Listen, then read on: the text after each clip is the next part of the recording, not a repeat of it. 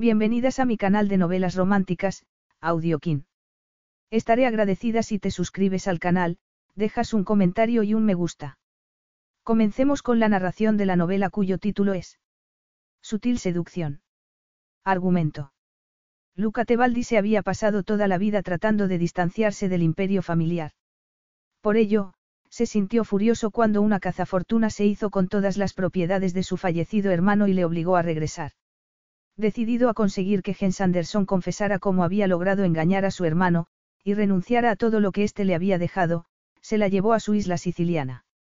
Sin embargo, Luca descubrió que Gen era inocente en más de un aspecto. La sensual mujer lo desafiaba y enardecía sus sentidos. Capítulo 1. Che. Buen día. Luca Tebaldi creía que nada podría ser peor que tener que asistir al entierro de su hermano, pero su padre acababa de sorprenderle con un nuevo desastre. Lanzó una maldición y cerró la puerta del despacho de su padre ante los que habían acudido a Sicilia para darle el pésame y mostrarle su lealtad al clan de los Tebaldi más que para lamentar la pérdida del hermano pequeño de Luca en un accidente sin sentido. Los Tebaldi eran los reyes sin corona de Sicilia, pero, en días como aquel, el sentimiento de culpabilidad de Luca por haber dejado su tierra muy joven era más profundo y desagradable.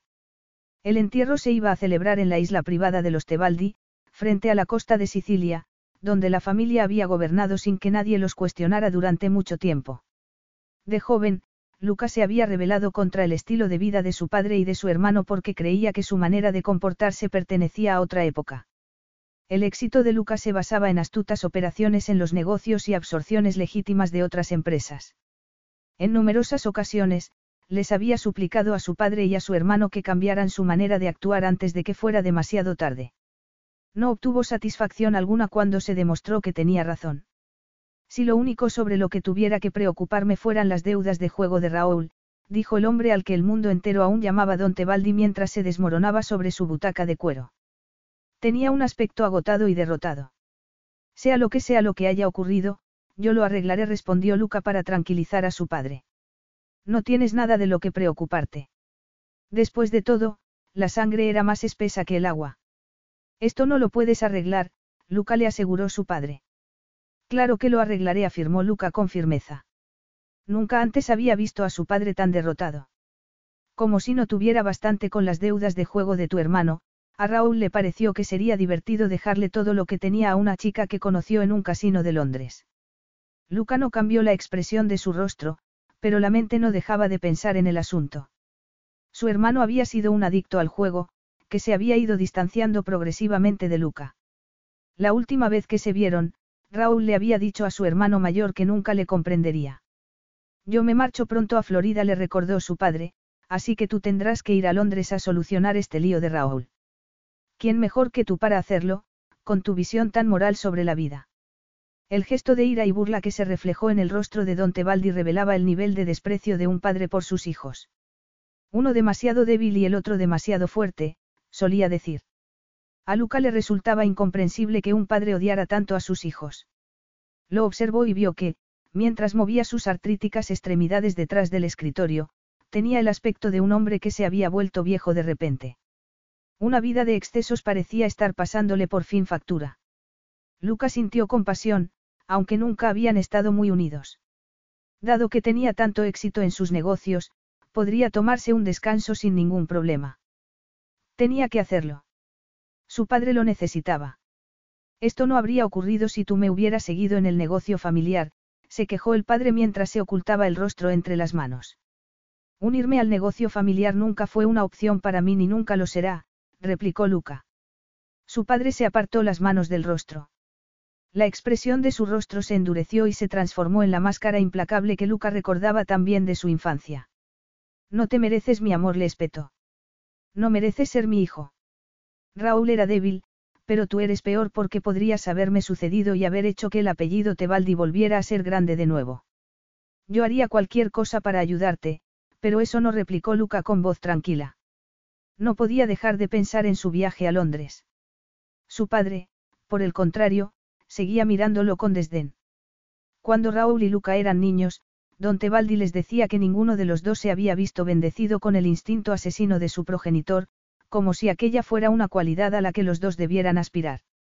Eres un necio testarudo, Luca. Siempre lo ha sido. ¿Por qué no hago lo que tú dices?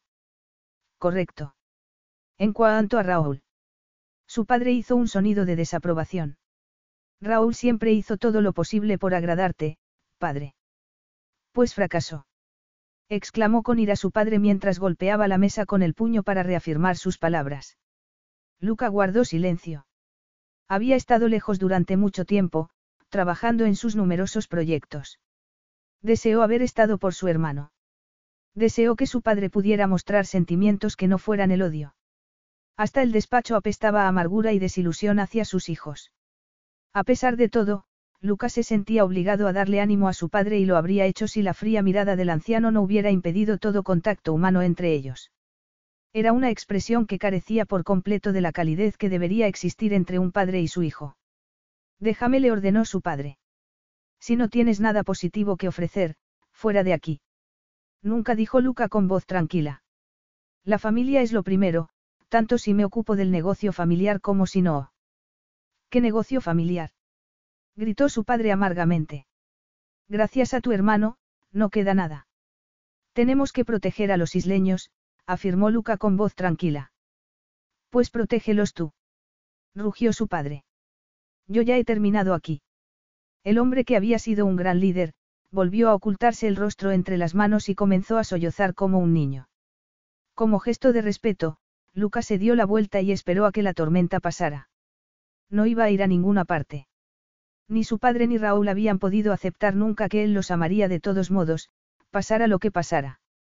Luca Tebaldi podría haber sido un digno sucesor del hombre que había gobernado en su feudo con mano de hierro durante más de 50 años. Con más de metro ochenta de estatura y el cuerpo musculado de un gladiador romano, Luca era un hombre muy atractivo. Con el intelecto de un erudito y la firme mirada de un guerrero, Luca poseía la actitud y la personalidad de un hombre nacido para gobernar. Sin embargo, era su inteligencia lo que le había reportado todo su éxito. Sus intereses empresariales eran totalmente legítimos y se habían creado muy lejos del imperio de su padre. Su atractivo sexual lo hacía irresistible para las mujeres, pero Luca no tenía tiempo para ese tipo de influencias en su vida, aunque su apasionada madre, ya fallecida, le había inculcado la apreciación por el sexo opuesto. Luca había aprendido a controlar férreamente su libido. Su padre levantó por fin la mirada. ¿Cómo es posible que no supieras lo que le estaba ocurriendo a Raúl? Los dos teníais casa en Londres. Nuestros caminos raramente se cruzaban, admitió Luca. Su vida era muy diferente de la de su hermano. ¿Hay algo que deba saber antes de marcharme a Londres? Su padre se encogió de hombros. Raúl debía dinero a muchas personas.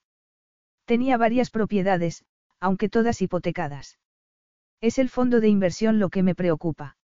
Eso se lo queda a esa mujer. Un fondo de inversión que valía millones y una de las pocas fuentes de dinero que Raúl no había podido malgastar. La razón era que no podía tocar el fondo hasta que cumpliera los 30 años, una fecha para la que aún le hubieran faltado seis meses. Ese fondo hará que la novia de Raúl sea realmente una mujer muy rica, murmuró. ¿Sabemos algo sobre ella? Suficiente para destruirla, dijo su padre con gran placer. Eso no será necesario, repuso Luca. Raúl no esperaba morir tan pronto. Probablemente redactó ese testamento bajo un impulso repentino, probablemente después de que tuvierais una discusión o algo así. Con toda seguridad, mi hermano habría cambiado sus intenciones a tiempo. Muy reconfortante se mofó su padre. Lo que necesito saber es lo que vas a hacer al respecto ahora. Preferiría que Raúl siguiera con vida, le recriminó Luca a su padre. ¿Para qué hubiera vivido a tu manera? replicó su padre con gesto airado. Trabajo duro y confianza en tus semejantes, a quien por cierto no les importas ni un comido. Yo preferiría estar muerto que vivir así. Raúl ha pagado el precio más alto. Se había cansado de tratar de hablar con un anciano egoísta. Él lamentaba la muerte de su hermano y ansiaba estar solo para poder recordar momentos más felices. Raúl no siempre había sido débil o un delincuente. De niño, con el mundo a sus pies, Raúl era confiado, divertido y travieso. Luca lo recordaba como un pilluelo de cabello revuelto al que le gustaba seguir a Luca y a sus amigos para demostrar a los chicos mayores lo osado que podía ser. Raúl nadaba tan rápido como ellos y bucear a la misma profundidad. En ocasiones, permanecía sumergido durante tanto tiempo que Luca tenía que ir a buscarlo. Aquella actitud molestaba mucho a Luca, pero la osadía de Raúl le había abierto las puertas del grupo. Luca y sus amigos fueron desprendiéndose poco a poco de aquella rebeldía a medida que fueron adquiriendo responsabilidades, pero Raúl jamás perdió su amor por el peligro y, en un último acto de rebelión, terminó por unirse a una banda que realizaba carreras ilegales. Murió en el acto en una colisión frontal entre dos coches. Milagrosamente, no hubo que lamentar más bajas, pero la muerte de Raúl supuso el horrible desperdicio de una vida. ¡Qué tragedia! Murmuró Luca mientras recordaba los detalles que le relataron los oficiales de policía que acudieron al lugar del accidente. ¡Qué lío! más bien comentó su padre. A veces creo que la única intención de tu hermano era hacerme daño. Siempre compadeciéndose de sí mismo, pensó Luca. Sin embargo, cuando vio que el puño de su padre agarraba un abrecartas y parecía estar a punto de clavarlo en el documento que tenía delante de él, que tan solo podía ser el testamento de Raúl, tuvo que intervenir. Podría verlo antes de que lo destruyas. Por supuesto, respondió su padre mientras empujaba los papeles a través del escritorio. El abogado de Raúl estuvo aquí antes del entierro. Como cortesía para conmigo, me dijo, añadió el anciano mientras hacía un gesto de desprecio. Cuando los dos sabemos que solo le interesaban sus honorarios. No creo que se le pueda culpar por eso, comentó Luca mientras se sentaba para comenzar a leer.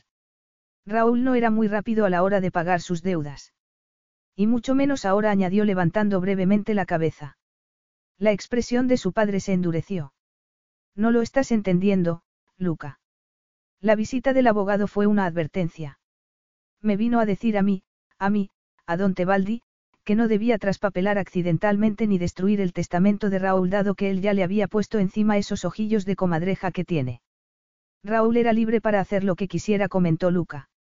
Este documento está muy detallado. Esa mujer debió de haber significado mucho para él. Es poco probable que esa mujer estuviera enamorada de él, replicó su padre. Más probablemente, era una mentirosa. Gracias a la mala gestión de Raúl, la familia Tebaldi ha perdido la mayoría de su poder e influencia, pero seguimos teniendo enemigos. ¿Y si uno de ellos envió a esa mujer para aprovecharse de él? Me lo estoy imaginando perfectamente. Se le ha comunicado a esa mujer la muerte de Raúl. Lo interrumpió Luca. Le he pedido al abogado que espere. Le he compensado generosamente por ello. Y esa mujer no se enterará por los medios de comunicación. La muerte de tu hermano no se ha hecho eco en la prensa internacional, dado que Raúl habría tenido que destacar en algo para que así hubiera sido. Así que no, no lo sabe todavía. En ese sentido, aún le llevas ventaja. Ve a Londres. Cómprala. Haz lo que haga falta. Mientras su padre seguía hablando, Lucas se enfrentó de nuevo al dolor por la pérdida de un hermano al que había amado de niño y con el que había perdido el contacto de adulto. En las pocas ocasiones en las que se habían visto antes del accidente, Raúl se había burlado del modo en el que Luca vivía su vida y Luca, por su parte, se había sentido muy frustrado por el hecho de que Raúl pareciera incapaz de escapar del círculo vicioso de apuestas y deudas. La última vez que se vieron, sintió que Raúl quería decirle algo, pero que no parecía capaz de confiar en él. No servía de nada preguntarle a su padre de qué se podría haber tratado, pero tal vez la mujer podría aclararle algo. Iría a Londres para averiguar quién era y lo que quería. ¿Qué es lo que sabemos de esa mujer? Es una mosquita muerta, afirmó su padre con confianza. No te supondrá problema alguno. Vive modestamente sin dinero, sin familia y sin medios para enfrentarse a nosotros. Eso te lo ha dicho el abogado. Quiso saber Luca frunciendo el ceño. Aún tengo mis contactos, dijo el padre colocándose un dedo junto a la nariz para demostrar lo astuto que era. Trabaja en Smithers y Borseley, la casa de subastas que comercia con las finas gemas que yo colecciono. Prepara el té, limpia el polvo, pero por lo que me han dicho está estudiando algo de relumbrón, añadió con tono burlón. Llamé a Londres esta misma mañana para averiguar todo lo que he podido sobre ella. El hecho de que su padre pusiera el interés económico por encima de la mujer de su hijo el día mismo del entierro podría haber escandalizado a Luca. Desgraciadamente, conocía muy bien a su padre. Utilicé mi encanto con el director de la casa de subastas, prosiguió en tono jocoso el anciano. Él estuvo encantado de cotillear con Don Tebaldi, uno de sus mejores clientes. Luca pensó que probablemente también el cliente más ingenuo. Su padre era como una urraca. Le encantaba coleccionar relucientes piedras preciosas. Se le empezó a formar una idea en la cabeza. Recordaba haber leído algo sobre una fabulosa gema con una maldición que se iba a subastar en breve en Smithers y Borseley. Cuando una piedra tenía una maldición, su padre pagaba lo que fuera para conseguirla. La colección secreta de Don Tebaldi no tenía rival. Mantenía sus tesoros ocultos en la isla, donde solo él podía admirarlos. La mujer tiene otro trabajo. Es camarera del bar del casino al que tu hermano solía ir a jugar, continuó su padre mientras dejaba evidente el desprecio que sentía por aquella mujer con una sonrisa de desprecio, me imagino que aceptó el trabajo para poder relacionarse con hombres con dinero. Eso no lo sabemos, dijo Luca. Dudaba que una mujer con sentido común se fijara en un jugador compulsivo como lo había sido Raúl. La encontraré. Dices que es una mosquita muerta, pero no tenemos pruebas de eso. Sea como sea, va a ser una mosquita muerta muy rica, lo que significa que podrá ir picoteando para abrirse paso a través de la seguridad que he levantado para protegerte del pasado. Del pasado. Va. Cuando me haya marchado a vivir en Florida, ninguna de esas sombras podrá alcanzarme ya. Yo soy parte del pasado. Estoy acabado, añadió con autocompasión. Haz lo que tengas que hacer. Seducirla incluso, si es preciso. Luca apartó la mirada. Tenía cosas más importantes que hacer que cumplir las fantasías de su padre. Se me ocurre una idea mejor. ¿Cuál? Nos quedan seis meses hasta que se libere el fondo de inversión de Raúl. Ella no puede tocar el dinero hasta entonces. Y, por si acaso al abogado le da un ataque de conciencia, la mantendré alejada de él. ¿Piensas traerla aquí a la isla? A mí me parece la solución evidente. ¿Y cómo vas a convencerla para que haga algo así? Quiso saber su padre, muy interesado. Tú comprarás otra piedra. Ah. Dijo don Tebaldi al comprender por fin a lo que se refería su hijo. Es una solución brillante, Luca. Adelante. Pero diviértete también un poco. La vida no tiene que ser solo sobre principios y moralidad. Podría ser una chica muy guapa y está en deuda con nosotros por el estrés que me ha causado. Luca se sentía asqueado, pero prefirió no comentar nada al respecto. Había llegado la hora de cazar a la mosquita muerta. Es la noche de la nostalgia en el club. Anunció en voz muy alta Jai, de. Normalmente, era camarero como Gen en el casino, pero, por una noche, iba a ser el maestro de ceremonias de la fiesta benéfica anual. Gen pensó que Heide estaba en su elemento. Él tenía una manera de ser muy cálida y teatral, junto con tanta energía vital que todo el mundo lo adoraba. Gen consideraba a sus amigos del club como gloriosas y coloridas señales de exclamación en su tranquila y ordenada vida. Cuando no trabajaba en la casa de subastas, estaba estudiando con los pies tan cerca del calefactor eléctrico de tres barras de su estudio que corría el peligro de que le salieran sabañones. Su objetivo era terminar sus estudios de gemología. Su madre fue una afamada gemóloga, que les había transmitido a sus hijas la fascinación por los tesoros que escondía la tierra. Cuando eran niñas, les contaba historias sobre tesoros ocultos, por lo que no era de extrañar que Lidia hubiera crecido deseando ponérselas en joyas, mientras que Gen ansiaba desesperadamente aprender todo lo que pudiera sobre ellas. Sin embargo, era el trabajo en el casino lo que, de algún modo, le daba un poco de picante a su vida y la ayudaba a reemplazar a la familia que había perdido. Sus padres murieron cuando Gen solo tenía 18 años en un accidente de coche. Los servicios sociales habían querido hacerse cargo de Lidie, pero, en cuanto Gen se recuperó del duro golpe, decidió que trataría de hacer lo posible para que la vida de su hermana pequeña cambiara lo menos posible. Los trabajadores sociales insistieron que Gen era demasiado joven para hacerse cargo de una niña adolescente, pero la obstinación de Gen pronto consiguió que se saliera con la suya. No iba a permitir que se llevaran a Lidia a una familia de acogida. Había oído lo que les podría ocurrir a las niñas de 13 años y, mientras a ella le quedara aliento en el cuerpo, nadie iba a apartar a su hermana de su lado. Tan solo el destino podría hacerlo. Rascaos los bolsillos. exclamó Heide, sobresaltando a Gen. Sabéis que lo estáis deseando. La ONG necesita vuestra ayuda. Tal vez nosotros podríamos necesitar que nos echen una mano algún día. Buscad bien, amigos míos. Nuestro primer lote. añadió mientras le indicó frenéticamente a Gen que se uniera con él en el escenario. ¿Qué me dais por esta conejita regordeta, lista para la cazuela? Por el amor de Dios. Explotó Gen entre risas mientras comprobaba que llevaba las largas orejas de conejo en su sitio. ¿Cómo se supone que voy a poder salir al escenario después de esa introducción? Con actitud le dijo Tess, la jefa del casino y que, además, era una de las mejores amigas de Gen. Y tiene Heide que poner a los invitados presas de tal frenesí. Si esta noche para la nostalgia no fuera para recaudar dinero para una ONG tan merecedora de ello, jamás conseguiríais que me subiera ahí arriba. Gen tenía una especial simpatía por aquella ONG. Sus voluntarios la habían ayudado mucho cuando su hermana murió. Uno de ellos había estado a su lado desde el momento en el que vio a Lidia en coma en la UCI hasta el emotivo funeral por su hermana. Recaudar dinero para esta ONG es el único motivo por el que os he permitido que me vistáis con este corsé tan apretado y que me pongáis una colita de conejo en el trasero, dijo Gen mientras, en silencio, dedicaba la próxima hora a la hermana a la que tanto le habría gustado estar allí para animarla. Cuanto más interés generes, más pagarán de clarotes mientras se colocaba la pajarita que se había puesto, a juego con el traje estilo años 40. Lo disfrutarás más cuando tengas las luces sobre ti. ¿Me das tu palabra de eso? Le preguntó Gen. Salta, conejita, salta. Le ordenó Tess haciendo como que blandía un látigo. Me siento como un conejo cegado por los faros de un coche mientras que los perros ladran desde el otro lado de la carretera. No me pareces menos de un tigre aunque algo pequeño, eso sí bromeotes. Deberías estar orgullosa de tus atributos, añadió mirando con apreciación la redondeada figura de Gen.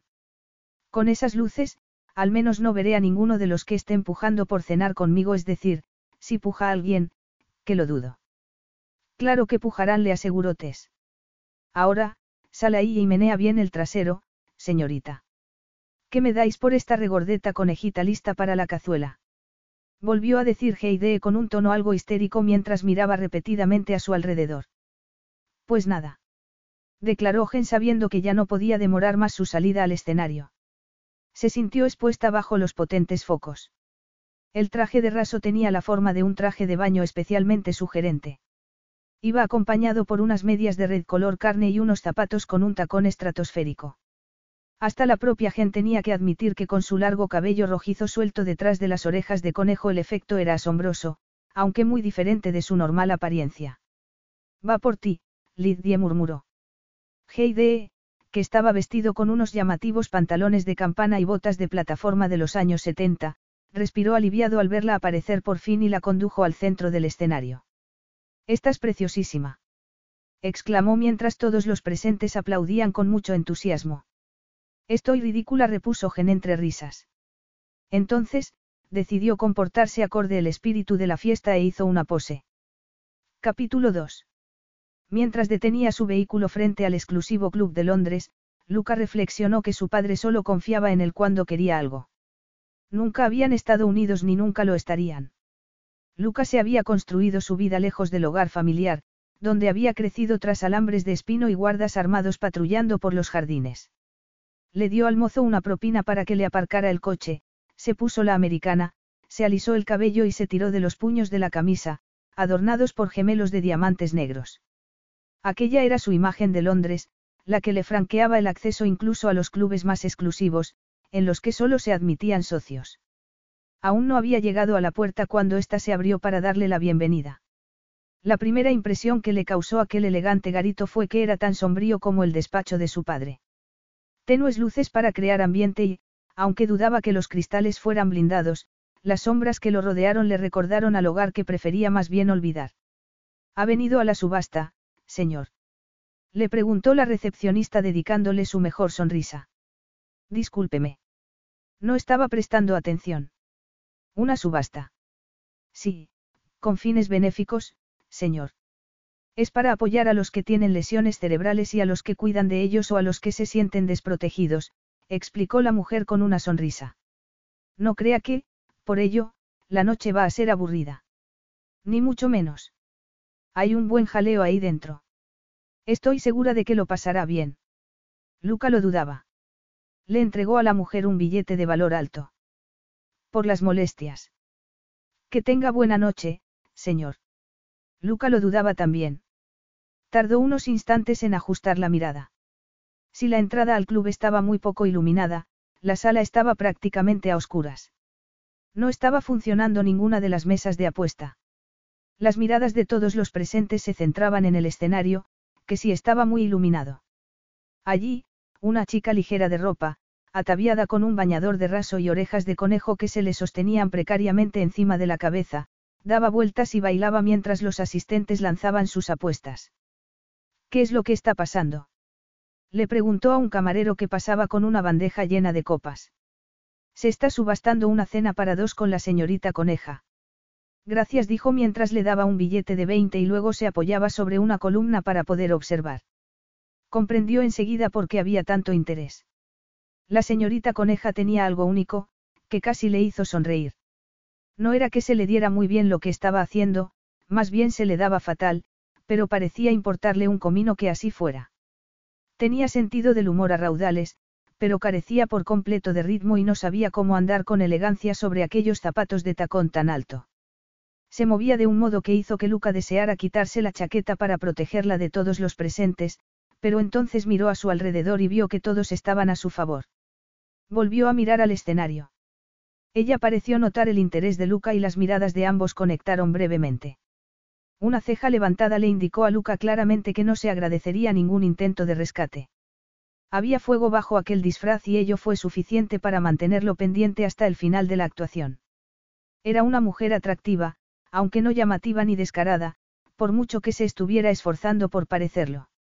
Los clientes no hacían más que silbar y animarla aplaudiendo con manos y pies. Al ver a otro camarero, recordó la razón de su presencia en el club y, de mala gana, se apartó de la columna para preguntarle si una tal señorita Jennifer Sanderson trabajaba en el club. Jen es una de las camareras, le confirmó el camarero, pero esta noche no añadió mirando al escenario. Solo por esta noche, Gen está participando en una subasta para fines benéficos. Es una causa a la que se siente muy unida. Es la que está en el escenario en estos momentos. Es sensacional, ¿verdad? Solo había visto a Gen antes con el uniforme de camarera o con vaqueros. Resulta sorprendente la diferencia que hacen un par de orejas. No era las orejas lo que Luca estaba mirando. Su plan acababa de cambiar. Tratar con una mosquita muerta era una cosa, pero, por el modo en el que estaba manejando a los espectadores del club, dudaba que la señorita Sanderson se pareciera en algo a lo que su padre se había imaginado. Tenía a todos los clientes del club comiendo de la palma de su mano. Cuanto más se movía por el escenario, más rendidos caían a sus pies. El camarero tenía razón. Era sensacional. Jennifer Sanderson tenía de mosquita muerta lo mismo que Luca. Gen no se podía creer lo altas que estaban subiendo las apuestas. Sigue le aconsejaba desde el lateral del escenario. Gen se colocó de espaldas a los espectadores y levantó el trasero para menear la colita de conejo con tanto entusiasmo que todos empezaron a apostar de nuevo. Creía que eras una feminista confesa, le recriminó Genates cuando salió del escenario en medio de un ruidoso aplauso. No me importa dejar mis principios a un lado cuando nos acabamos de embolsar diez mil libras para nuestra ONG, exclamó Tess. Diez mil libras gritó Gen mientras abrazaba a su amiga con gran alegría. Estaba tan ocupada meneando el trasero que no escuchaba las apuestas. ¿Y quién ha pagado tanto dinero para cenar conmigo? Supongo que alguien a quien no le gusta perder el tiempo, sugirió Tess mientras se encogía de hombros. Ahora, ha llegado el momento de que te pongas el uniforme y empieces a servir a esos hambrientos clientes, añadió. Necesitarán algo para calmarse después de toda la excitación que tú les has dado. Gen se marchó con una amplia sonrisa en el rostro. Estaba deseando quitarse aquel disfraz tan apretado. Uno de los aspectos positivos del club era que se podía decir que no había dos noches iguales. Le encantaba su trabajo. Si no trabajara allí, no se enteraría de las cosas que se enteraba. Algunos clientes estaban muy solos y la única razón por la que apostaban era para combatir su soledad. Gen sabía que, para algunos, apostar era una enfermedad, pero siempre se le había dado bien escuchar y estaba agradecida a los clientes del club por haberla salvado cuando Lidia resultó gravemente herida en un accidente de bicicleta. Hablar con la gente y tener una rutina a la que aferrarse había ayudado a Jen a salir del agujero negro al que la pena la había lanzado. Los voluntarios de la ONG le habían dicho que encerrarse en sí misma era lo peor que podía hacer. Tenía que salir y empezar de nuevo a vivir por su hermana. La vida era muy valiosa y no debería desperdiciar ni un instante. Tenían razón, y por eso se había disfrazado aquella noche. Haría lo que fuera para apoyarlos después de lo que habían hecho por ella. Tras ponerse el uniforme blanco y negro de camarera, Gen se abrió paso a través de los clientes que se reunían en torno a la barra del bar. Perdone le dijo a un hombre que le impedía el paso.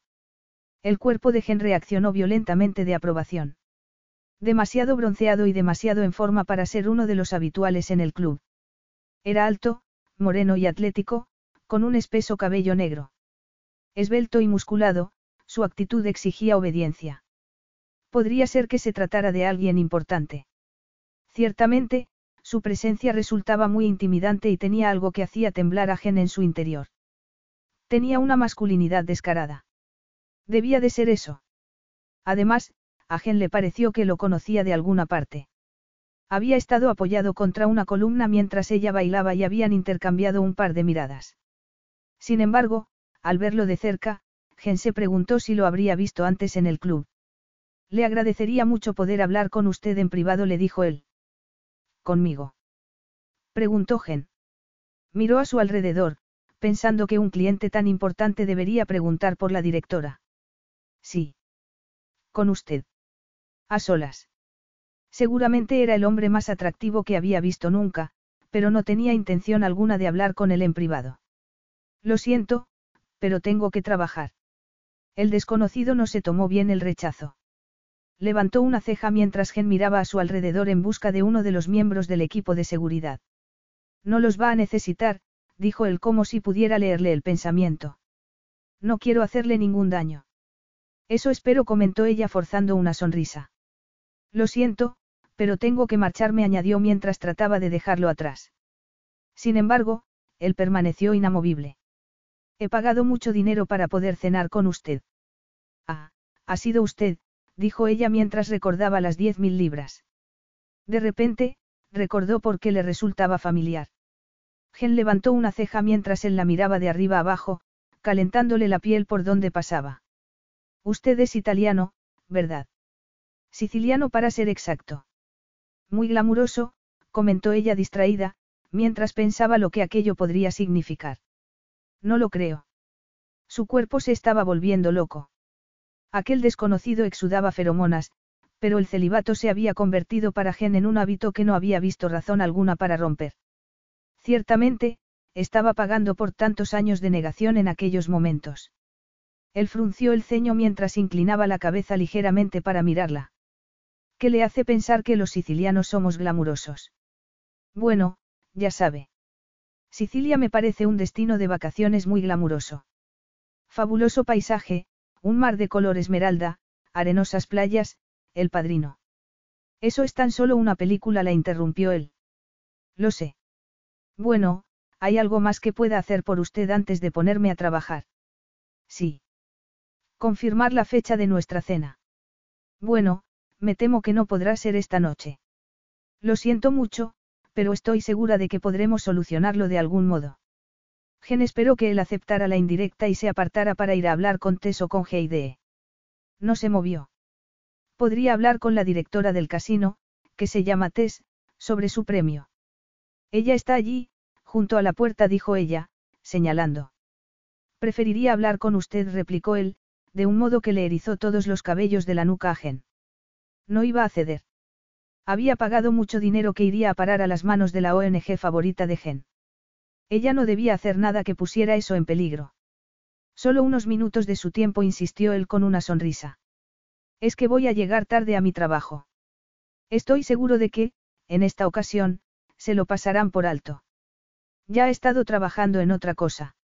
Sí, pero ahora que la subasta ha terminado, estamos algo escasos de personal.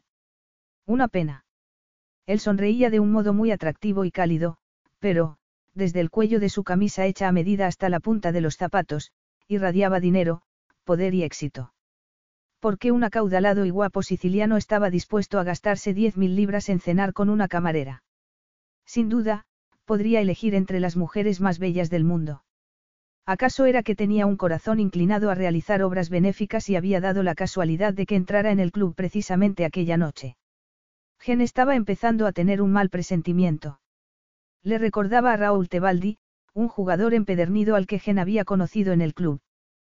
Todo el mundo sabía que Raúl era el hijo de un hombre que había sido un famoso mafioso en su tiempo, pero Gen le había tomado aprecio al callado siciliano. Ella había perdido a su hermana y él estaba distanciado de su familia. La separación de su hermano era lo que más le dolía porque habían estado muy unidos cuando eran jóvenes. Aquella sensación de pérdida los había ayudado a establecer un vínculo y se habían hecho amigos. Gen había esperado ver a Raúl en el club, pero él no había ido desde hacía bastante tiempo. De repente, sintió miedo al pensar que le podría haber ocurrido algo a Raúl, pero vio que el jefe de camareros requería su presencia y comprendió que tenía que dar por finalizada aquella conversación. Le prometo que cenaremos otra noche, le aseguró al siciliano. No puedo esperar mucho tiempo. Gen sintió que el corazón le daba un vuelco en el pecho. Entonces, comprendió que seguramente a lo que él se refería era a que no iba a estar mucho tiempo en Londres, sino al hecho de que sintiera impaciencia por estar con ella. No le defraudaré, le prometió. El siciliano entornó la mirada, como para advertirle que era mejor que no lo hiciera.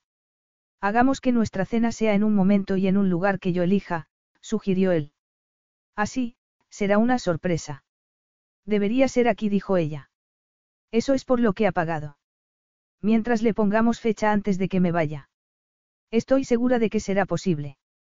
Aquella mujer era tan inocente como parecía o era muy buena actriz. Ninguna de las dos posibilidades podía explicar los actos de Raúl.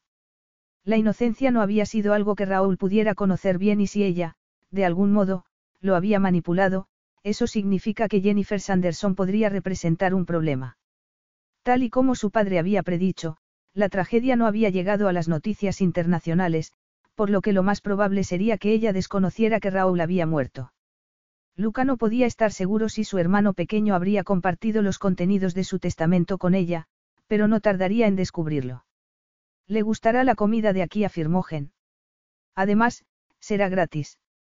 Si diez mil libras se puede considerar gratis, pensó Luca mientras la balanza se inclinaba hacia el lado de la inocencia. Cenar aquí. Preguntó frunciendo el ceño. ¿Y por qué no? replicó ella mientras levantaba el rostro hacia él de un modo que despertó los sentidos de Luca. La había acompañado hasta el límite del restaurante, pero el casino era un recordatorio demasiado potente de todo en lo que se había equivocado con respecto a su hermano. Quería marcharse para no ver la barra en la que Raúl habría bebido demasiado o las mesas en las que su hermano había tirado el dinero. Había querido mucho a Raúl y había deseado de corazón que llegara el momento en el que los dos pudieran volver a estar juntos, pero Raúl lo había apartado de su lado. Desgraciadamente, ya era demasiado tarde. No se sentirá desilusionado, afirmó Gen. Había malinterpretado la expresión del rostro del siciliano. Los chefs son excelentes. Tal vez a usted le gustaría cambiar, dijo él. Podríamos ir a cualquier parte, y me refiero a cualquier parte del mundo. Gen se quedó atónita. Aquel hombre era lo suficientemente rico como para pagar una fortuna para cenar con ella por una razón desconocida y, además, le estaba sugiriendo que debería dejar que él la llevara a cualquier lugar desconocido. Sería tan estúpida como para aceptar. El corazón se le aceleró de excitación. El cuerpo tampoco la ayudó mucho. Por suerte, tenía sentido común. Aquel hombre podría tener a cualquier mujer que deseara. Ella ni siquiera recordaba la última vez que había tenido una cita. Había llegado el momento de volver a la realidad. Es muy amable de su parte, le dijo cortésmente, pero, dado que no nos conocemos, estoy segura de que usted comprenderá que yo le diga que me siento más segura aquí. ¿Acaso no confía en mí? Gen no respondió. Centró su pensamiento en la ONG y sugirió. ¿Qué le parece mañana a las 7 en punto aquí? Antes de que el club se llene demasiado. Le viene bien. Ya estoy deseándolo, contestó, con otro brillo sospechoso en la mirada. Estupendo. Yo también. Ahora, de verdad que tengo que marcharme. Por supuesto. Con esto, él se dio la vuelta. Gen lo observó con admiración mientras se marchaba, hipnotizada por la imagen de aquellas largas y fuertes piernas y la corpulenta espalda. Solo cuando él desapareció de su vida, se dio cuenta de que ni siquiera se habían presentado. ¿Tendría alguna relación con Raúl Tebaldi o no? Gen razonó que él debía de haber dado algún nombre cuando ganó la subasta. Nadie se desprendía de una cantidad tan grande de dinero sin dar su nombre. ¿Ocurre algo? Gen se dio la vuelta y se encontró frente a frente con Tess, que la estaba mirando con preocupación. El sexto sentido de la directora en lo que se refería a sus empleados era infalible. No te estaría molestando, ¿verdad? Insistió Tess. No, quería disfrutar de su cena esta misma noche y, como hoy andamos algo cortos de empleados, le dije que no podía. No te recuerda a nadie. Añadió frunciendo el ceño. ¿Te acuerdas de Raúl, ese hombre tan solitario que jugaba en las mesas hasta que se quedaba sin dinero? Tess se encogió de hombros. Veo miles de hombres aquí todos los días. Ninguno de ellos me llama la atención por mucho tiempo, a menos que se quejen sobre algo. ¿Por qué lo preguntas? Por nada. Probablemente esté equivocada. De todos modos, me siento mejor habiendo dejado claro algunas cosas. Eso lo podría haber hecho yo en tu nombre, dijo Tess. Solo tenías que pedirlo. Me puedo ocupar de los hombres como él le aseguró Gen con más seguridad de la que en realidad sentía. No me merecería un trabajo aquí si no pudiera. Pero. Quiso saber Tess, que se había percatado de la duda de Gen. Pero me ha parecido que ese hombre no juega según las reglas. A menos que las escriba él. Gen no contestó. No quería cargar a Tess con sus preocupaciones y no servía de nada estar pensando en ella. Esperó que el trabajo la ayudara a olvidarse de aquel hombre tan misterioso. Fue un alivio marcharse del club. Luca atravesó el frío aire de la noche como si fuera oxígeno puro. Se sentía como si hubiera tenido la cabeza debajo del agua durante la última media hora. Se culpó de nuevo por no haber sido capaz de detener la caída de Raúl. No se podía creer que hubiera estado tan ciego como para no ver los problemas de su hermano o cómo habían empeorado las cosas. Las deudas de Raúl eran terroríficas. Lucas se había encargado de pagarlas en el club y luego había hecho su donación a la ONG. Después, había estado tratando de analizar la historia de una mujer que se acababa de convertir en heredera de una fortuna de la que no sabía nada. No había tomado ninguna decisión sobre Jennifer Sanderson. Ella le atraía con sus desafíos y las rotundas curvas de su cuerpo. Resultaba demasiado fácil imaginársela entre sus brazos en un momento de pasión. Tal vez esa no fuera la razón que lo había llevado hasta allí, pero fue el pensamiento del que no se pudo desprender mientras se alejaba del club. Capítulo 3. Entregó ese hombre con el que estaba hablando el dinero de la subasta. Le preguntó Gen tan casualmente como pudo al final de la noche. Las diez mil libras confirmó Tess. Y pagó las deudas de juego de su hermano. De su hermano. Raúl Tebaldi. Gen sintió que un escalofrío le recorría la espalda. Tal y como había sospechado, el desconocido siciliano era el hermano de Raúl. Este le había confesado que se encontraba en una espiral que lo absorbía y lo hacía caer y que solo se arrepentía de no tener relación con su hermano. Recordó que él le había contado cómo le habría gustado poder seguir confiando en Luca como lo hacía cuando eran niños. Luca. No sé nada más sobre él, dijo Tess. Supongo que vendrá para disfrutar de lo que ha pagado. Qué pena. Replicó Gen. ¿A quién estás tratando de engañar? Le preguntó Tess. No ocurre todos los días que un hombre venga al club y pague una fortuna por cenar contigo, y mucho menos un hombre que tenga ese aspecto. Por eso precisamente tengo mis sospechas, confesó Gen. Estoy segura de que no soy en absoluto su tipo. Bueno, es un hombre generoso con mucho dinero, repuso Tess. ¿Por qué buscarle tres pies al gato? Mi trabajo aquí es conseguir que todo el mundo esté feliz y que las cosas vayan bien, mientras que el tuyo es hacer que todo el mundo se sienta bienvenido. Nada más. Has encontrado perfectamente el equilibrio, Gen, y por eso eres tan popular. En lo único en lo que podía pensar Gen era en qué le habría ocurrido a Raúl. No tenía buenos presentimientos. La coincidencia que suponía que su hermano hubiera pujado por aquella cena con ella era bastante sospechosa. ¿Por qué lo había hecho? ¿Qué era lo que quería? Le habría hablado Raúl de ella. No parecía muy probable. Sería posible que mientras ella seguía con su vida se hubiera desencadenado otra tragedia.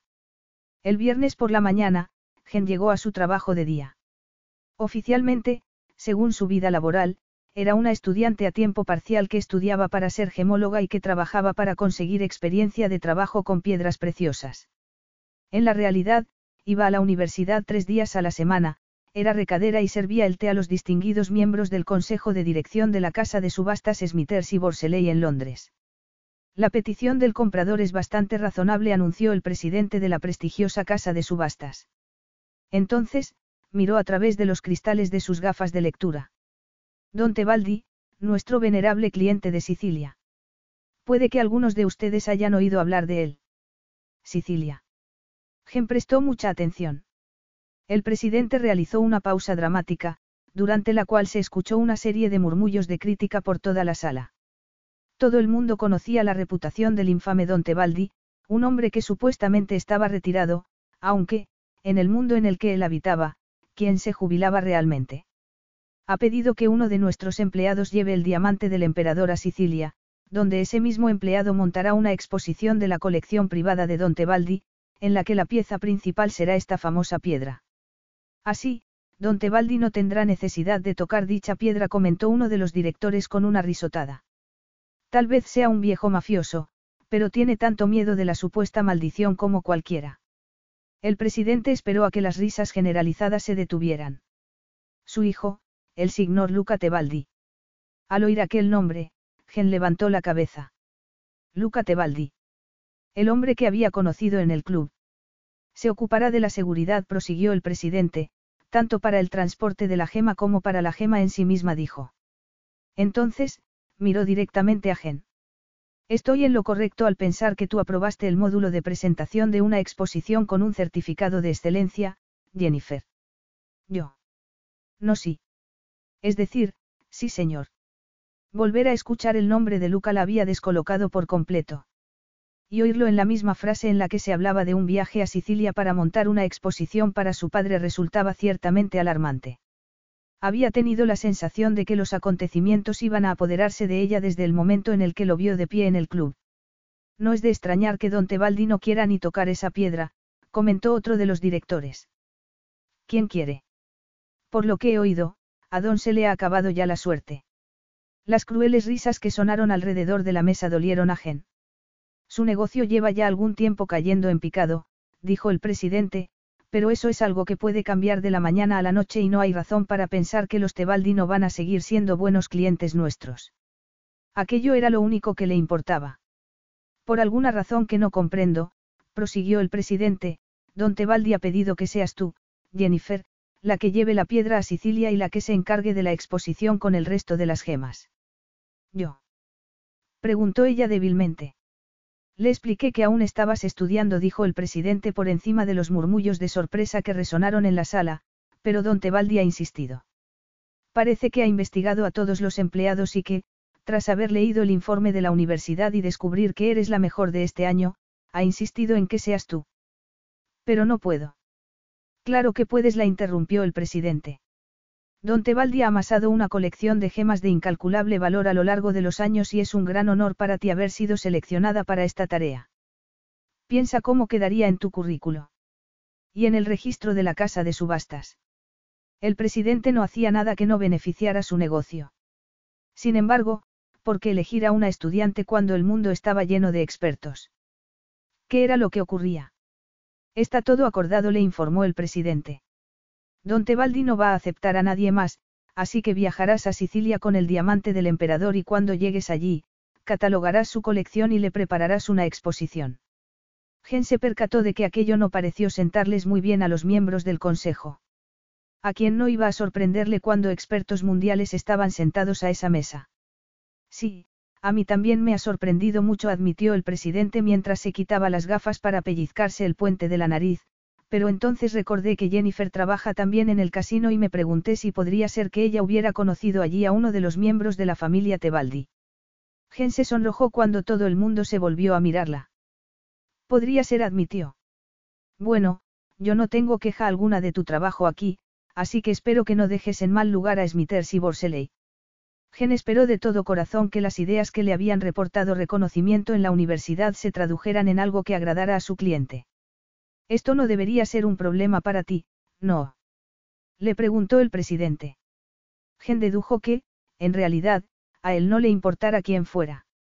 Solo le interesaba que uno de sus empleados entrara en el mundo secreto de Don Tebaldi. La oportunidad de oír de primera mano los tesoros que él había mantenido ocultos desde hacía años lo cegaba a todo lo demás. Fuera lo que fuera lo que sospechaba sobre lo ocurrido, había decidido que Gen sería el cordero que ofrecería en sacrificio. En cuanto a las sospechas que ella misma tenía. Gen se animó a seguir pensando en aquella resplandeciente reseña en su currículo. Estaré encantada de catalogar la colección de Don Tebaldi y de prepararle la exposición. Bien. En ese caso, decidido dijo el presidente con satisfacción.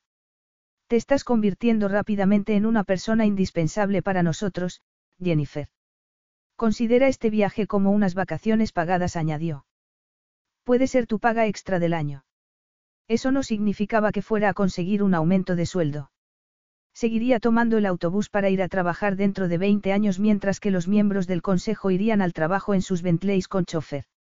Te reunirás con el señor Luca Tebaldi a las tres en esta sala, añadió el presidente. Tan pronto. Gen no oyó mucho más durante el resto de la reunión. Le habría gustado tener un poco más de tiempo para preparar la reunión. La desaparición de Raúl, la venta de una valiosa y famosa piedra a un hombre que resultó ser el padre de Raúl y, además, el hecho de que el hermano de Raúl hubiera pujado en una subasta para poder cenar con Gen. Debía creer que todo era una coincidencia. Jennifer, ¿me estás escuchando? Le estaba diciendo que el señor Tebaldi espera ver la última compra de su padre y después le dará los detalles para el transporte del diamante del emperador y de ti misma. Por supuesto. Muchas gracias por la oportunidad, señor. Al menos así, tendría oportunidad de llegar al fondo de ese misterio. Decidió que, además, lo haría por Lidie. Poco antes de su fallecimiento, hacía dos años ya, Lidie acababa de empezar su carrera como modelo. Había insistido en ir en bicicleta por todo Londres, ya que consideraba que ese era el mejor método de transporte. Al menos Lidie había tenido la oportunidad de lucir las joyas que tanto le gustaban, dado que había conseguido un contrato con una exclusiva joyería. Iba de camino a la sesión de fotos para la colección de diamantes de la siguiente temporada cuando un coche se llevó por delante su bicicleta. Por ello, genaría su trabajo en memoria de todos los que había perdido y lo convertiría en un tributo a su hermana y a los padres que tanto había adorado. Sonrió al recordar cómo Lidie no podía pasar nunca por delante de un escaparate de una joyería sin gritar de excitación al ver alguna rara piedra que su madre les hubiera descrito. Las piedras preciosas se convirtieron en un vínculo entre ellas cuando su madre murió, dado que les recordaba los momentos en los que su madre les contaba sus historias y las tres estaban juntas y a salvo. Informaré a la universidad y les pediré que te den permiso para ausentarte de las clases, por lo que no tendrás nada de lo que preocuparte. Además, ya falta poco para las vacaciones de verano, le dijo el presidente. Solo una cosa más. Queremos asegurarnos de darle al señor Tebaldi la bienvenida con la mayor hospitalidad. Gen frunció el ceño. Eso de la mayor hospitalidad parecía implicar mucho más que simplemente llevar una piedra preciosa a Sicilia. Se mostraría profesional y cortés. Nada más. Si el presidente esperaba algo más de ella, como conseguir futuros contratos, se iba a llevar una gran desilusión. El padre del señor Luca Tebaldi ha sido un destacado contribuyente a nuestros beneficios, añadió el presidente, confirmando así los temores de Gen. Por eso, esperamos que su hijo se convierta en un cliente igual de valioso en el futuro. Gen miró a su alrededor mientras todos los presentes se pusieron a hablar sobre cómo tentar a la familia Tebaldi a gastar más dinero en futuras compras. Ella, por su parte, sintió un escalofrío mientras trataba de convencerse de que sería estupendo cambiar su estudio lleno de corrientes de aire por un viaje a la soleada Sicilia y que no había modo mejor de honrar la memoria de Lidie. Sin embargo, nada era nunca tan sencillo y aquel viaje estaba lleno de incertidumbres. ¿Conoces la historia del diamante del emperador? Le preguntó el presidente. Por fin algo de lo que ella estaba totalmente segura. Da la casualidad de que sí afirmó.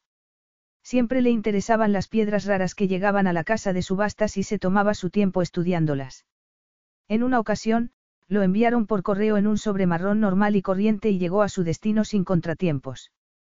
Estoy segura de que mi viaje a Sicilia transcurrirá igualmente sin novedad, concluyó, tranquilizando así a todos los presentes menos a sí misma.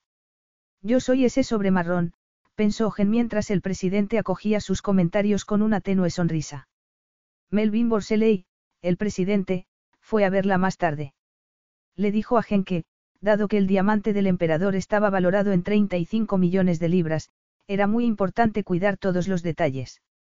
Gen estaba completamente de acuerdo y confiaba plenamente en sus habilidades. Si había algo que a ella se le daba bien era la iluminación y la colocación de las joyas. Crear un efecto que dejaba sin palabras a quien viera la joya era lo que le había reportado un premio en la universidad. Al menos eso fue lo que le dijo el vicerrector cuando se lo entregó. Tal vez podrías ir a arreglarte un poco y a ponerte algo de maquillaje antes de que llegue Luca Tebaldi. Ella miró de reojo al presidente. Ahí estaba de nuevo la sutil, o tal vez descarada, indirecta. Claro que se asearía, pero un poco de agua fría sería suficiente. No era un concurso de belleza, sino tan solo un cliente que iba a examinar una piedra preciosa de mucho valor. En su caso, no se podía dejar sin palabras a nadie. Se alisó el cabello delante del espejo y comprobó que la coleta estaba en su ligar. Entonces, regresó a la sala de reuniones donde el presidente la estaba esperando. Si andas justa de dinero, le dijo mientras observaba el barato atuendo que ella llevaba puesto, estoy seguro de que te podremos conceder una pequeña cantidad para gastos. Es fundamental crear buena impresión, ¿no te parece? A Gen le parecía que iba vestida adecuadamente para ir a trabajar. Llevaba puesta una falda gris que le llegaba por la rodilla y una blusa blanca. Tenía que admitir que había lavado tantas veces la blusa que la tela estaba prácticamente rala, pero sí se abrochaba la chaqueta. El presidente tomó el estuche de terciopelo que contenía la valiosa gema y, con un ademán muy dramático, levantó la tapa. Incluso Gen contuvo la respiración. Fue como si la luminosidad del diamante, tras haber estado tanto tiempo en la caja a oscuras, saltara al exterior en un maravilloso espectáculo de luz. Gen conocía que la física era al revés y que, sin luz, el diamante no era nada. Fuera como fuera, en aquel instante, lejos de estar maldito, el diamante del emperador parecía ser poseedor de una fuerza mágica. Tuvo que recordarse que ella no creía en aquellas cosas. Estoy seguro de que harás un buen trabajo para poder exponerlo al público, le dijo el presidente, cuando Gen se acercó más al estuche, atraída por la maravillosa piedra. Mientras lo examinaba, a Gen le parecía que un diamante tan hermoso no podía traer nada que no fuera buena suerte. Si ella podía evitarlo, jamás volvería a estar oculto. Recordó que su madre decía que las piedras excepcionales deberían mostrarse al público para que pudieran disfrutar de ella el mayor número de personas. ¿No te parece un diamante maravilloso? murmuró el presidente, igual de impresionado que ella, mientras los dos examinaban con admiración una de las maravillas de la naturaleza. Y el techo aún no se ha caído, bromeógen. Todavía no afirmó el presidente mientras los dos compartían una sonrisa. En algún lugar del edificio victoriano, debió de abrirse una puerta, como si hubiera entrado una bocanada de viento. El viento del cambio bromeó ella para tratar de ocultar su aprensión mientras daba un paso atrás. El presidente prácticamente no tuvo tiempo de guardar el diamante cuando la puerta de la sala se abrió y entró la persona a la que habían estado esperando. De algún modo, Luca Tebaldi había conseguido tener un aspecto más impresionante a la luz del día que la noche del club. Parecía más alto, más misterioso y mucho más peligroso de lo que Gen recordaba. El corazón comenzó a latirle con fuerza cuando él la miró atentamente. ¿Por qué tanto interés? No se podía decir que ella fuera una de las maravillas de la naturaleza. Era del montón. Sí, iban a cenar juntos aquella noche, pero él estaba allí para ver la fabulosa piedra preciosa que su padre había adquirido. No debería estar concentrándose en eso. Signor Tebaldi dijo el presidente mientras avanzaba para saludar a su invitado.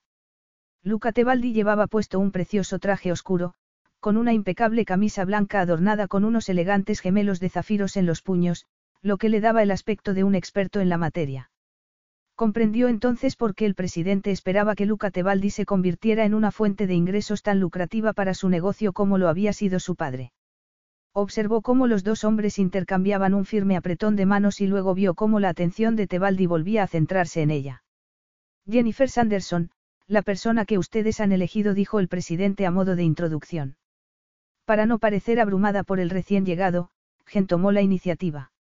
Dio un paso al frente y agarró con firmeza la mano que Tebaldi le ofrecía. Fue como si hubiera metido los dedos en un enchufe. Apartó rápidamente la mano mientras el presidente empezaba a hablar sobre una próxima subasta de gemas muy raras, pero no pudo evitar sentir chispas subiéndole por el brazo y llegándole a partes más sensibles de su cuerpo con incluso más entusiasmo. Era una locura. Ni siquiera lo conocía. Entonces, razonó con preocupación que no tenía que conocerlo para sentir una respuesta tan primitiva por un hombre tan descaradamente sexual como Luca Tebaldi. Luca sintió aquella reacción y la vio en los ojos, cuyas pupilas se habían oscurecido. La noche anterior ella iba vestida con un provocativo disfraz mientras que aquel día su atuendo era demasiado recatado. ¿Cuál era la verdadera Jennifer Sanderson? Se miraron el uno al otro con descarado interés. Gen sentía tanta curiosidad sobre él como Tebaldi sobre ella. ¿Cuál era el vínculo entre el diamante del emperador, Raúl Tebaldi y Luca? Luca sabía que ella era una mujer inteligente y que no tardaría mucho en encontrar las respuestas, aunque podrían estar equivocadas. La mantendría en la duda hasta que llegaran a Sicilia. Nada era sencillo. Luca la admiraba, algo que no había esperado. Había disfrutado de su actuación en el club y, después, se había enfrentado a él. A Luca le intrigaba descubrir cómo reaccionaría a ella a la siguiente parte del viaje. El presidente estaba diciendo algo de otra subasta a la que tal vez a Luca le gustaría asistir. Decidió no escuchar. Prefería concentrarse en la intrigante señorita Sanderson. ¿Por qué la encontraba tan atractiva? No tenía una belleza convencional y no se parecía al resto de las mujeres que él conocía. Se mostraba desafiante, espinosa e impredecible y eso le resultaba a él completamente fascinante. La extraña mezcla de cautela y de osadía lo tenía prendado. Para inflamarlo aún más, con su mirada ella le había dejado muy claro que le importaba un bledo lo que él pensara de ella. Tal vez no tenía dinero ni poder, pero sí un espíritu fuerte. ¿Qué sabría ella sobre el testamento de su hermano? ¿Qué sería necesario hacer para conseguir que ella renunciara a todo lo que le había dado Raúl? Apenas miró el diamante cuando el presidente se lo mostró para que diera su aprobación. Estaba mucho más interesado en Jennifer Sanderson para tratar de averiguar qué era lo que había detrás de aquella firme mirada verde. Duplicidad, inocencia, interés profesional o algo más. Si me perdona, dijo el presidente, me temo que ahora debo marcharme. Otra cita explicó con una breve sonrisa. Lo dejó en las capaces manos de la señorita Sanderson. Jennifer tiene mi autorización para ofrecerle todo lo que pueda necesitar, añadió con una pegajosa sonrisa, que pareció caer mal a Luca Tebaldi, que se limitó a sentir con la cabeza. Cuando la puerta se cerró, Gen se tensó. Así que usted es el hermano de Raúl, dijo. Eso me pareció anoche. Hace mucho que no lo veo. Espero que esté bien. Mi hermano está muerto. Oh. Susurró Gen mientras se llevaba una mano a la boca. Se había quedado sin palabras. No se podía creer lo que acababa de escuchar. Se debía la falta de emoción de Luca Tebaldi al comunicar el fallecimiento de su hermano a un deseo por ocultar su propia pena o era acaso para ponerla a prueba. Murió en accidente hace poco, añadió Luca Tebaldi. En accidente. ¿Y? Preguntó a duras penas. No era capaz de asimilarlo. Agarró el respaldo de una silla. Se sentía destrozada. ¿Quiere saber si sufrió? Por lo que yo sé, no. Murió en el acto en un choque frontal en Roma. Lo siento mucho. El pobre y vulnerable Raúl estaba muerto. No parecía posible. Tenía tantos recuerdos de él. Sabía que la vida de Raúl había sido muy complicada, pero jamás se habría imaginado que terminaría así. Debería haberlo imaginado, lo veía todas las noches. Sabía que tenía problemas, pero... Bueno, solíamos hablar. Explicó mientras Luca la miraba atentamente. ¿Quiere que le traiga un vaso de agua? Gen no pudo contestar. Se limitó a hacer un gesto con las manos. Aún no se podía creer que jamás volvería a ver a Raúl. ¿Conoció usted a mi hermano en el casino? Le preguntó Luca mientras le servía un vaso de agua. Sí. Nunca lo vi en ningún otro lugar. Éramos conocidos que se convirtieron en amigos con el tiempo, pero Raúl tenía su propia vida y yo la mía. ¿Y de qué hablaban? Quiso saber Luca mientras le entregaba el vaso. De todo y de nada en particular, dijo Gen con sinceridad. Tomó un sorbo de agua. Otra vida perdida innecesariamente. Recordó el terrible día en el que Lidie murió. La policía fue muy amable y la llevó a la unidad de cuidados intensivos, donde su hermana seguía con vida. En ese momento, Gen quiso creer en los milagros. El médico no tardó en confirmarle que su hermana estaba en muerte cerebral. Le explicó que tenía lesiones cerebrales incompatibles con la vida y le preguntó si estaría dispuesta a donar sus órganos. Hasta aquel momento, Gen había querido creer que Lidia estaba dormida y que muy pronto se despertaría. No debía tardar mucho en tomar una decisión. Señorita Sanderson. Lo siento, respondió ella. Miró a Luca. Se parecía tanto a Raúl, aunque era mucho más grande y fuerte, como si él fuera la imagen en positivo y Raúl la imagen en negativo. Lo siento. Me ha sorprendido tanto escucharlo de su hermano. Raúl confiaba en usted. Solíamos hablar, confirmó Gen. Raúl le había contado muchas cosas, pero Gen se enorgullecía de su discreción. Hablaban todas las noches. ¿Qué es esto? Le desafió ella. Yo conocía a su hermano y lo tenía en mucho aprecio. Hablábamos de muchas cosas. Discúlpeme si le parezco demasiado curioso. Simplemente estoy tratando de llenar los huecos. Comprendo cómo se siente. Yo he pasado por algo similar. Sí. Este no es el momento, se apresuró ella a decir. Le acompaño en el sentimiento. Mientras Luca Tebaldi murmuraba algo, Gen se preguntó lo que él quería que ella dijera. Su mirada era penetrante y casi sospechosa. ¿Acaso pensaba él que ella le daba el pésame porque se esperaba que lo hiciera? Gen no podía dejar de pensar que aquello era la tranquilidad que precede a la calma. Si por lo menos supiera de dónde venía la tormenta o qué la había causado, Tal vez podría ayudarlo Luca Tebaldi la mirada como si ella supusiera algún tipo de amenaza y como si él fuera el caballero andante que había llegado para salvar el día. Sin embargo, ¿a quién estaba salvando y de qué? Capítulo 4. Gen pensó que tal vez él estaba celoso de la relación que ella tenía con su hermano. En realidad, podía entender perfectamente la necesidad que tenía de saber. Cuando se encontraba con personas que habían conocido a Lidie, tenía que contenerse para no acribillarles a preguntas en un intento por saber cada pequeño detalle que pudieran recordar sobre su hermana. Era como si tuviera que confeccionar una colcha de recuerdos, y cada retal de información fuera vital porque llenaba un hueco de la vida de su hermana que ella desconocía. Luca llevaba ya en silencio algún tiempo y, gracias a los recuerdos que él había avivado, Gen tenía las emociones a flor de piel. Nunca se había sentido enfadada con un cliente antes, pero era injusto que él le hubiera hecho tantas preguntas. Raúl lo había necesitado y, ¿dónde había estado Luca Tebaldi entonces? Su hermano le echó mucho de menos, dijo rompiendo el tenso silencio. Hablaba sobre usted constantemente. Me decía que solía cuidar de él cuando era pequeño, pero que, al final, tomaron caminos separados. ¿Le dijo por qué fue eso? Le preguntó Luca. No. Sin embargo, Gen pensaba que lo sabía. Después de haber tenido oportunidad de conocer al hermano de Raúl, había visto lo diferentes que eran. Raúl había sido solitario y sensible mientras que Luca Tebaldi era duro, centrado y seguro de sí mismo. Con tal cantidad de testosterona sobre la mesa, a Raúl no le habría resultado fácil admitir que buscaba cosas muy diferentes en la vida. Sospechaba que Luca también tenía sus problemas. Se había cerrado para no sentir pena ni sentimiento alguno. Reconocía los síntomas, dado que ella misma había hecho algo muy similar. Tenía que admitir que aquello era una especie de vínculo entre ellos. ¿Habló mi hermano alguna vez de dinero con usted? ¿De dinero? La mención del dinero ensuciaba su relación con Raúl. Tal vez Gen no tuviera mucho en comparación con la familia Tebaldi, pero todo lo que poseía se lo había ganado. Le presté dinero a su hermano en una ocasión, dijo ella. Sentía que Luca Tebaldi necesitaba saber la verdad o al menos la parte que ella estaba preparada para contarle.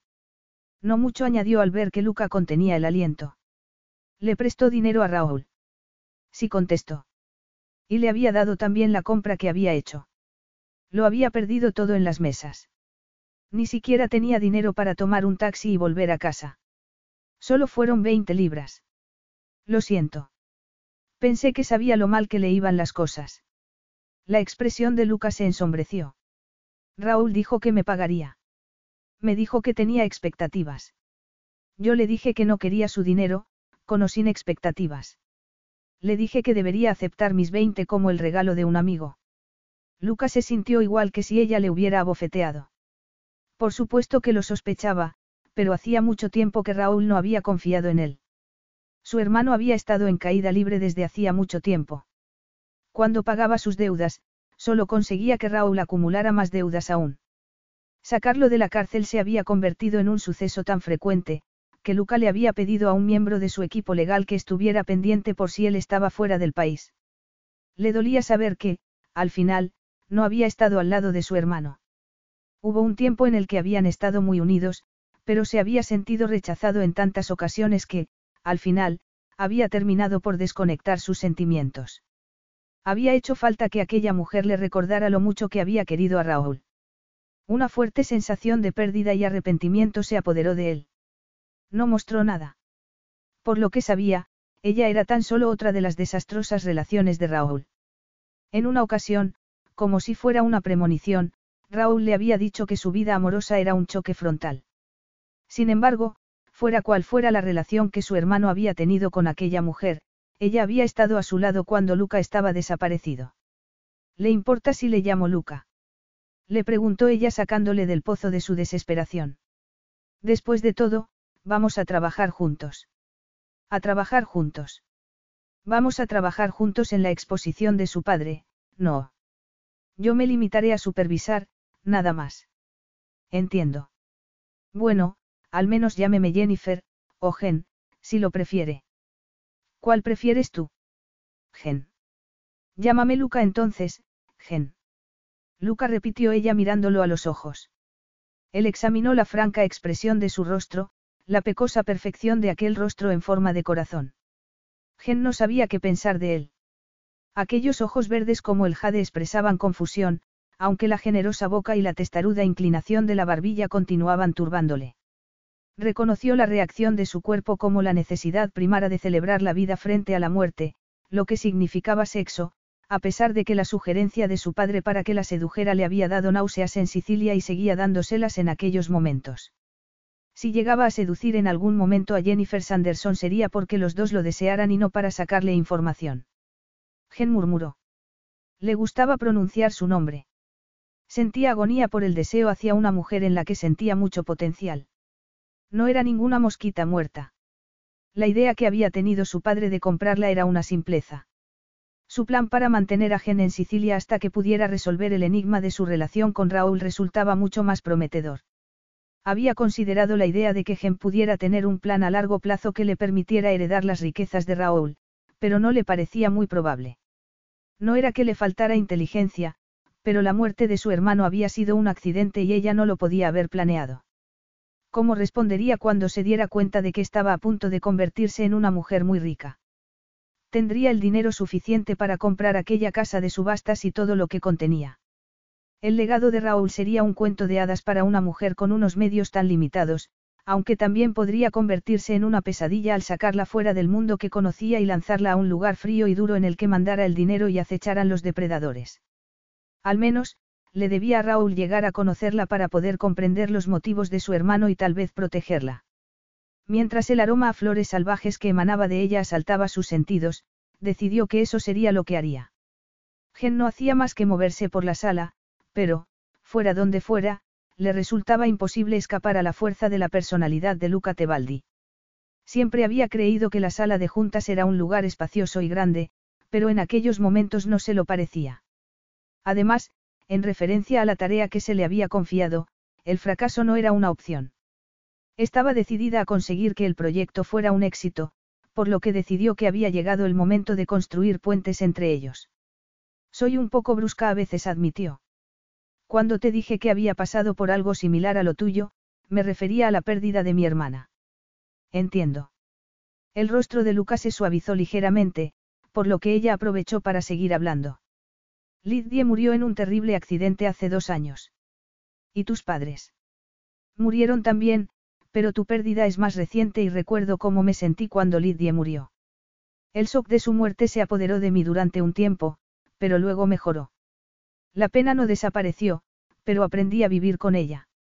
Ahora, aprovecho al máximo cada día en memoria de mi hermana. Te debo una cena, dijo, para no seguir hablando de algo demasiado íntimo como para hacerlo con un hombre que acababa de conocer. Esta noche, tal y como habíamos quedado. A las ocho en tu casa. Sugirió él. No, en el casino replicó Gen. Tiene sentido, dado que la cena que pagaste está allí. Tu dirección insistió Luca. Había pensado que sería una cena en un lugar que yo eligiera. Preferiría que nos ciñéramos a lo que habíamos hablado en un principio. El club podría ser lo que acordamos, pero no lo que yo quiero. Pagué mucho dinero por el privilegio de poder cenar contigo, pero quiero disfrutarlo también. No se podía negar que Luca era muy persuasivo y que podía dejarla sin aliento con solo una mirada. Gen no podía olvidar que la ONG se beneficiaría de su dinero. Además, quería conocerlo un poco mejor para poder hablar de Raúl. A pesar de todo, seguía teniendo dudas. Para llegar a mi casa todas las calles son de una dirección y resulta algo complicado. La encontraré, dijo él mirándola de un modo que le aceleraba el pulso. ¿A qué había accedido? No se le daba muy bien lo de las citas. En eso, la experta era Lidie. Su vivaz hermana había nacido con mucha seguridad para tratar con los hombres. Cuando Lidie murió, Gen se había retirado aún más hacia su interior. No había querido hablar con nadie sobre la muerte de su hermana, por lo que un estado de hibernación le había parecido una apuesta más segura, hasta que los voluntarios de la ONG la habían animado a volver al trabajo y salir. Habían insistido que debía socializar. Cuanto más hablara con la gente, más descubriría que ellos también tenían problemas y eso la ayudaría a ser más fuerte por ellos hasta que terminara fortaleciéndose ella misma. Esta noche dijo él lanzándole una última y misteriosa mirada antes de dirigirse hacia la puerta. ¿No se te olvida algo? ¿El qué? ¿No te gustaría mirar bien la última compra de tu padre antes de irte? Le preguntó ella indicando el estuche de terciopelo. Ah, sí contestó él con una sonrisa en los labios. La piedra maldita. El cuerpo de Gen reaccionó a la calidez que se reflejó de repente en los ojos de Luca. Se trata de un trozo de carbono muy compacto. Inerte y, con toda seguridad, ajeno a toda la leyenda que lo rodea. Me gusta, dijo él riendo. En aquella ocasión, la risa sí se le reflejó en los ojos. No me interesan en absoluto las piedras preciosas, confesó, pero me gustaría ver a esta instalada con el resto de la colección de mi padre. Lo único que me afecta es el precio. Eso afectaría a la mayoría de la gente, afirmó ella. Resultaba imposible resistirse a su encanto, a pesar de que tenía un lado frío que la helaba por completo. En el breve espacio de tiempo que hacía que lo había conocido, Luca Tebaldi había conseguido que cambiara la opinión que tenía sobre los hombres, aunque en el futuro fuera a comparar a todos los que conociera con él. Me ha resultado muy interesante volver a verte, Signorina Sanderson. Estoy deseando que llegue nuestra cena esta noche. Gen se dio cuenta de que ella también. Hasta esta noche. Sin embargo, Luca ya se había marchado, dejando a Gen con la clara impresión de que había algo en aquella situación que ella no comprendía. Luca llegaría en cualquier momento. Se sentía tan nerviosa. No había tenido una cita desde. Sin embargo, aquello no era una cita. Era una cena que él había comprado en una subasta benéfica. Decidió que no iba a sentirse avergonzada a pesar de que él era un multimillonario y ella vivía en un pequeño estudio. El espacio era limitado, pero todo estaba muy limpio y olía bien. Había podido decorar el estudio a su gusto y lo había hecho pintando las paredes de colores brillantes. Además, había colocado una estera que había hecho ella misma con trozos de tela para tapar las partes de la moqueta que estaban más raídas. A sus escasos muebles, había añadido otros que había encontrado por suerte en las tiendas de segunda mano. Tenía fotos de sus padres y de Lidie por todas partes, ocupando los lugares de mayor relevancia. Sintió que los ojos se le llenaban de lágrimas al ver una de las fotografías que tenía de su hermana. Había sido tomada justo antes de que Lidie muriera y resultaba un vibrante y feliz recordatorio de un momento atrapado en el tiempo. Gen le había hecho la foto en un parque cercano. Lidie estaba haciendo volteretas y sonriendo. Su gesto seguía tan iluminado, tan vivo, que a Gen le parecía que iba a aparecer en cualquier momento por la puerta. Apartó la mirada de la foto con dificultad y fue a comprobar la tierra de las macetas que tenía en la ventana. La mayoría eran esquejes de plantas olvidadas y abandonadas en los diversos despachos de la casa de subastas, a excepción de la última adición, un pequeño rosal que había comprado en memoria de Lidia y de Raúl Tebaldi, el hombre solitario del casino, que era como Gen siempre lo recordaría. Aún tenía que decidir lo que ponerse para la importante cita con Luca. No se avergonzaba de su guardarropa, aunque en la mayoría de las ocasiones compraba en tiendas de segunda mano, buscando prendas vintage que hubieran pasado desapercibidas para los coleccionistas. Se probó varios atuendos antes de decidirse. Sabía que no podía competir con el guardarropa que él tendría, por lo que al final se había decidido por un precioso vestido estilo años 50. Era de algodón azul, cubierto de pequeños ramos de flores blancas. Tenía mucho vuelo e iba muy ceñido a la cintura, con mangas francesas rematadas con puños blancos. Se abrochaba por la parte delantera con una hilera de pequeños botones de perlas. Lo remataba un cinturón de la misma tela. Con un escote en pico, rematado con grandes solapas, se sentía elegante y segura de sí misma. Suponía un gran cambio a los vaqueros y al traje tan aburrido que solía llevar al trabajo, aunque era mucho más modesto que el disfraz de conejita. Lo de no juzgar a un libro por su portada estaba muy bien, pero la gente sí lo juzgaba y era crucial acertar aquella noche. Aquel vestido sería una especie de armadura para ella. El pulso se le aceleró cuando sonó el timbre. Ciertamente, necesitaría una armadura. Lucas se mostraría cálido, pero también desafiante. Fuera como fuera, necesitaría todo su ingenio aquella noche. Agarró un echarpe y abrió la puerta. Vaya dijo él mientras la miraba de arriba abajo. Gen pensó si se habría equivocado. Sería demasiado aquel atuendo.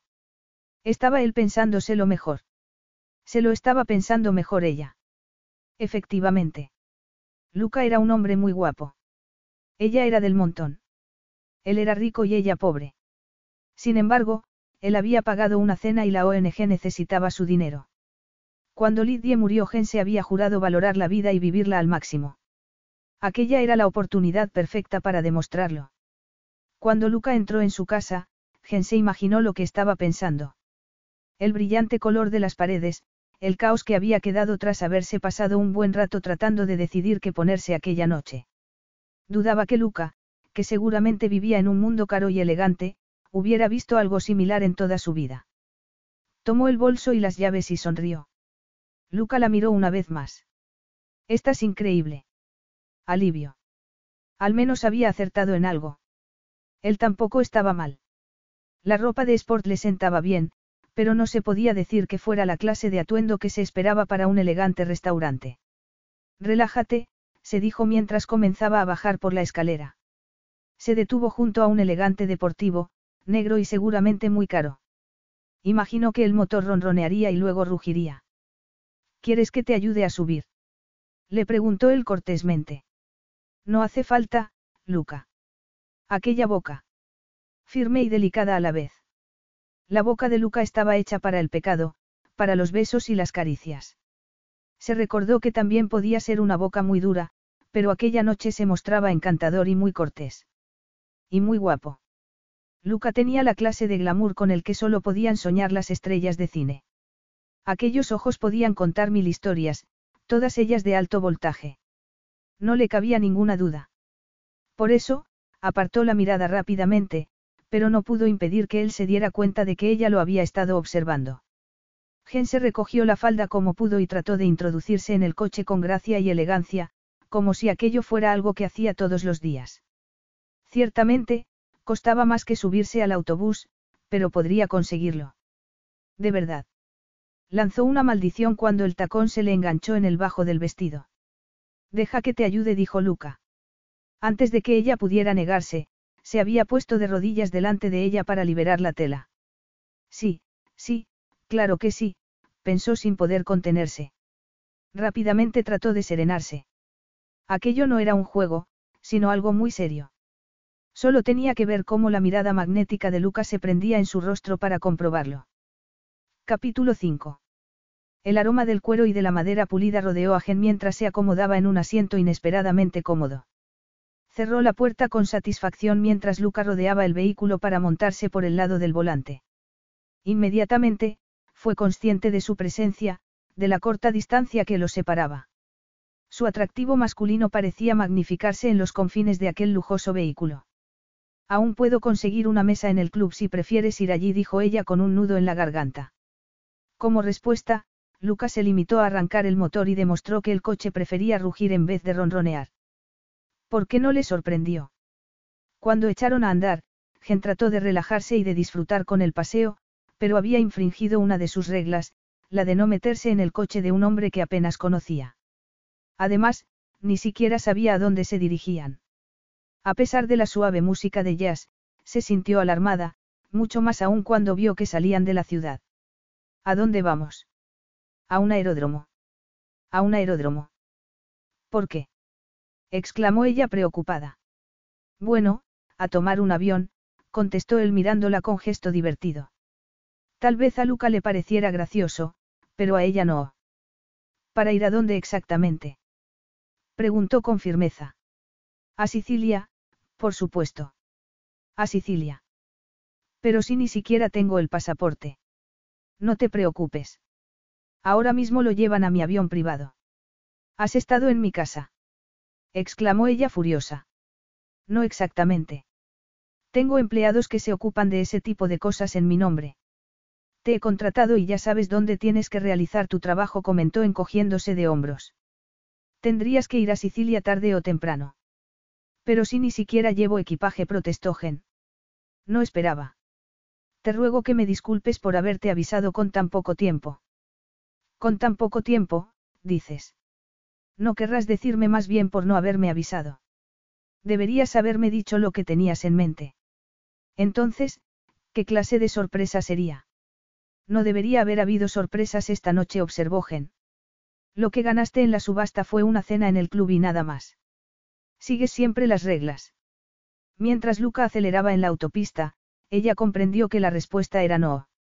Última oportunidad, dijo él. Dime si quieres regresar. Y tirarlo todo por la ventana. Seguramente, así terminaría aquel asunto.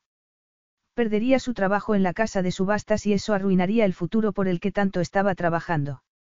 No averiguaría nada más sobre Raúl ni Luca. De hecho, podría ser que no volviera a verlo. ¿Y bien? insistió él. ¿Qué es lo que quieres hacer? Estaban acercándose a una salida. Tenía poco más de unos segundos para decidirse, menos aún a la velocidad a la que iba Luca. Te aseguro que no te estoy secuestrando. Simplemente estoy siguiendo los detalles de seguridad que he ideado para protegerte a ti y a la última y extravagante compra de mi padre. ¿Estás hablando del diamante del emperador de esa manera? Preguntó ella. Nunca había oído a nadie referirse a aquella piedra preciosa con otra cosa que no fuera admiración. No me irás a decir que ha comprado otra cosa, ¿verdad? No lo sé. ¿No te sientes algo apabullada por su valor? No, su valor no significa nada para mí, aparte del hecho de que tengo que cuidar la compra que ha hecho un cliente. A mí me fascina la piedra en sí, quién la cortó, quién fue su dueño antes de tu padre y cómo se descubrió. Eso es lo que me interesa. Frunció el ceño. Si Luca despreciaba tanto lo que había comprado su padre, porque se había tomado un tiempo de su ocupada vida para ir a Londres y ocuparse de la venta. Solo habría bastado que me hubieras llamado por teléfono para decirme que nos íbamos a Sicilia esta misma noche. Lo importante de la seguridad es el silencio. Cuantas menos personas conozcan mis planes, más seguros serán estos. ¿Acaso no confías en mí? ¿Y tú? ¿Confías en mí? Después de todo, apenas nos conocemos. Y tu avión está preparado para despegar. Mi avión siempre está preparado para despegar. Bueno, tú dirás. Tienes que decidirte. Le recordó. Ya había empezado a frenar. ¿De verdad no quieres ver la fabulosa colección de joyas de mi padre? Expertos con muchos años de experiencia harían cualquier cosa por la oportunidad que me has dado a mí. Entonces, ¿por qué yo, Luca? Quería un punto de vista más fresco, dijo él mientras trataba de mantener la vista en la carretera. No me vale como respuesta, insistió ella. Estás estudiando gemología, no. Precisamente. Estoy estudiando, afirmó Gen. Pero eres la mejor alumna de la clase. Sigo siendo una estudiante. Estoy sentada en una clase con un profesor que me enseña. Yo hubiera dicho que, para este trabajo, necesitas al profesor en vez de a la alumna. Lucas se encogió de hombros. Para mí, es mucho más importante alguien con ideas nuevas que las fórmulas de siempre. Gen se preguntó si había otra razón. Voy a conocer a tu padre. No, se ha marchado a Florida para vivir allí su jubilación. Entonces, ¿para qué iba a crear una exposición para Don Tebaldi? Y no quiere tener sus joyas o al menos ver su última adquisición. Confía en mí, replicó Luca. Tal vez yo no le caiga bien, pero confía en mí. Gen no podía comprender que a un padre no le cayeran bien sus hijos. Ella había crecido sabiendo que tenía un padre y una madre que la adoraban, por eso su muerte había sido aún más dolorosa. A mi padre no le gusta ninguno de sus hijos, le explicó Luca sin emoción alguna. De hecho, yo creo que nos despreciaba. En nuestra manada, solo había sitio para un macho y ese era él. Gen decidió que era mejor dejar pasar el tema. Notó la amargura que aquella conversación le causaba a Luca. Aquel detalle que acababa de contarle explicaba en cierto modo por qué Raúl se había sentido tan abandonado. En realidad, aquel viaje era un sueño hecho realidad, pero los sueños podían ser engañosos y aquel estaba ocurriendo demasiado pronto en su trayectoria profesional. No tenía sentido que no se les hubiera ofrecido aquella oportunidad a personas con mucha más experiencia y preparación que ella. Gen estaba segura de que podía realizar el trabajo y tenía muchas ganas de ver las joyas. El hecho de pasar más tiempo con Luca también le resultaba excitante, pero no se fiaba del todo de él ni de sus motivos. Peor era que tampoco se fiaba de ella misma. No tenía experiencia con los hombres. Era una virgen frustrada, que era el equivalente humano de un barril de pólvora a punto de explotar. Pareces preocupada, dijo Luca mirándola de soslayo. ¿Quieres que me dé la vuelta? Estaría loca de permitírtelo cuando esto es un avance tan importante para mi carrera, admitió ella con franqueza. La colección de tu padre tiene fama de ser la mejor del mundo. Sí, en lo que se refiere a acumular piedras, no tiene rival, afirmó Luca con ironía. Si eso es todo con lo que tiene que ver este viaje. ¿Y sobre qué otra cosa podría ser? No lo sé. Si Luca pensaba que porque no tenía un título de relumbrón o un orgulloso apellido no sabía qué hacer en situaciones comprometidas, estaba equivocado. Tal vez podría carecer de experiencia, pero llevaba trabajando en el club el tiempo suficiente como para saber cuándo se avecinaban problemas. Todavía puedo llevarte a tu casa, le ofreció él mientras aminoraba la marcha del coche para poder tomar el desvío. No tengo más que seguir dando vueltas a la rotonda hasta que te decidas. Ya me he decidido, anunció. El hecho de que Luca pensara que era indecisa o débil era lo último que quería profesional y personalmente. Daría por terminado aquel asunto, con todas sus consecuencias. Voy contigo. Estupendo. Ya hablaremos más en el avión, prometió. Gen contaba con ello. Por cierto, ¿dónde está el diamante del emperador? A salvo en mi avión. Acababa de entrar en el mundo de los multimillonarios, donde cualquier cosa era posible. Frunció el ceño de nuevo. Espero que ese gesto no se deba a que estás preocupada por volar en el mismo avión que una piedra maldita. No creo en las supersticiones, contestó Gen con franqueza. Espero que tú tampoco. Yo solo me enfrento a los hechos, le aseguró Luca. Cuando entraron en el aeródromo, se dirigió directamente hacia el lugar en el que estaba el avión. Entonces, Gen, la osada, la cautelosa, la imprevisible, la mujer que se había ganado la confianza de su hermano cuando Luca la perdió comenzó a dudar. Los nudillos se le pusieron blancos sobre el manillar de la puerta. Mi punto de vista sobre el diamante del emperador es este, dijo con un ligero temblor en la voz. Luca supuso que solo estaba tratando de ganar tiempo. Tú dirás, respondió mientras se giraba para mirarla. Aún tenían un poco de tiempo antes de que tuvieran que despegar. Creo que se dice que trae mala suerte porque los que lo poseen tienen demasiado y siguen queriendo más, aunque por razones equivocadas. Eso era exactamente lo que él siempre había pensado. Amasar más riquezas y tesoros había sido lo único que le había importado a su padre y Luca siempre había creído que la frialdad de su padre había desatado la muerte de su madre. En aquellos momentos, creía que la amargura de su padre había ido creciendo a lo largo de los años porque había amado a la que fue su esposa, pero nunca había sabido cómo mostrarlo. Cuando la perdió, él se perdió también. Gen le hacía pensar en cosas en las que no había pensado desde hacía años. Cuando ella lo miraba con el dardo de sus ojos verdes, le indicaba que solo se iba a conformar con la verdad. Es una historia interesante, dijo. Es un hecho, afirmó ella. El diamante del emperador no tiene ninguna maldición. Son las vidas de la gente las que necesitan que se las ajuste. Ese diamante es impecable y hermoso y tal vez algunos de los que entran en contacto tratan de alcanzar esa misma perfección, pero se van a sentir desilusionados. La vida siempre es mucho más complicada que eso. ¿Estás lista para marchar ahora que te has sacado eso de dentro? Le preguntó él con una sonrisa. Gen respiró profundamente y dijo. Sí. Pones mucho esfuerzo en tu trabajo, comentó Luca mientras la ayudaba a salir del coche. Algunos podrían decir que es pasión. Y podrían tener razón. Aún no tengo mi título, pero se me da bien lo que hago. Es cosa de familia. Mi madre fue una respetada gemóloga y yo llevo estudiando minerales y piedras preciosas desde que tenía edad suficiente para leer y no porque tuviera que hacerlo, sino porque me gustaba. Igual que había decidido ser la mejor cuando Lidia murió. El luto que Gen había experimentado le había exigido una acción en positivo. Si no, se habría rendido y eso habría sido un insulto para la memoria de su hermana. Antes de subir la escalerilla del avión, se volvió para mirar a Luca. ¿Cuándo voy a regresar al Reino Unido? En cuanto hayas terminado tu trabajo. Gen miró hacia la entrada del avión, donde la azafata ya los estaba esperando. Había llegado el momento de dar un salto hacia el futuro o darse la vuelta y regresar. La lujosa cabina estaba decorada como un cómodo salón. Lucas sabía que a Gen no le faltaría de nada.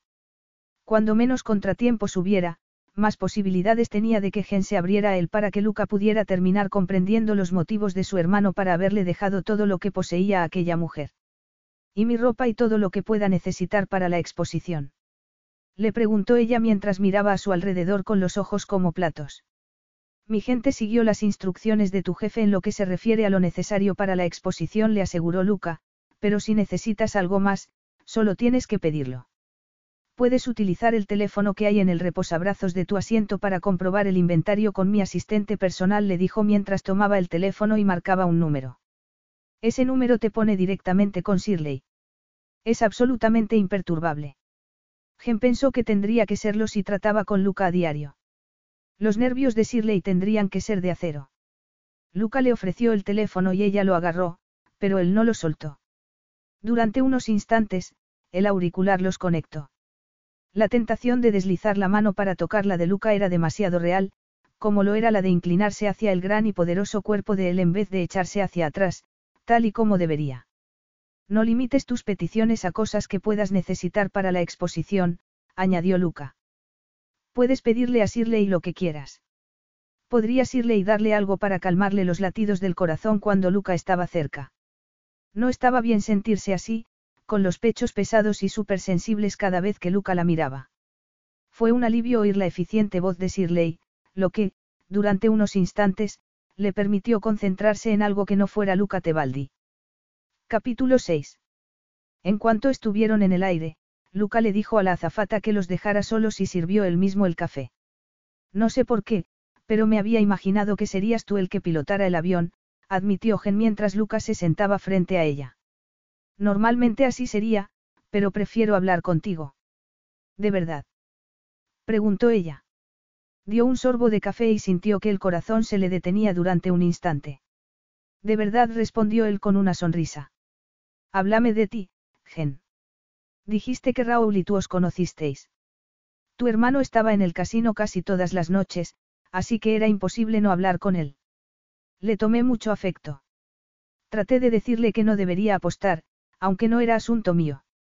No era que yo no quisiera verlo, pero perder tanto dinero como perdía Raúl no podía ser bueno para nadie, por muy rico que se sea. ¿No te escuchó? Le preguntó Luca. Gen negó con la cabeza. Me alegro de que lo intentaras. Me alivia saber que mi hermano tenía a alguien con quien hablar. Raúl estaba muy preocupado porque siempre perdía mucho dinero. Al principio decía que algún día su suerte cambiaría, pero creo que dejó de creérselo.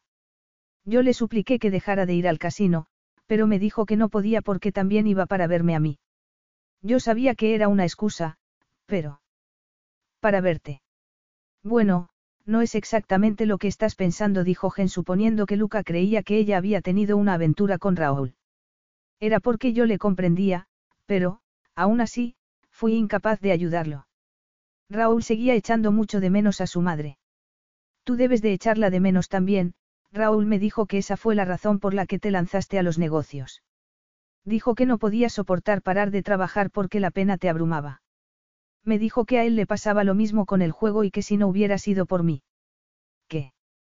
No creo que yo hubiera podido hacer más para ayudar a Raúl. Miro hacia atrás y me pregunto si podría haber hecho algo para que volviera a recuperar el contacto contigo. Tú y yo. Los dos dijo Luca tristemente, pero dudo que ninguno de los dos hubiéramos podido ayudarlo. Mi madre no regresará y mi padre no cambiará nunca. Eso es algo a lo que los dos nos tuvimos que acostumbrar y Raúl no pudo hacerlo nunca. Cuando Luca se inclinó hacia ella y le tomó las dos manos entre las suyas, Gen contuvo el aliento. El roce de su piel era fuerte y reconfortante, pero también extremadamente turbador. Tú fuiste amable con mi hermano cuando tenías tu propia pena a la que enfrentarte, le dijo mientras la miraba fijamente a los ojos.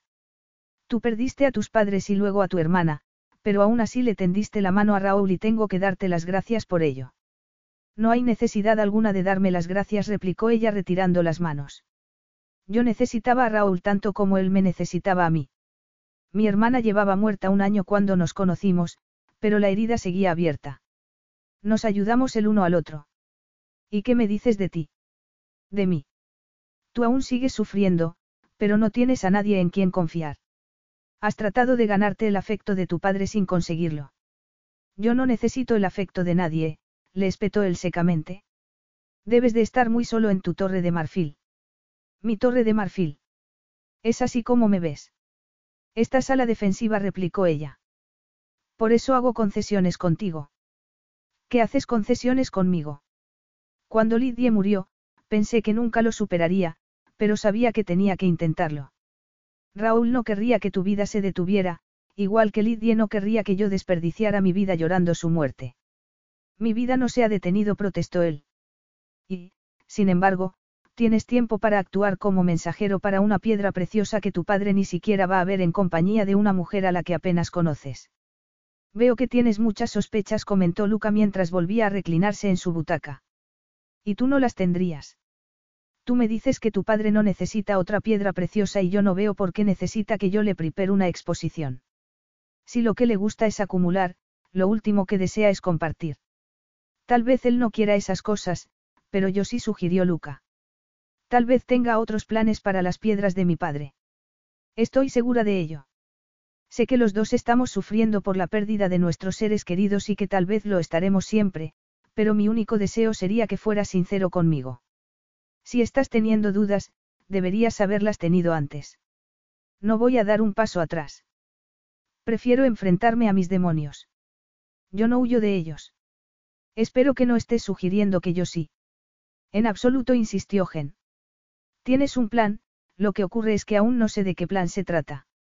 Me gustaría que me lo dijeras. Tienes una gran imaginación. No soy tonta. No he pensado ni por un instante que lo fueras. Solo creo que las experiencias que has tenido tan solo han perfeccionado tus poderes de perfección. Gen se preguntó a qué se refería con eso y se encogió de hombros. Te aseguro que preferiría haberme perdido esas lecciones. Yo también admitió Luca. Su triste sonrisa tentó a Gen a creer que ella estaba reaccionando exageradamente y que no había conspiración alguna para llevarla a Sicilia, donde se limitaría a hacer su trabajo. Tras convencerse a sí misma, se sintió como si el mundo fuera un lugar más brillante y amable. Sicilia. Gen no se podría haber sentido más emocionada ni más cautelosa de lo que podría aguardarle allí mientras Luca la ayudaba a bajar la escalerilla del avión. Bienvenida a mi hogar. Estoy encantada de estar aquí. El avión había aterrizado en la isla privada de los Tebaldi, que era un pequeño trozo de tierra engastada como si fuera una joya en un mar de color aguamarina frente a la costa de Sicilia, según había podido averiguar Gen. La pista de aterrizaje estaba muy cerca del mar, se podía escuchar el murmullo de las olas desde la escalerilla del avión. El cielo era como una cortina de terciopelo negro iluminada por las estrellas y la luna irradiaba su luz sobre las colinas y los bosques que rodeaban el pequeño aeródromo. La temperatura era tan agradable que Gen decidió que se podía quitar el echarpe. Se lo metió en el bolso y, de repente, se sintió increíblemente optimista. ¿Por qué no? Cuando había llegado a aquel lugar maravilloso para realizar un trabajo que adoraba. ¿Qué te parece hasta ahora? Le preguntó Luca mientras se acercaba a ella, haciendo que el cuerpo le temblara por la cercanía del de él. Por lo que puedo ver. Es precioso, ¿verdad?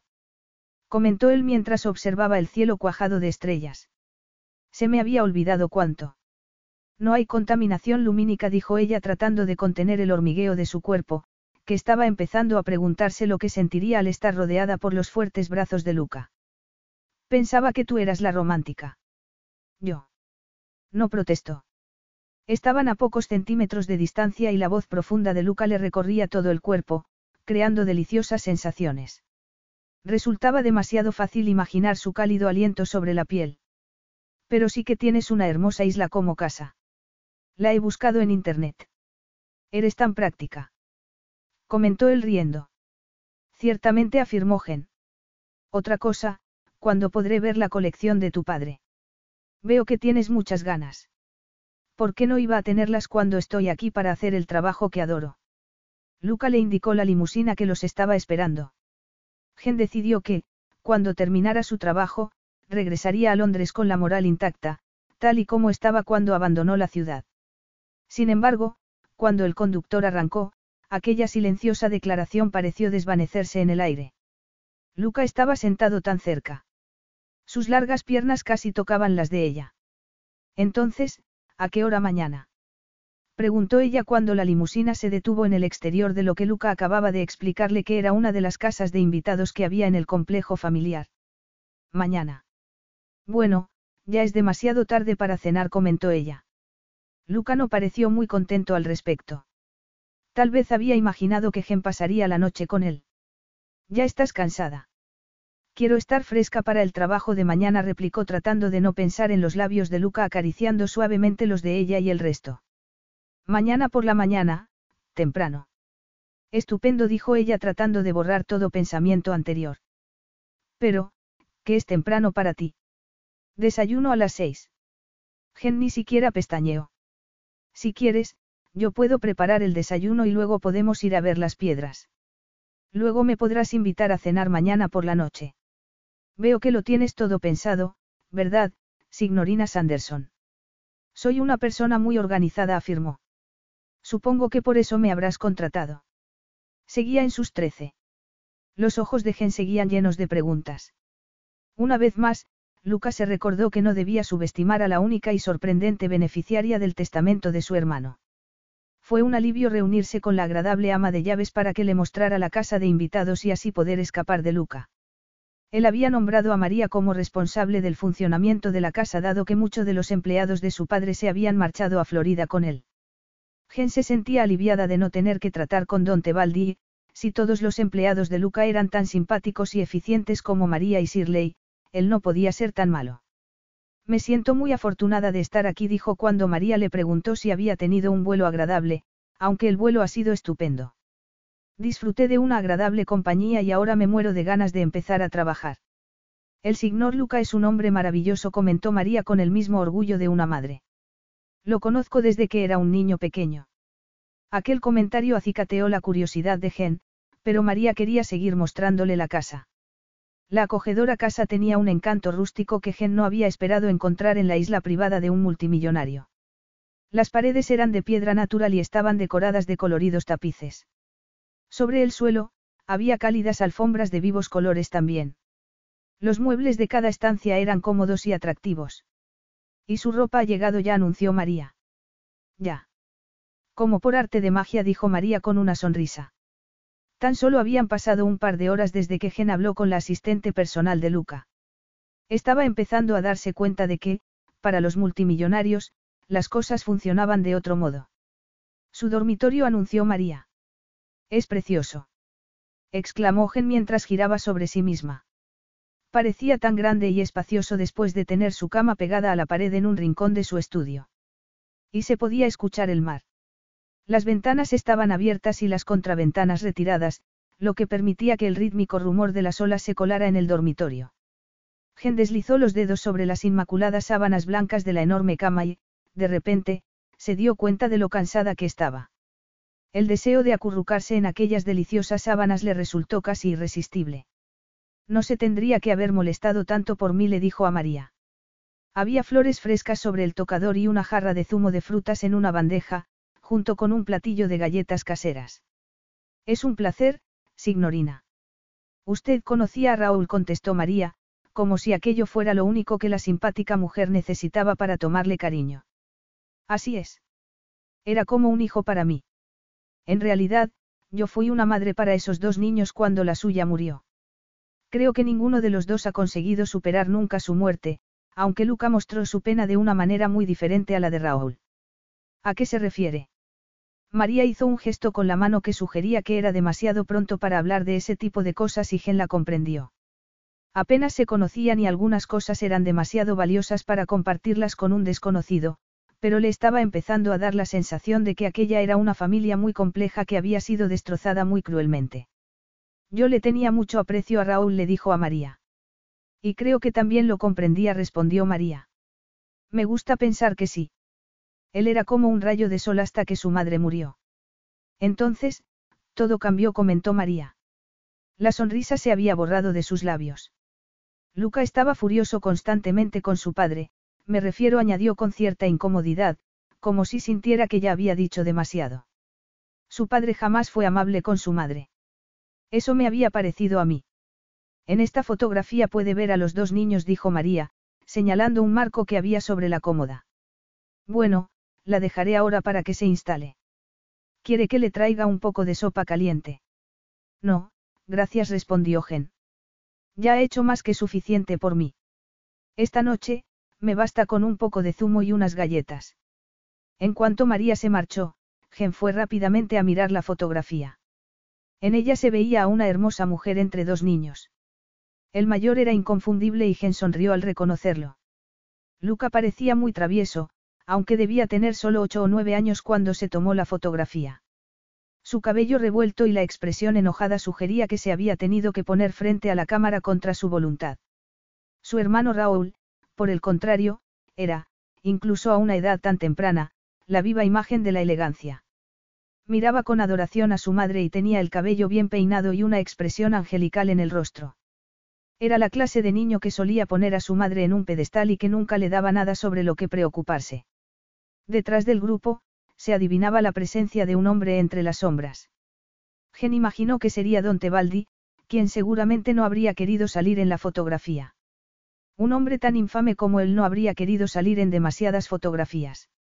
Aquel pensamiento le provocó un escalofrío. Dejó la fotografía en su sitio y se volvió a preguntar en qué diablo se había metido. Cuando fue a servirse un poco de zumo, se dio cuenta de que había una nota debajo de la jarra.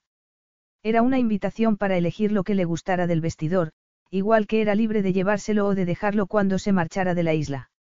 La nota era de Shirley. Menuda eficiencia. Despierta, se dijo Gen con impaciencia. La nota era otra prueba más de que Luca llevaba ya cierto tiempo planeando su visita a la isla. Los truenos empezaron a rugir ominosamente en las colinas, pero Luca le pidió al conductor que detuviera el coche antes de llegar a la casa. Necesitaba andar, pensar sin distracción, deshacerse con ejercicio de su frustración. Solo esperaba que Jennifer Sanderson estuviera sufriendo de la misma frustración que él. Lo que había empezado como un plan a sangre fría se había transformado muy rápidamente en otra cosa y él nunca había podido confiar en sus sentimientos. En la infancia, cuando se había esforzado tanto por ganarse el favor de su padre y había fracasado tan claramente, había pensado que ni siquiera merecía la pena intentarlo.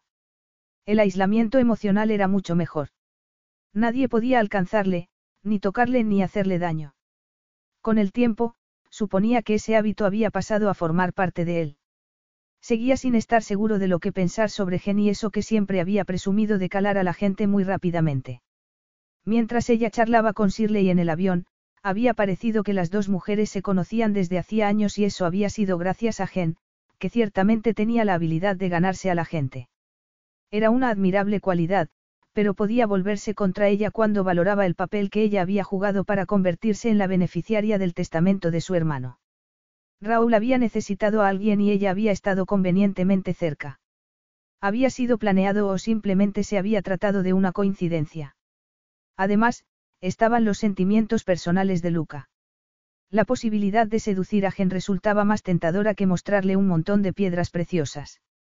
Cuando la dejó en la casa de invitados, ella fue a saludar al ama de llaves en vez de pedirlo que entrara. Luca estaba acostumbrado a que las mujeres cayeran rendidas a sus pies. Se detuvo de repente y miró a su alrededor.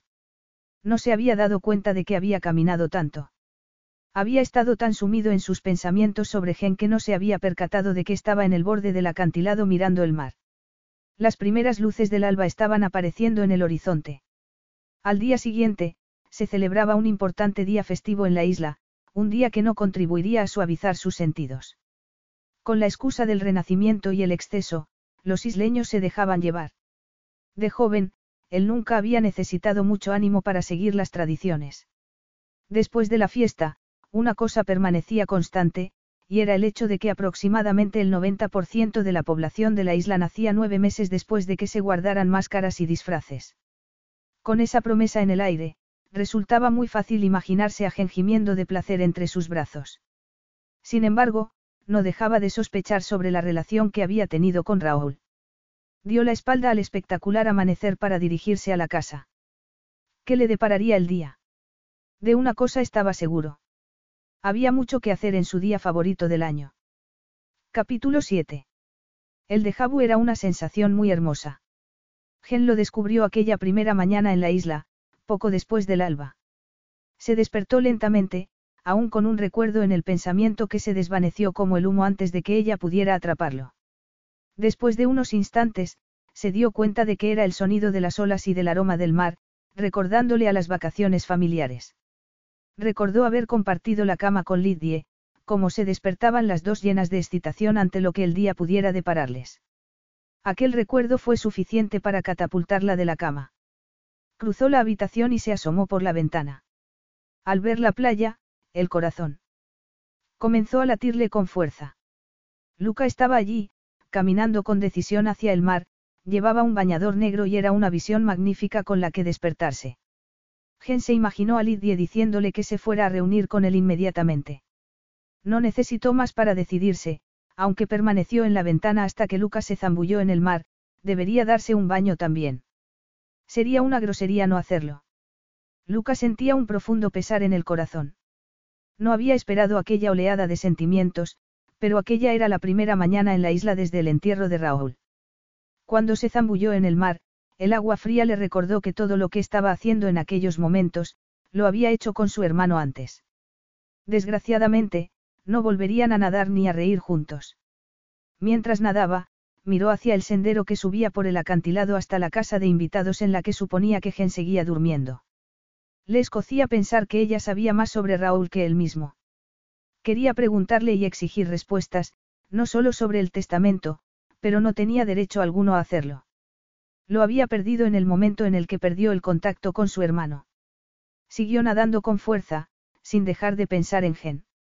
El deseo que sentía. Hacia ella no desaparecía. Se sumergió en el agua profundamente. Tenía que librarse de algún modo de tanta energía, pero ni siquiera el agua fría y oscura podía ayudarlo. Hiciera lo que hiciera, no podía dejar de pensar en Gen, ni en la necesidad que tenía de tocarla y de ver cómo respondía cuando le daba placer. La playa. ¿Qué tenía la playa que le provocaba tanta excitación? Suponía que era la libertad, el aire fresco y los espacios abiertos. Los mismos pensamientos que la habían poseído de niña se habían adueñado de ella en aquellos momentos. A Lidie le habría encantado. Mientras corría descalza hacia el mar, vació su mente de todo menos de aquella gloriosa sensación de libertad. Estaba deseando sentir las frías olas contra su cuerpo. Para una persona que vive en la ciudad, aquello era un lujo. El cielo estaba azul, el sol era cálido, la arena suave y el mar perfecto. Tan liso como el cristal, resultaba tan sugerente como un baño frío en un día caluroso. Apenas había tenido tiempo de mirar en el vestidor. Se había limitado a abrir todos los cajones en busca de un traje de baño.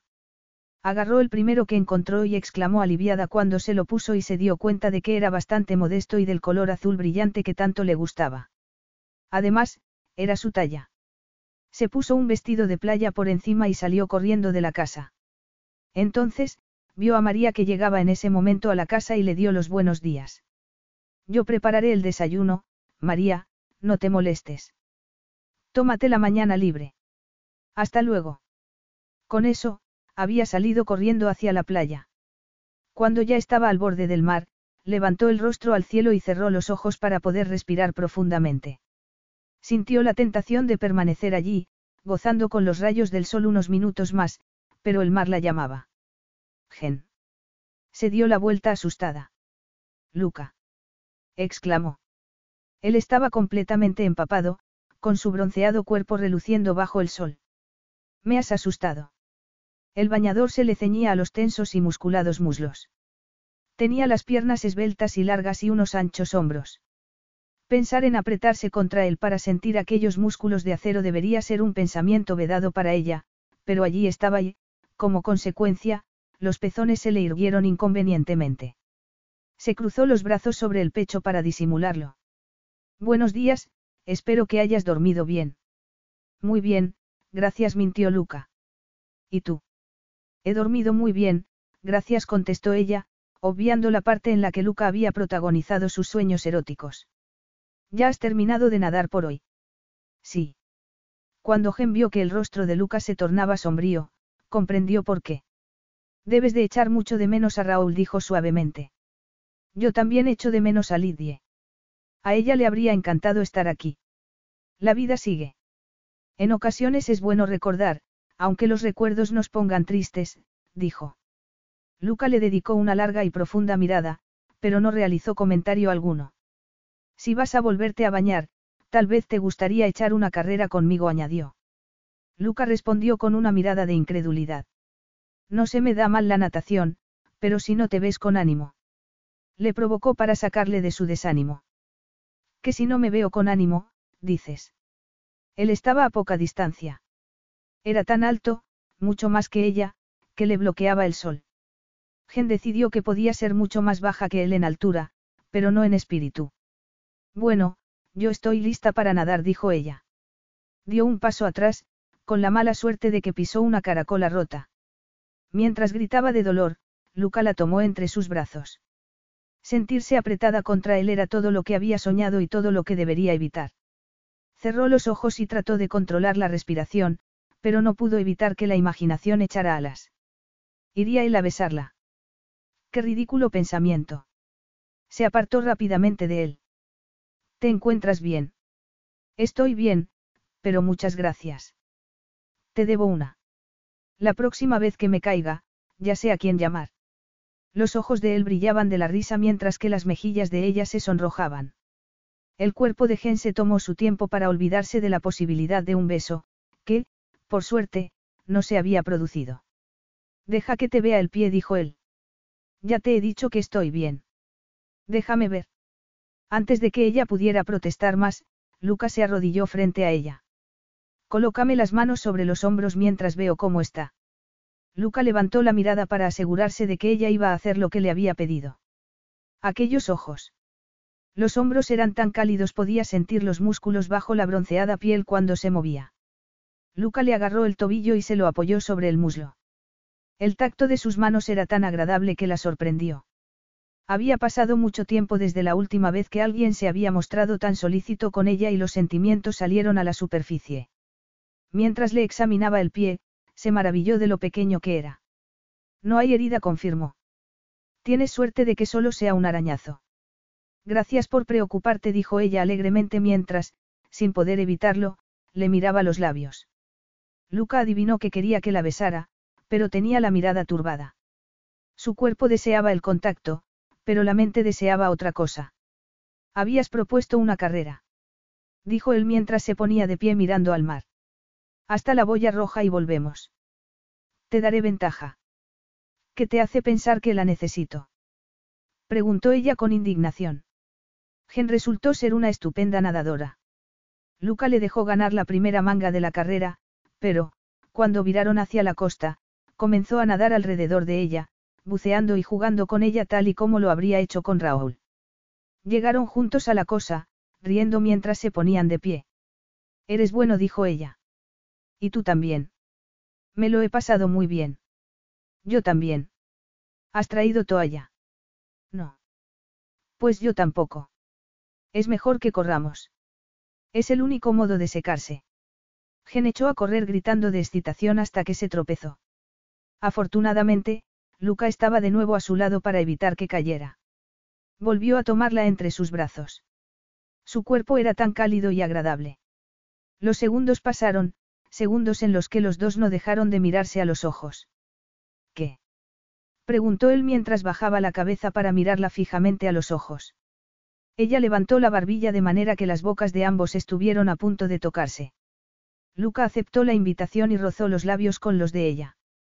Los dos contuvieron el aliento. Ella era tan joven, demasiado joven. Debería detenerse en aquel mismo instante. Gracias, dijo ella de repente, dando un paso atrás. Por el beso, se preguntó él. De nada respondió. Al diablo con todo. La estrechó entre sus brazos y volvió a besarla, aunque en aquella ocasión no fue tan solo un leve contacto de los labios, sino un beso entre un hombre y una mujer que se deseaban. No fue casto ni contenido. Luca le colocó una mano en la espalda y le enredó la otra en el cabello.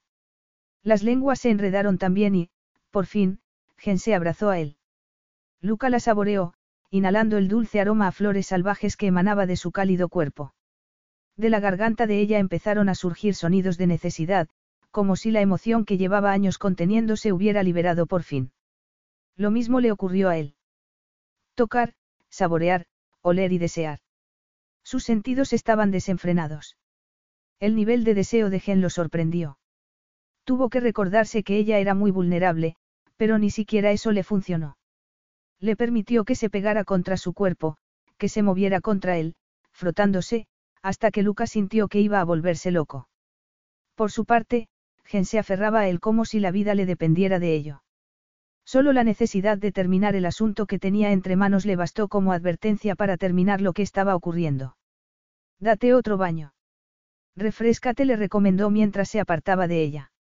Gen estaba temblando visiblemente, lanzándole una mirada de reproche. Aunque no dijo nada. Hoy no vamos a trabajar. Es fiesta, explicó. Tómate tu tiempo. Disfruta del agua. ¿Por qué no?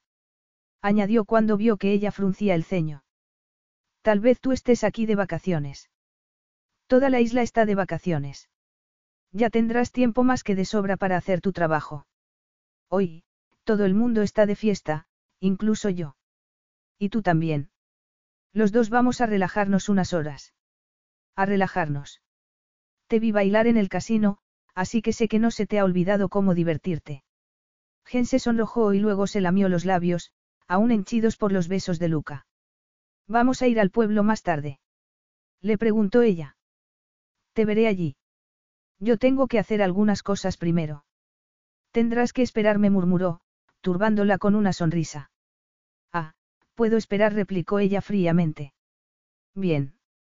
Disfruta del agua, añadió Luca mientras se marchaba en dirección a la casa. Capítulo 8. Gen nadó y nadó, pero no consiguió borrar el hecho de que Luca la había besado y que ella le había devuelto el beso. Tenía los labios aún muy sensibles. Sus besos eran indescriptibles, poder, placer y promesa, combinados de un modo que no había experimentado antes. Por ello, su cuerpo se negaba a calmarse, ni siquiera con las frías aguas. Tenía que dejar de pensar en ello, pero ¿cómo? Luca podía tener a cualquier mujer que deseara, podría haberla seducido allí mismo. No debía volver a ponerse en una posición tan comprometedora nunca más. Su cuerpo no estaba de acuerdo y añoraba el contacto del de Luca. No le importaba cuántas veces se recordara que había ido allí para trabajar y que, como mucho, ella tan solo sería una distracción para Luca. Sin embargo, no podía olvidar la mirada que le había dedicado justo antes de besarla, el fuego oscuro que ardía en sus ojos o cómo se había sentido cuando él. Se atragantó con solo pensarlo y tragó un buen montón de agua, pero al menos consiguió recuperar la cordura. Tal vez aquel día no iban a trabajar, pero el sol estaba brillando y era un día especial en la isla. Tenía toda la jornada por delante. Solo tenía que olvidarse de Luca. Olvidarse de Luca. Evitaría encontrarse con él en la ciudad. Iría con María y se quedaría con ella todo el día. Sencillo. Regresó a la casa de invitados, gozando con el calor del sol. Ya estaba enamorada de Sicilia. Allí tenía tal sensación de libertad que cualquier cosa le parecía posible. Se quedó de pie en lo alto del acantilado y se dio la vuelta en círculo con los brazos extendidos. Nunca antes se había sentido mejor ni más viva. La razón era el beso de Luca. Sin embargo, había sido una locura y no volvería a ocurrir. Ella no estaba hecha para la cama de un sofisticado multimillonario. Luca, igual que ella, se había movido por un impulso no significaba nada más allá del hecho de que sus sentimientos habían estado en la misma onda durante unos segundos. Esos sentimientos habían estado encerrados durante mucho tiempo, por lo que las consecuencias habían sido inesperadas para ambos. Al menos, eso sospechaba. Podía excusar los besos todo lo que quisiera, pero, a pesar de todo, la habían hecho sentirse como si pudiera volar. Mientras se dirigía con María al pueblo, iba pensando que la idea de un día de fiesta le parecía algo decadente. La simpática ama de llaves había sido tan amable como para prestarle una máscara y algo para disfrazarse para que así ella no se sintiera fuera de lugar. Cuando llegaron lo suficientemente cerca para escuchar el ruido de la música, vio que todo el mundo llevaba elaborados disfraces, por lo que no se sintió fuera de lugar. Algunos de los disfraces eran bastante sugerentes. Por suerte, cuando se vio a sí misma en un escaparate, ataviada con un vestido y una máscara de gatito, decidió que ella parecía haberse escapado más bien de un cuento de Beatrix Potter. No era el resultado que había buscado, pero si a María le parecía bien, a ella también. En la plaza del pueblo se había preparado una improvisada pista de baile y allí la fiesta estaba ya en pleno apogeo. Algunas de las parejas bailaban con tal abandono que parecía más bien un rito de fertilidad de tiempos pasados. Gen los envidió por ello. Ciertamente, la música era muy pegajosa e incluso sus torpes pies ansiaban bailar. Se detuvo en una puerta a observar, mientras María se adelantaba para ir a reunirse con sus amigos. Se sentía a salvo y segura entre las sombras, a excepción de su cabello rojo. A pesar de que se lo había recogido como había podido en lo alto de la cabeza, seguía destacando en un mar de ojos y cabellos oscuros. Vaya, Signorina Sanderson, qué casualidad verla aquí. Gen sintió que el corazón le daba un vuelco. Aquella voz tan sexy era inconfundible. Se dijo que debía comportarse como si nada, aunque sentía un hormigueo en los labios al tener a Luca tan cerca. El cuerpo se le caldeó y el corazón se le aceleró de un modo que iba en contra de todo lo que había decidido que debía hacer cuando estuviera con él. Hola dijo fríamente. Se dio la vuelta y el corazón se le detuvo en seco. Con una máscara de bandido negra, parecía más bien un ángel negro que un respetable millonario. Con sus brillantes ojos y espeso y ondulado cabello y la incipiente barba que le había arañado el rostro no hacía mucho tiempo. No había muchos hombres que pudieran disfrazarse y estar tan guapos como Luca Tebaldi. Unos vaqueros y una camisa informal con las mangas enrolladas le sentaban estupendamente. Tenía unos antebrazos muy poderosos, bronceados y cubiertos de la cantidad adecuada de vello oscuro. Gen se los podía imaginar tan fácilmente rodeándole la cintura. Hasta la pulsera de cuero que llevaba en una de las muñecas le pareció sexy. Decididamente, la mentalidad festiva de aquel día la tenía en su poder. ¿Te gustaría bailar? Bailar. ¿Me has visto bailar? Sí, en el club le recordó él. Estuviste estupenda. Eso no es cierto. Conmigo lo harás mejor.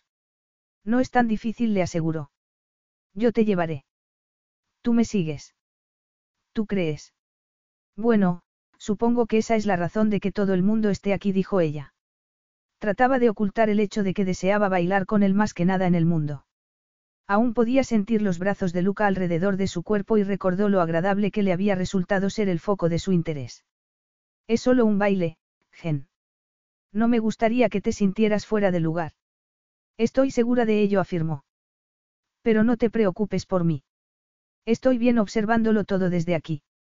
O tal vez desde allí añadió mirando hacia el otro lado de la plaza para tratar de poner algo de distancia de seguridad entre ellos. ¿Te gustaría que te acompañara? Le preguntó Luca.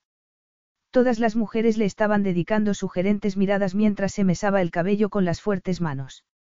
¿Acaso te molesta algo? Añadió. Nada se escapaba a sus intuitivos ojos. No mintió Gen. No obstante, en su corazón, sabía que deseaba a Luca Tebaldi a pesar de que eso no le llevaba a ninguna parte. Solo con que él la mirara, sabía que estaba mejor cuanto más lejos se encontrara de él. Debería buscar a María, añadió mirando a su alrededor. Hemos venido juntas y creo que está con sus amigos. Eso es, confirmó Luca. Están dando los últimos toques a las carrozas del desfile. Es que no te lo dijo. Luca apenas podía ocultar su satisfacción al haberla pillado en un renuncio. No lo sabía. Gracias por decírmelo. Iré a buscarla. Desgraciadamente, Luca no se movió. Ella estaba encajonada contra la puerta de una tienda y él estaba disfrutando. Le gustaba tenerla exactamente donde quería. No hay problema. Esperaré aquí, dijo encogiéndose de hombros, como si no le importara lo más mínimo. Se apoyó contra la puerta y siguió mirando la plaza. No me gusta dejarte aquí sola. Mi deber es cuidarte. ¿Desde cuándo?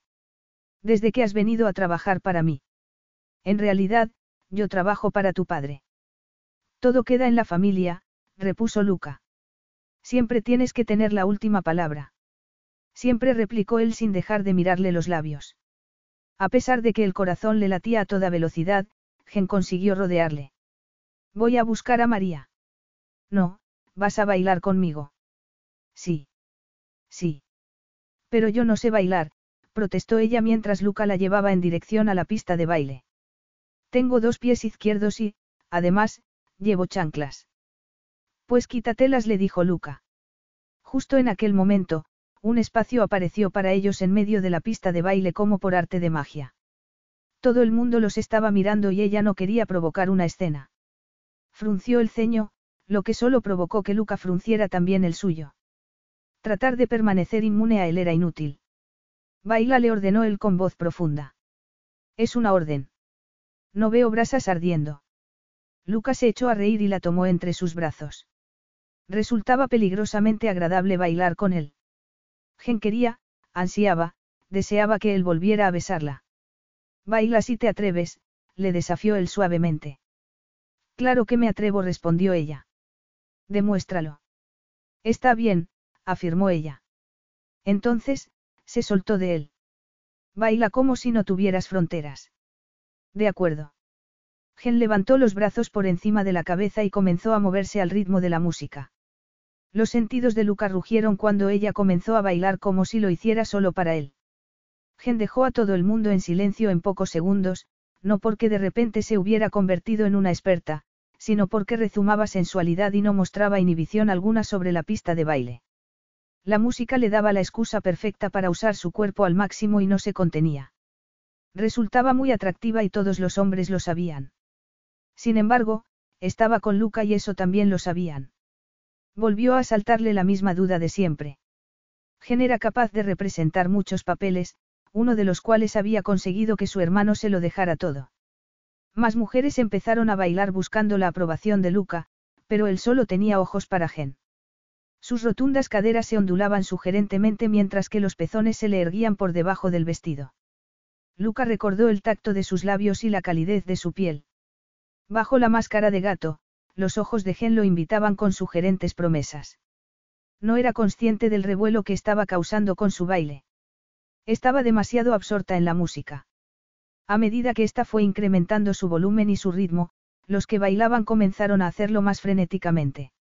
Los sinuosos movimientos de Gen sugerían que estaba lista para el placer, pero los fieros ojos lo negaban. Era un desafío que a Luca le resultaba irresistible. Gen decidió que debía de estar borracha de música y de sol. Nunca antes se había dejado llevar de aquel modo. Culpó a la fiesta de ello. Ni siquiera sus dos pies izquierdos le habían impedido divertirse. Ya basta. Contuvo la respiración al sentir que Luca tiraba de ella. Lo miró y frunció el ceño. ¿Qué es lo que te pasa? No puedo soportarlo, dijo mientras miraba a los demás hombres. ¿Qué es lo que te pasa? repitió ella mientras trataba de soltarse. Luca, por su parte, la sujetó más fuerte. Entonces, Luca aflojó el modo en el que la sujetaba. Quiero bailar contigo, gruñó. No la soltó del todo, de manera que ella pudo sentir íntimamente todo su cuerpo, sobre todo la erección que se erguía orgullosa. No me pasa nada, le susurró al oído. Mi único problema eres tú. Gen lo deseaba. Deseaba sentirse segura, cerca y que los besos y las caricias de Luca continuaran. Cerró los ojos con fuerza sabiendo que estaba mal y que era peligroso, porque podía provocarle más sufrimiento. ¿Qué sabía ella del sexo? No luches contra mí, Gen murmuró Luca cuando ella trató de apartarse. Solo perderías. ¿Luchar contra ti? Preguntó ella. Deseó poder ganar la batalla que se estaba librando en su interior para poder luchar contra él y permanecer a salvo emocionalmente. Es mejor que me sueltes. Si no murmuró Luca mientras se quitaba la máscara. Si no tendré que luchar contra ti hasta el final. Estoy deseando. La mirada que vio en sus ojos le provocó un fuerte calor por todo el cuerpo. Entonces, la música cambió y se hizo más lenta, más sensual. La melodía se enredó alrededor del corazón de Gen, exigiéndole que se moviera con la música y con Luca. Comenzaron a moverse juntos. Ella le colocó las manos sobre el pecho y sintió cómo le latía el corazón. Con un suave movimiento más, entró en contacto con la piel desnuda. Cuando le tocó, deseó tocarlo más, por todas partes. No. Aquello estaba mal. Tenía que salir de aquel estado de ensoñación. Aquello era una realidad, no una fantasía. El peligro de ceder a la tentación solo podía llevarle a un lugar. Al sentir su resistencia, Luca la soltó. Permaneció de pie, mirándola, con los ojos llenos de preguntas. Gen cerró los ojos y tuvo que preguntarse qué era lo que realmente deseaba. La respuesta no tardó mucho en llegar. Está bien. Bailemos. Capítulo 9. A pesar de tener dos pies izquierdos, podía bailar con Luca. Cuando él la tomaba entre sus brazos, su cuerpo respondía perfectamente, como si supiera exactamente lo que tenía que hacer. Luca bailaba tan bien que se lo ponía muy fácil. Él estaba al mando y ese pensamiento la conducía por toda clase de oscuros callejones donde no había fronteras. Nunca antes había sido tan consciente de su cuerpo o de su potencial para el placer. Luca la tenía presa en su erótica red y ella estaba cautiva, a salvo detrás de su máscara. Ya basta. murmuró él. Pero es que hay más, pensó ella. Luca no habló. Le agarró una muñeca y entrelazó los dedos con los de ella. Aquel fue el gesto más íntimo que Gen había experimentado nunca.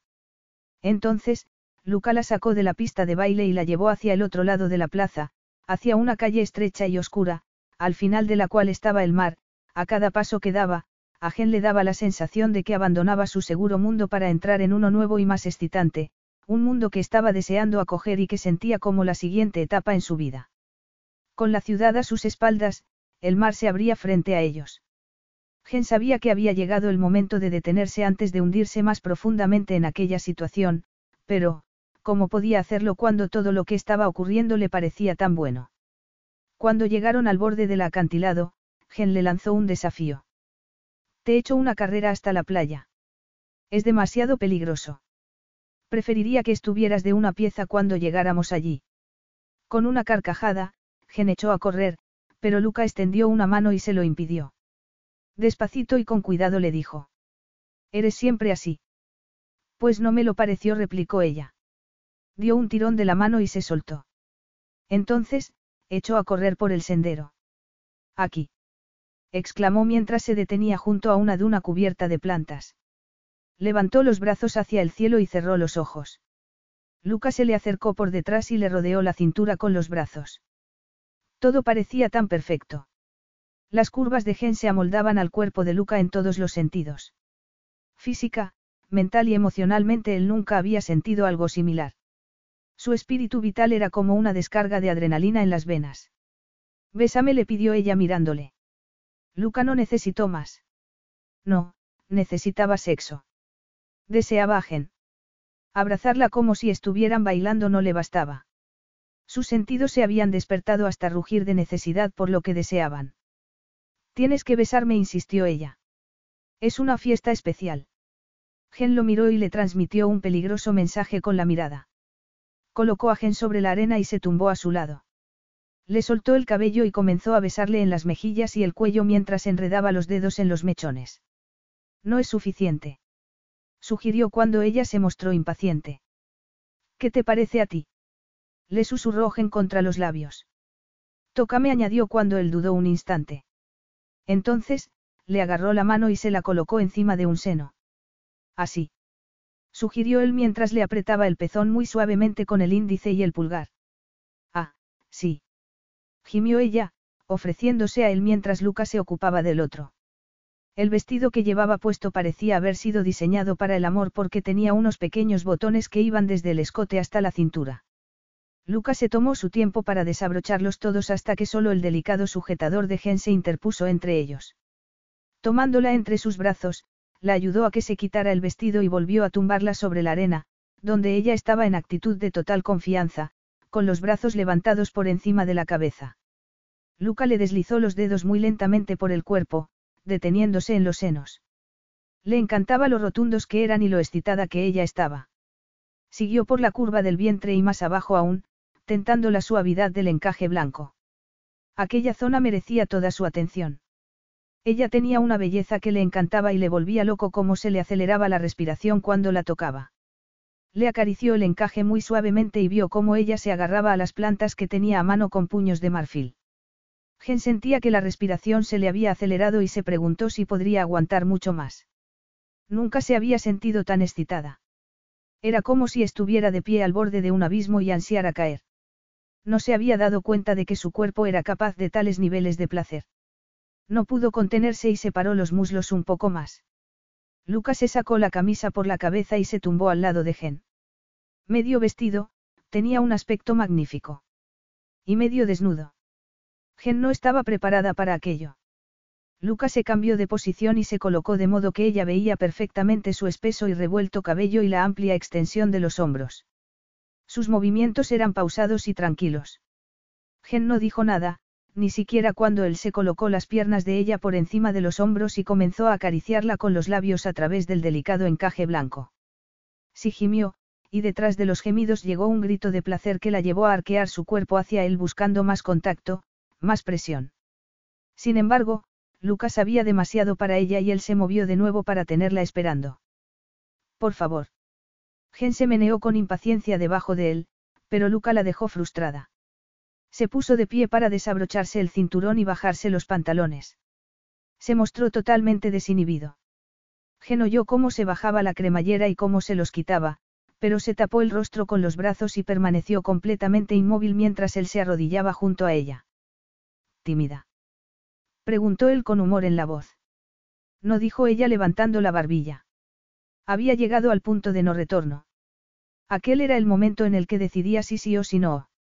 Levantó los brazos y sintió que Luca la abrazaba. Resultaba tan agradable. Él era tan fuerte, tan grande, tan seguro. Se inclinó hacia él y le rozó los labios con los suyos. Luca le desabrochó el sujetador y lo arrojó a la arena. Sin dejar de mirarla a los ojos, le acarició los pechos. Ella no pudo dejar de lanzar exclamaciones de placer ni de pedir que le diera más. Mientras sostenía los pechos en sus enormes y cálidas manos, Luca le estimuló el pezón suavemente con el pulgar, causando una oleada de sensaciones que le llegaron ajena hasta lo más profundo de su ser. Ella seguía vibrando de placer cuando Luca se inclinó sobre ella para enterrar la cabeza entre ellos y tomarle primero con los labios un pezón y luego otro. Cuando Gen creyó que el placer no podía incrementarse, Luca comenzó a besarle el cuello, los lóbulos de las orejas y la boca. El beso dejó de ser un simple contacto para transformarse en una caricia firme y profunda. En ningún momento dejó de masajearle los senos. Gen le enredaba los dedos en el cabello, tirando de él, uniendo la lengua con la de Luca mientras él le asaltaba la boca.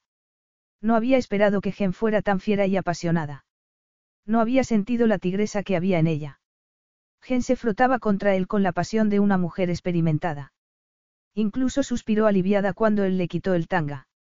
Se sentía impaciente y a Luca le encantaba. Le gustaba el tacto del trasero, sedoso y cálido bajo las manos. Se lo cubrió para poder llevarla en contacto directo con su potente erección. Ella gritó con fuerza, emitiendo un sonido lleno de necesidad, que lo animó a rotar las caderas muy lentamente. Por favor, por favor suplicaba ella. Luca reemplazó la presión de su cuerpo con la mano. Utilizando la yema del dedo, comenzó a explorarla para comprobar si estaba lista. Gen estaba más que preparada para él. Cálida, húmeda e hinchada, cada vez que él pasaba la mano ella se frotaba contra él para incrementar la presión de sus caricias. Creo que necesitas esto. Oh, sí. murmuró ella, exclamando palabras de placer cuando concentraba sus caricias en el lugar en el que Gen más lo necesitaba. ¿Y esto? Le preguntó mientras incrementaba el ritmo. La respuesta de Gen fue un profundo sonido animal que expresaba perfectamente su necesidad. Se aferraba a él, con los ojos cerrados y los labios separados, suplicándole con palabras que lo sorprendieron que dejara de torturarla. Como respuesta, Luca le deslizó un muslo entre las piernas y deslizarse un poco hacia abajo, para colocarse justo dentro de ella. El placer que eso le provocó y la anticipación del placer que estaba por venir la dejó completamente sin aliento. Todavía no. ¿Por qué no? ¿Por qué esperar hará que sea mejor para ti? Yo no quiero esperar. Susurró ella mientras se movía contra él. En ese caso, seré yo quien espere. Luca comenzó a besarla mientras movía delicadamente la punta de su erección hacia adelante y hacia atrás, hacia adelante y hacia atrás. Gen cerró los ojos y suspiró de placer. Más. Insistió ella mientras trataba de empujar las caderas hacia adelante. Cuando él respondió, lanzó un grito muy agudo. ¿Qué es lo que no me estás contando, Gen? No. No te pares ahora. Pero Luca se había parado y no pensaba continuar hasta que ella se explicara. Nada, de verdad, nada dijo. Solo ha sido un calambre. Nada más. Estoy bien ahora. ¿Estás segura? Por supuesto que estoy segura, dijo ella con una sonrisa. Eres muy grande. Relájate, musitó él cuando se hubo hundido en ella hasta el fondo. Deja que haga yo todo el trabajo. Si insistes. Claro que insisto. Luca dedujo que hacía ya bastante tiempo desde la última vez que genizó el amor. Por eso, decidió tomarse las cosas con calma, a pesar del ímpetu con el que ella lo animaba. Utilizó la mano para combinar todos los niveles de placer y conseguir que ella se acostumbrara a él. Oh, sí, sí. exclamó ella mientras comenzaba a moverse con él para aprovechar el beneficio de cada movimiento. Luca le agarró el trasero, se retiró y luego se hundió en ella profundamente, moviéndose con firmeza y eficiencia hasta que a ella ya no le quedó esperanza de seguir aguantando. Ahora murmuró él. Gen obedeció inmediatamente y cayó con un grito de gozo y de sorpresa. Quedó perdida por algún tiempo, moviéndose debajo de él mientras Luca la sujetaba para que recibiera todo el beneficio de cada oleada de placer. Cuando ella le pidió más, se echó a reír y la colocó encima de su cuerpo. Había sido un pequeño engaño. Era necesario anunciar que aquella iba a ser su primera relación sexual completa dado que era virgen. Le importaría a Luca. De todos modos, se sentía una estúpida por seguir así a su edad, admitirlo abiertamente. No había ley alguna que dijera que había que tener relaciones sexuales a una edad concreta. Ella siempre había estado muy ocupada tratando de dar buen ejemplo a Lidie, tanto que el sexo había pasado a un segundo plano. Entonces, se convenció de que podía vivir sin él y que no era necesario que llenara su vida con la angustia y el drama que se asociaba con una aventura amorosa. Seguramente, una mentira piadosa era aceptable en aquellas circunstancias. Después de todo, ¿qué mal podía hacer? Capítulo 10.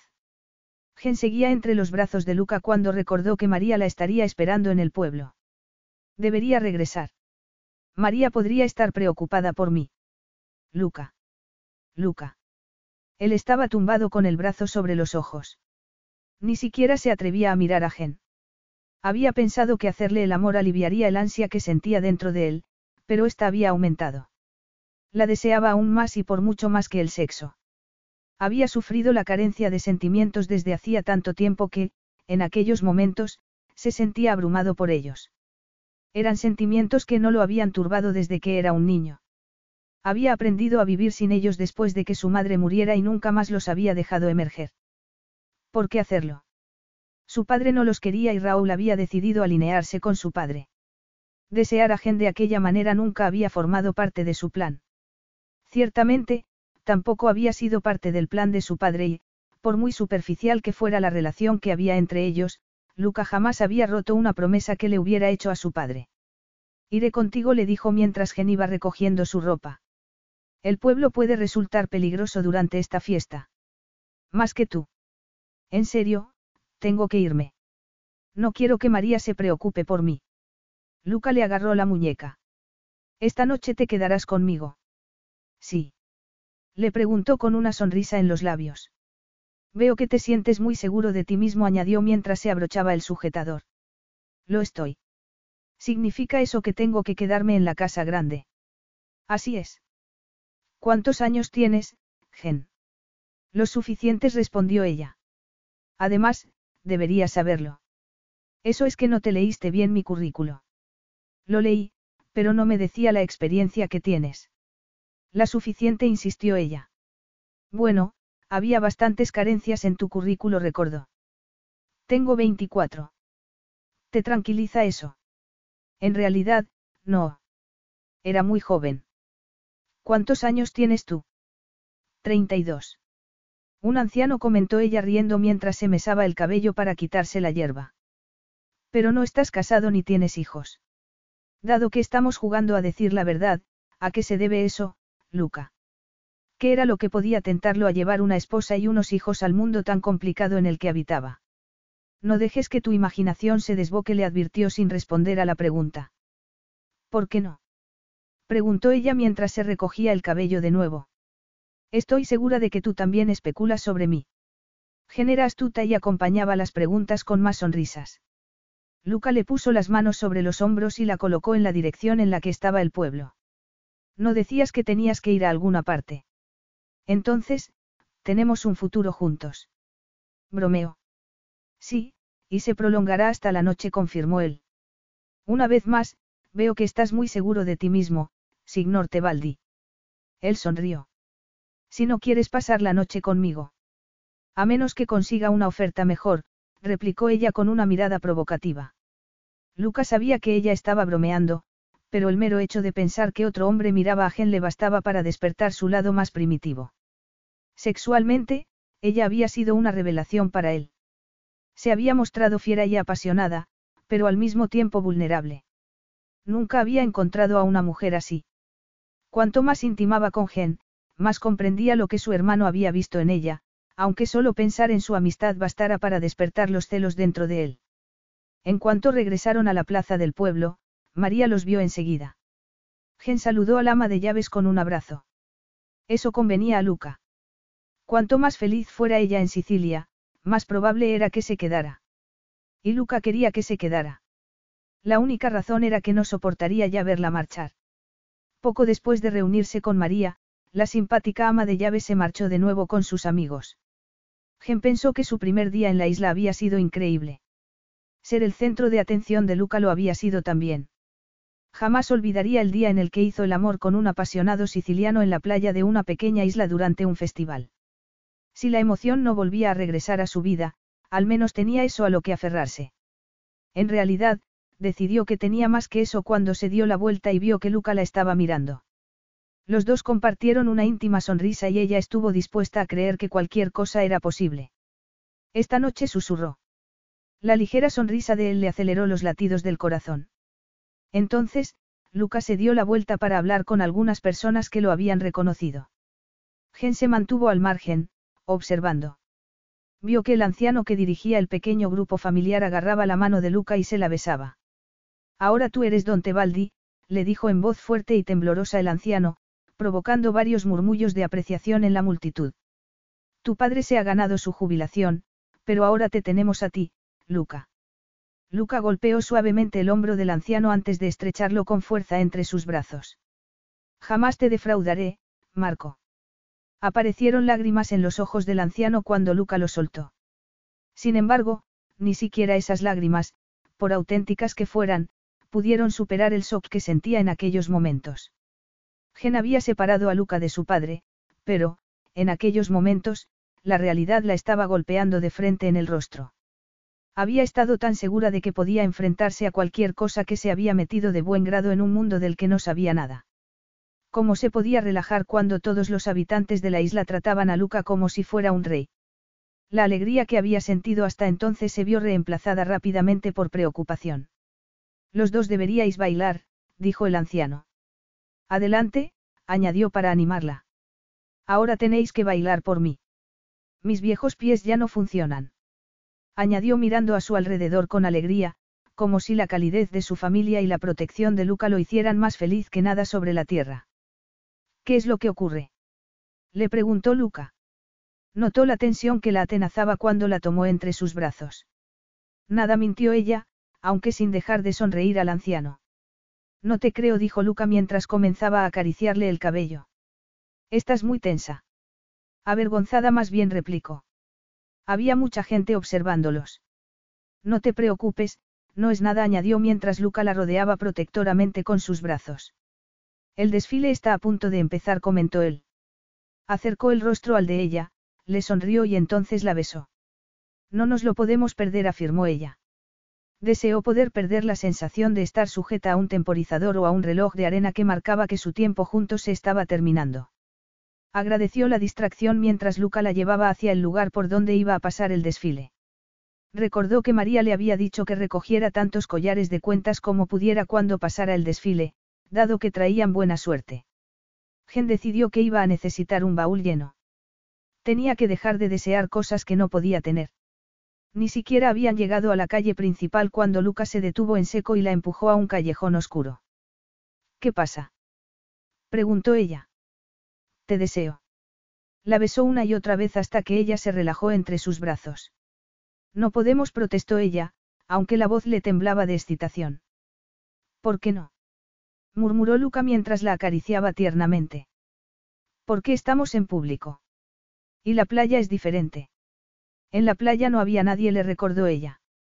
Ni en este callejón tampoco. ¿Dónde está tu deseo de aventura, Gen? La sonrisa de Luca era irresistible. Sus caricias también lo eran. Y tenía razón. Entre aquellas casas tan antiguas, que dejaban el callejón sumido en las sombras, no podía verlos nadie. Gen levantó los brazos y rodeó con ellos el cuello de Luca. Él siguió besándola mientras la apretaba contra la pared. Su cuerpo bloqueaba toda la luz, por lo que Gen solo podía sentir cómo las manos comenzaban a realizar su magia. Ya no hacían falta las palabras. Solo bastaba consentir y acariciar, con susurrarse el uno al otro mientras intercambiaban apasionados besos. Ella lo deseaba y cuando Luca le metió la mano debajo del vestido para bajarle el tanga, Gen le permitió que la levantara contra la pared y le rodeó la cintura con las piernas. El tacto de la pequeña mano de Gen agarrándolo, acariciándolo, fue un arma incendiaria para los sentidos de Luca. Ahora le suplicó ella, levantando con fiereza las caderas. Los dos lo necesitaban. Ella gritó de alivio cuando Luca se hundió profundamente en ella. La poseyó por completo con un único movimiento mientras ella movía las caderas al ritmo que él marcaba. Los dos habían sentido la misma urgencia. El autocontrol de Gen se deshizo pronto en pedazos y él la siguió poco después. El ruido de la gente ahogó sus gritos de placer. Nadie puede oírte, la tranquilizó él mientras la acariciaba suavemente. Vio que los ojos de Gen estaban oscurecidos por la excitación. Luca no pudo dejar pasar la oportunidad y empezó a moverse de nuevo. Me encanta que seas tan intuitivo, susurró contra el cuello de Luca gruñendo cada vez que se hundía en ella. Relájate, musitó él. No hagas nada. Concéntrate. Que no haga nada. Que me concentre. ¿En qué? En las sensaciones. Sugirió él mientras se movía firmemente para darle placer. Ella se echó a reír suavemente. ¿Hay algo más? Murmuró entre gruñidos de apreciación. Cuando Gen pudo expresar por fin su aprobación con un profundo suspiro de satisfacción, él la besó. Creo que te vas a llevar una parte bastante importante de mi tiempo. Eso espero, dijo ella mientras él la dejaba con mucho cuidado sobre el suelo. Durante un instante, le pareció tan inocente a Luca que él quiso olvidar todas las dudas que pudiera tener sobre ella. Sin embargo, no podía. Aún no. Le frustraba pensar que ella lo conocía tan íntimamente y que él no la conocía en absoluto. Collares le recordó. Lo que desees. Los dos se sonrieron el uno al otro y, durante un instante, Luca creyó que podrían ser como una pareja cualquiera. Salieron del callejón y se dirigieron hacia el lugar donde estaba pasando el desfile. Luca saludó a una de las carrozas y, como recompensa, recibió un puñado de llamativos collares. Son todos para mí. Le preguntó Gen mientras él se los colocaba alrededor del cuello. Tú también te tienes que poner uno, insistió. Cuando consiguió ponerle uno, lo miró cuidadosamente. ¿Qué te parece? Creo que me sienta genial, bromeó él. Se preguntó cuándo se había divertido más que aquella noche. Estoy de acuerdo. El rosa es ciertamente tu color, dijo ella mientras le hizo una reverencia. Lucas sintió que el corazón le golpeaba con fuerza en el pecho. Aquello se estaba complicando demasiado, y solo habían pasado un día juntos.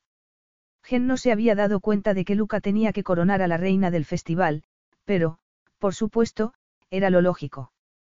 ¿Quién mejor que el rey de la isla para realizar la tarea? Mientras observaba la ceremonia, el lado más sensato de Gen le decía que lo que había surgido tan rápidamente entre ellos podría desaparecer con la misma celeridad. Sin embargo, su lado sensato no tenía opción alguna, dado que el corazón estaba totalmente comprometido con el peligroso sendero que ella había tomado. Esperó que lo que había surgido en ella no se convirtiera nunca en un problema para él. Esperaba poder saber reconocer el momento de la retirada. Desgraciadamente, lo único que interesaba a su cuerpo era cuándo volverían a hacer el amor. Ella nunca había conocido a nadie como Luca Tebaldi. Sería aquello amor a primera vista. Decidió que, más bien, era como verse atrapada en un torbellino. Era así como una mujer se sentía cuando estaba enamorada. Era posible enamorarse de alguien en tan breve espacio de tiempo. ¿Por qué no? Algunas amistades e historias de amor tardaban años en desarrollarse, mientras que otras surgían del corazón ya plenamente formadas. El corazón se le aceleró al ver que Luca le sonreía desde el escenario. Aunque él no correspondiera a sus sentimientos, no cambiaría nada lo que sentía por él.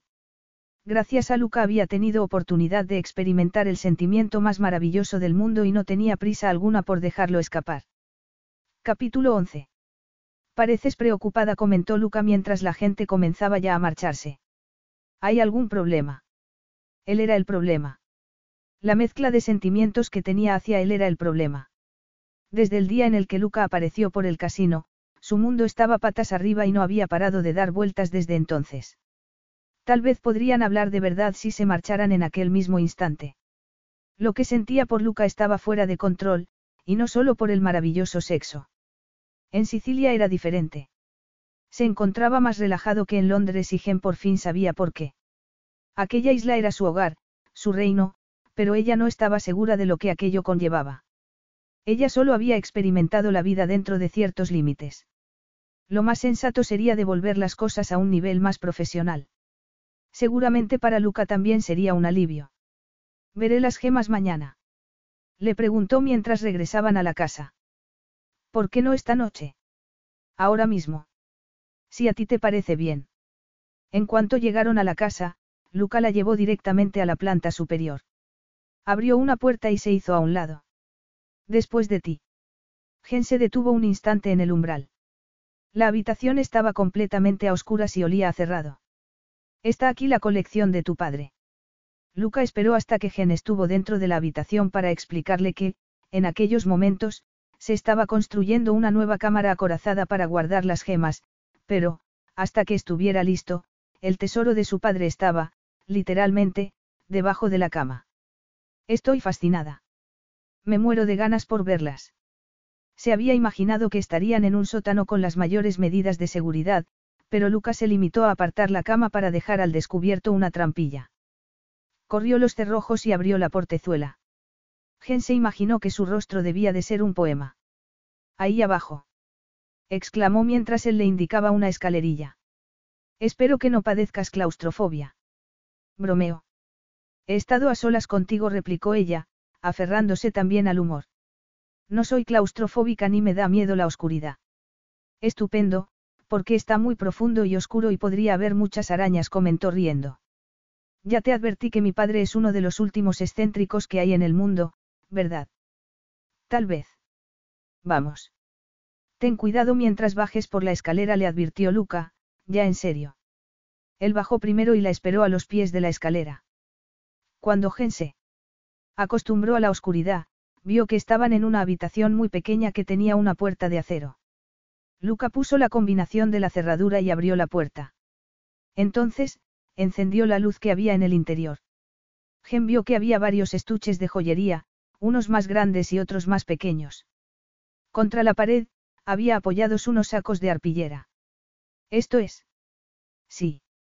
A mi padre le gustaba acumular, como ya sabes, y nada le agradaba más que meter la mano en uno de estos sacos y sentir las valiosas joyas deslizándosele entre los dedos. ¿Y están sueltas en esos sacos? Preguntó ella con incredulidad. Y todas mezcladas, confirmó Luca. Ahora entiendes por qué necesitamos que las organices, ¿verdad? ¿Cuántos sacos hay ahí abajo? Preguntó con voz temblorosa. Una media docena. Están todas malditas. Pensaba que no creías en eso. Y no creo, dijo, aunque con menos seguridad que antes. No te pueden hacer daño. Solo la vida y la gente pueden hacerlo. Lo sé. Simplemente es que nunca había visto tantas gemas tan valiosas juntas de este modo. Ni siquiera puedo imaginar lo que valen todas juntas ni el tiempo que me va a llevar identificar a cada una de ellas. ¿Tiene tu padre algún registro? Lo dudo. Esto va a llevarme mucho más de lo que había esperado. Unos seis meses. Sugirió Luca. Nunca me imaginé que estaría aquí tanto tiempo. Te conseguiré toda la ayuda que necesites. Dudo que mi padre mirara estas piedras más de una vez antes de echarlas en esos sacos. Como si no valieran nada. Esta colección es única. Debes de estar ansiosa por empezar a trabajar. Así es, confirmó ella. Un verano en Sicilia, dijo Luca para aligerar el ambiente. ¿Qué tiene eso de malo? ¿Qué harías si no estuvieras aquí, trabajar en el club y en la casa de subastas?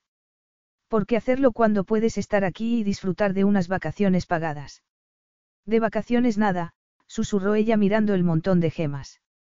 Puedes hacer el trabajo que tanto adoras a tu ritmo. Y vivir aquí tiene que ser mejor que hacerlo en ese estudio, no. Eso era indiscutible, entonces, ¿por qué no se sentía bien? Porque había algo que seguía preocupándole. Debería estar encantada. Luca tenía razón. Era una maravillosa oportunidad. Sin embargo, él no había mencionado en ningún momento que fueran a pasar tiempo juntos. Aunque se odiaba por sentir aquella debilidad, no podía evitar pensar que, cuando se pusiera a trabajar, tal vez no volvería a verlo. Mientras se daba una ducha, Luca llegó a la conclusión de que necesitaba darle ánimos. Gen se había quedado atónita por la magnitud de la colección de su padre y, más especialmente, por el hecho de que le llevaría meses completar el trabajo para el que se le había contratado. La había dejado en la verja de la casa de invitados para darle algo de tiempo para acostumbrarse a la idea. Si ella renunciaba, Luca no podría seguir investigando y eso era algo que no iba a ocurrir. Le había sugerido que cenara en la casa grande con él y, después de dudarlo durante unos instantes, Gen había aceptado. Se puso unos vaqueros y el cinturón. Decidió no afeitarse. Eso podría esperar hasta la mañana siguiente porque estaba deseando verla. Se mesó el cabello con los dedos, pero solo consiguió alborotárselo más. Los ojos relucían bajo las espesas cejas. Deseaba a Gen y eso no podía esperar hasta la mañana siguiente. Ella lo estaba esperando en la biblioteca hojeando un libro. Tenía un aspecto exquisito con su cabello rojo cayéndole en cascada por la espalda y con su inocente rostro libre de maquillaje. El poder de su belleza lo dejó atónito. Ella había elegido unos de los vestidos de su nueva colección, de diseño muy sencillo en seda color aguamarina. El vestido le llegaba hasta la rodilla y moldeaba perfectamente su figura. Me encanta tu biblioteca, dijo ella en cuando lo vio. Eres un hombre muy afortunado. A mí también me encanta, respondió Luca mientras cruzaba la sala para reunirse con ella. Fue aquí donde aprendí lo que se dice del diamante del emperador, que era la piedra preciosa más significativa en la corona de coronación de Napoleón, de ahí la maldición. La vida de Napoleón no terminó exactamente en un punto álgido, como estoy seguro de que ya conoces. Siempre me han fascinado las guerras napoleónicas. ¿Estás seguro de que lo que te fascina no son las tácticas de guerra? Le desafió ella. No podemos dejar a un lado las armas por una noche.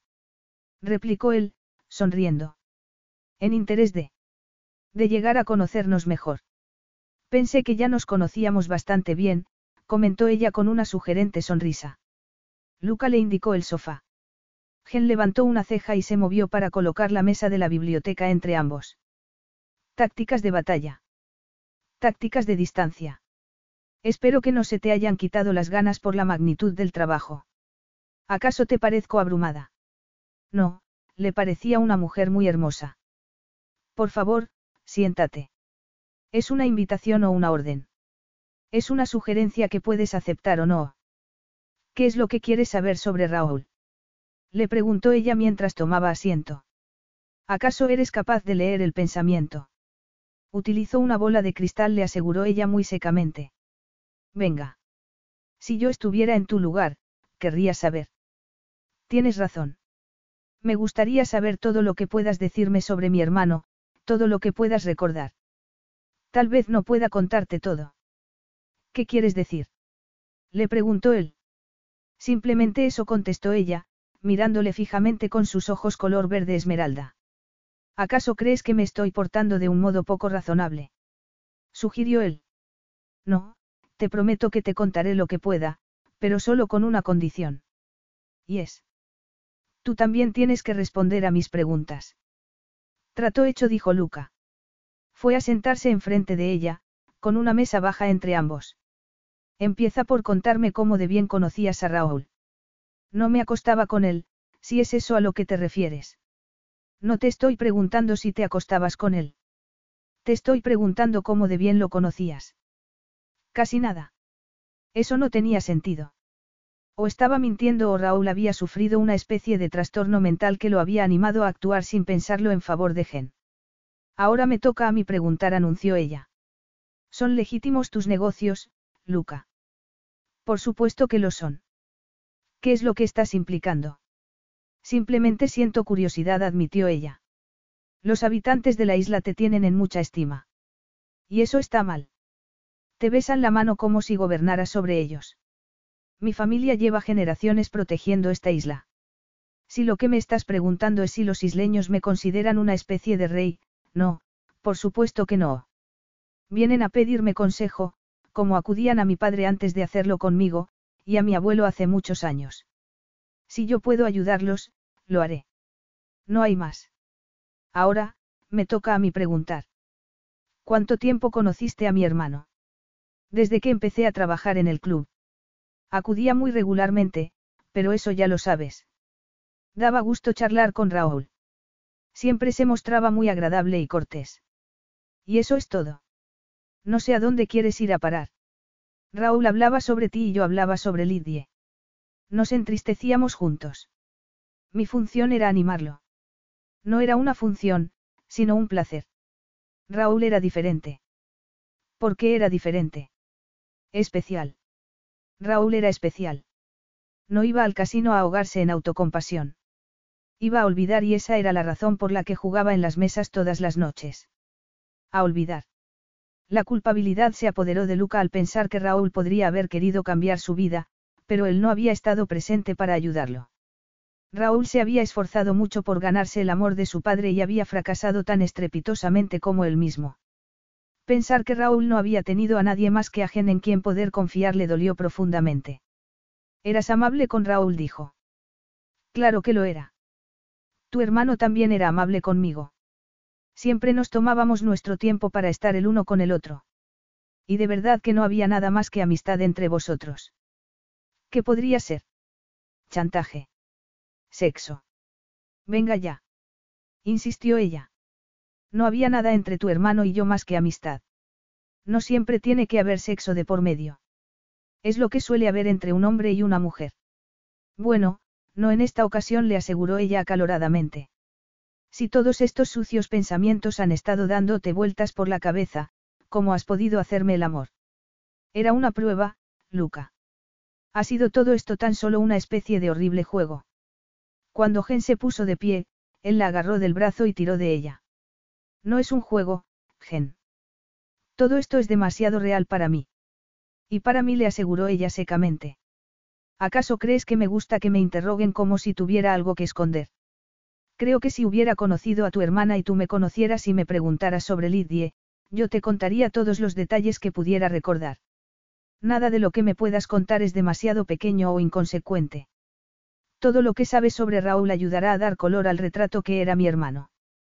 Necesito esa información como necesito el aire para respirar y por ninguna otra razón que porque amaba a mi hermano y ahora es demasiado tarde para decirle a Raúl lo mucho que significaba para mí. Capítulo 12. Luca comprendió que el amor por su hermano era más fuerte que su necesidad de conocer la razón por la que la mujer que tenía frente a él era la heredera universal de Raúl. Todo lo que le había dicho a Gen era cierto. Sentía desesperación por conocer cada pequeño detalle. Si había algo que Gen no le estaba contando. Tiene que haber algo más que tu amistad con Raúl. Algo que no me estás contando. ¿Por qué? ¿Por qué crees que te estoy ocultando algo? Porque tiene que haber algo más, insistió él. Tienes que estar ocultándome algo. Tal vez sea un secreto que mi hermano no le pudo contar a nadie más que a ti. No lo se admitió con frustración. Luca era normalmente una persona muy controlada, por lo que aquel nivel de incontinencia emocional era nuevo para él. Tenía que tomarse un instante para tranquilizarse. Quiero que respondas mi pregunta, insistió Gen. ¿Cuál es tu negocio aquí en la isla? Aún no me lo has dicho y tengo que saber exactamente en qué estoy implicada. Si eso te ayuda, mi vida en la isla no está conectada con mi negocio. No sé qué más decirte, aparte del hecho que tu trabajo sigue siendo el mismo. Se te ha contratado para catalogar las piedras preciosas de un anciano y preparar una exposición de la que pueda sentirse orgulloso. Quiero que su vida termine bien y tú puedes ayudar del modo que te estoy diciendo. Lo único que necesitas saber sobre mí es que todo lo que hago está dentro de la ley y que no haría nunca nada para hacerte daño ni a ti ni a la memoria de Raúl. Mis intereses empresariales se extienden por todo el mundo y, aunque son muchos y variados, todos ellos son legítimos. Entonces, ¿por qué no pudiste encontrar tiempo para tu hermano si tus negocios son tan grandes y tienes tantas personas trabajando para ti? Fue al revés, Gen. Raúl no quería verme. ¿Por qué no podías aceptarlo? Dijo Gen. Se detuvo en seco como si hubiera hablado más de la cuenta. Aceptarlo. Repitió él. ¿Te refieres a aceptar sus deudas de juego? Gen parecía estar cada vez más incómoda, pero permaneció sumida en un obstinado silencio. Dímelo, insistió él. ¿Por qué no puedes decirme lo que sabes sobre Raúl? Yo no sería tan cruel contigo si nuestra situación fuera a la inversa. Le hice una promesa, le espetó ella. Y no pienso romperla. Lo único que te puedo decir es que no fue fácil para Raúl vivir en el mundo de su padre. Creo que llegó incluso a creer que era imposible. Bueno, eso lo comprendo, afirmó él con tristeza, pero sigue sin explicar el hecho de que Raúl creyera que fuera también necesario distanciarse de mí. Él creía que tú te habías distanciado de él y no sabía cómo cerrar el abismo que os separaba. Evidentemente murmuró él con amargura. Sin embargo, creo que tú sabes exactamente cuál era el problema, pero que prefieres no decírmelo. Gen se encogió de hombros. Es lo mismo que tú te niegues a decir a qué te dedicas. Estoy en el negocio de la seguridad, como seguramente sabes. ¿Y eso es todo? Le preguntó ella con escepticismo. Eso es todo. Si te doy más detalles, dejará de ser seguro. Te puedo decir que mis operativos protegen a algunas de las personas de más alto nivel del mundo y que también escoltan algunos de los objetos más valiosos del planeta. Como el diamante del emperador. Exactamente. Has dicho que tu padre se ha jubilado y que se ha ido a Florida, ¿quién se va a hacer cargo de sus intereses empresariales? Nadie. Lo que queda de su imperio ha sido desmantelado. Lo has desmantelado tú. Te basta con saber que yo nunca me haré cargo del negocio de mi padre, al menos no del modo en el que piensas. No obstante, tengo una responsabilidad de por vida para con las personas que viven en esta isla. ¿Y qué me dices del anciano que te besó la mano? Las tradiciones tardan mucho tiempo en cambiarse. Los ancianos de la isla no saben cómo van a cambiar las cosas ahora que mi padre se ha marchado de la isla. Soy yo quien tiene que tranquilizarlos y eso me llevará un poco de tiempo. Te agradezco tu sinceridad, dijo después de unos instantes. Igual que yo agradecería la tuya, replicó él. ¿A quién más puedo preguntar sobre Raúl? Te contaré todo lo que no rompa la promesa que le hice a tu hermano. Gen tenía las manos atadas. Por un lado, quería ser completamente sincera con Luca, pero Raúl le había suplicado que no compartiera algunas de las cosas que él le había contado. Le había dicho que le rompería el corazón a su padre. Al igual que Luca, Raúl tan solo había sentido preocupación por el padre que lo había apartado de su vida y que nunca le había demostrado afecto alguno. ¿Por qué personas como Don Tebaldi tenían que tener hijos? Sus dos hijos se habían preocupado más por él de lo que él se había preocupado por ellos. Los ojos de Gen se llenaron de lágrimas al recordar las conversaciones que había compartido con Raúl. Había sido un hombre amable y divertido, a pesar de la falta de amor en su vida. Desgraciadamente, estaba muerto. Por favor. Le dijo Luca. Gen no pudo evitar pensar en Lidia y en lo mucho que ella desearía saber todo lo que pudiera sobre su hermana. No debes culparte de nada, contestó. Cuéntamelo y yo decidiré. Está bien. Lo haré. Raúl era homosexual, añadió tras una pequeña pausa. No creyó que tú lo comprendieras.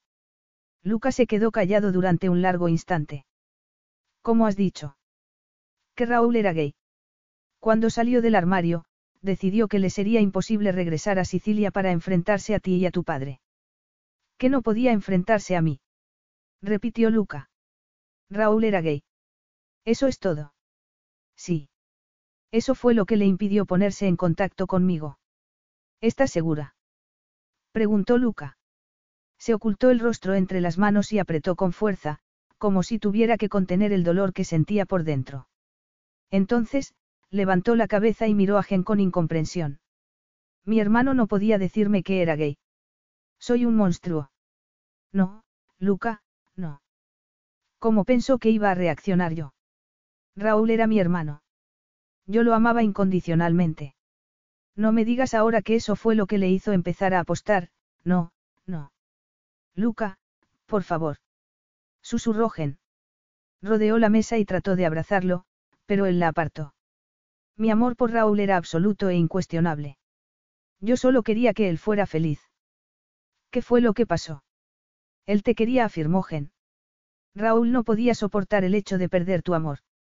Él jamás podría perder mi amor, repuso Luca con fiereza. Pero ¿y el de tu padre? ¿Y el de los isleños? Luca sacudió la cabeza con firmeza. No hay personas más cariñosas y comprensivas en toda la tierra que las que viven en esta isla. En ese caso, debe de ser tu padre quien impidió que Raúl regresara. Durante nuestras conversaciones, me dio la sensación de que Raúl había estado tanteando el terreno y lo había encontrado bastante hostil. Durante el entierro de Raúl, mi padre y yo tuvimos una conversación, recordó Raúl entornando los ojos. En su momento no le di importancia. ¿Y ahora? Ahora sé que soy un estúpido porque debería haber protegido a Raúl mejor de lo que lo hice. Debería haber estado a su lado cuando más me necesitaba. Ojalá hubiera confiado en mí lo suficiente. Ahora ya nunca podré compensarle. Con culparte no vas a ganar nada, Luca. Lo sé. Dio. Pero me duele tanto. exclamó mientras apretaba los puños y los apoyaba sobre la mesa, como si estuviera experimentando un dolor físico. No tienes ni idea de lo mucho que me duele. Claro que lo sé, porque yo también sufro. Siempre quedan cosas por decir y cosas que hubiéramos deseado tener tiempo para hablar o hacer cuando alguien muere, pero eso no significa que no amaras a Raúl lo suficiente o que yo no amara a Lidie lo suficiente. Solo significa que la vida puede ser cruel en ocasiones, cuando se lleva a los que queremos sin previo aviso. ¿Estás segura de que me lo has contado todo? Le preguntó Luca examinándole el rostro una vez más. No, todo no admitió Gen, pero te he dicho todo lo que puedo contarte sin romper la promesa que le hice a tu hermano. Sin embargo, te puedo decir una cosa. No te ayudaría a saber más, así que, ¿por qué no dejas que los secretos de Raúl mueran con él? No puedo hacer eso y no te agradezco en absoluto que tú decidas lo que vas y no vas a contarme. Depende de mí lo que te cuento, dijo Gen sin rencor alguno. Sabía lo disgustado que Luca estaba. ¿Por qué? ¿Por qué estoy protegiendo a los vivos y a los muertos? ¿Qué quieres decir con eso? Eso es lo único que estoy dispuesta a decir, concluyó. Le prometí a Raúl que, si alguna vez tenía la oportunidad de conocerte, te diría lo que ya te he contado. Le supliqué que se pusiera en contacto contigo. Le dije que, si tú te parecías algo a él, lo único que te preocuparía sería su felicidad. En eso tienes razón y lo intenté, pero Raúl siempre me mantenía a raya y esa fue la razón por la que nos fuimos separando. Tal vez los dos erais responsables en parte. No puedo responder a eso, pero hay cosas que tengo que saber. ¿Qué cosas? Le preguntó gentemiéndose lo peor al ver la dura expresión del rostro de Luca y que parecía estar dirigida a ella. No haces más que hablar en clave y ya te he dicho que no te puedo ayudar más de lo que ya lo he hecho. Tienes que hacerlo. No dijo ella con firmeza. No puedo. Presa de la frustración, Luca le agarró los brazos con fuerza. La miró con una mezcla de furia y pena durante unos instantes y luego la soltó. Perdóname. No debo comportarme así. Quería tanto a Raúl y ahora ya no está. Si no tengo cuidado, te alejaré a ti también de mí y entonces, ¿quién se ocupará de catalogar la colección de mi padre? Añadió con una expresión más suave en el rostro. Eres imposible, respondió ella sacudiendo suavemente la cabeza. Hago lo que puedo. Bromeó él. Gen tardó unos minutos en relajarse por completo y aceptar lo abrumado que Lucas se sentía por la situación, igual que le hubiera ocurrido a ella. Perdóname, murmuró Luca. La situación cambió rápidamente cuando Luca la tomó entre sus brazos. La ira entre ellos dio paso a otro sentimiento completamente diferente. Gen era consciente de la erección que Luca tenía y lo último que quería era discutir con él.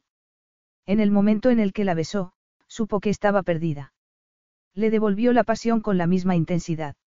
En lo único en lo que podía pensar era en revivir el placer que tan recientemente habían compartido. Fuera lo que fuera lo que ambos habían dicho y las acusaciones que se habían lanzado mutuamente, ya solo había algo urgente entre ellos. Las lenguas se entrelazaron. Ella le clavó los dedos en los hombros y apretó su cuerpo contra el de él, buscando más contacto. Sin embargo, no le bastaba. Necesitaba convertirse en un solo cuerpo con él, carne sobre carne. Por eso, gimiendo de necesidad, le agarró el trasero y lo apretó con fuerza contra ella. Palabras sordas de necesidad acompañaron los actos. Le soltó y comenzó a desabrocharle el cinturón. Luego hizo lo mismo con el botón del pantalón. Las manos le temblaban mientras se esforzaba por conseguir que el botón pasara por el ojal, pero, por suerte, la cremallera bajó muy fácilmente. La potente erección fue su recompensa, evidentemente visible a través de los calzoncillos negros. Era un premio que no iba a perder ni un segundo en reclamar. Se puso de rodillas y lo liberó de su encierro para luego acogerlo profundamente entre sus labios. A los pocos instantes, tuvo la satisfacción de escuchar cómo Luca gemía de placer y de sentir cómo él le enredaba los dedos en el cabello. Con cada movimiento y cada gemido que él emitía, Gen se fue excitando cada vez más, pero decidió que su avaricioso cuerpo tendría que esperar. Aquel era el momento de Luca. Sí. Gimió él. Gen lo torturaba sin piedad con la lengua. Después, incrementó la succión y lo tomó de nuevo profundamente en la boca. Ya basta, dijo Luca, o te sentirás tan frustrada que nunca. La tomó entre sus brazos y la colocó a su gusto sobre el sofá. Entonces, le subió el vestido hasta la cintura y dejó al descubierto el minúsculo tanga. La había colocado sobre el brazo del sofá, de manera que la parte superior de su cuerpo quedaba sobre el asiento. De ese modo, Gen podía ver todo lo que él le fuera a hacer. Ella jamás había imaginado algo que pudiera ser tan excitante como aquello. Tenía las caderas bien levantadas sobre el brazo del sofá cuando Lucas se le colocó entre las piernas. La miró con la promesa del placer que iba a proporcionarle en el rostro. Ella gritó de placer cuando Luca deslizó la potente erección sobre la delicada barra de la tela del tanga. Echó la cabeza hacia atrás y cerró los ojos para concentrarse en el placer que él le estaba proporcionando. Entonces, desesperada por acrecentar el placer, arqueó un poco más las caderas para recibir más contacto, pero Lucas se retiró y le colocó las manos sobre la tela. La calidez de su piel y el hecho de saber lo que aquellos dedos tan hábiles iban a hacerle supuso un estallido para sus sentidos. Luca le permitió un par de caricias, pero protestó ruidosamente cuando él la levantó un poco para retirarle el tanga. Tras haberlo hecho, le separó aún más las piernas. Gen quedó completamente expuesta, completamente a su merced. Por favor, suplicó ella. ¿Necesitas esto? Le preguntó Lucas suavemente. Ya sabes que sí. Él se echó a reír y deslizó la punta por la cálida carne, haciendo que ella gimiera por el placer que estaba experimentando. Lo hizo no solo una vez, sino varias veces. La sensación era una exquisita tortura que ella no deseaba que terminara nunca. Desesperada, levantó las caderas, pero él se apartó a tiempo. Entonces, Gen le agarró el trasero con las manos y lo unió a ella. Luca lanzó un gemido de rendición y se hundió por fin profundamente en ella. Oh, sí, sí. Aquello era lo que necesitaba. Comenzó a moverse rápidamente con él. Instantes después, alcanzó el clímax. Más. murmuró Luca. Gen se echó a reír. Aquella fue la única respuesta que él necesitaba.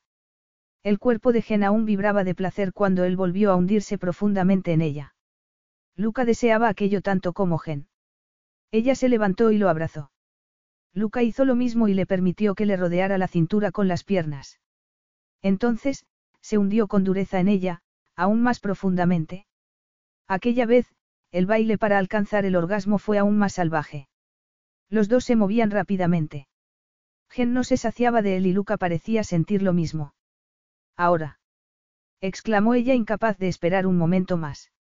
Los dos comenzaron a temblar juntos, convulsionándose, presas de un placer tan extremo en el que las oleadas de sensaciones los golpeaban incesantemente. Cuando se separaron, ella se sentía débil y temblorosa. Vamos a la cama. Le sugirió ella con voz temblorosa.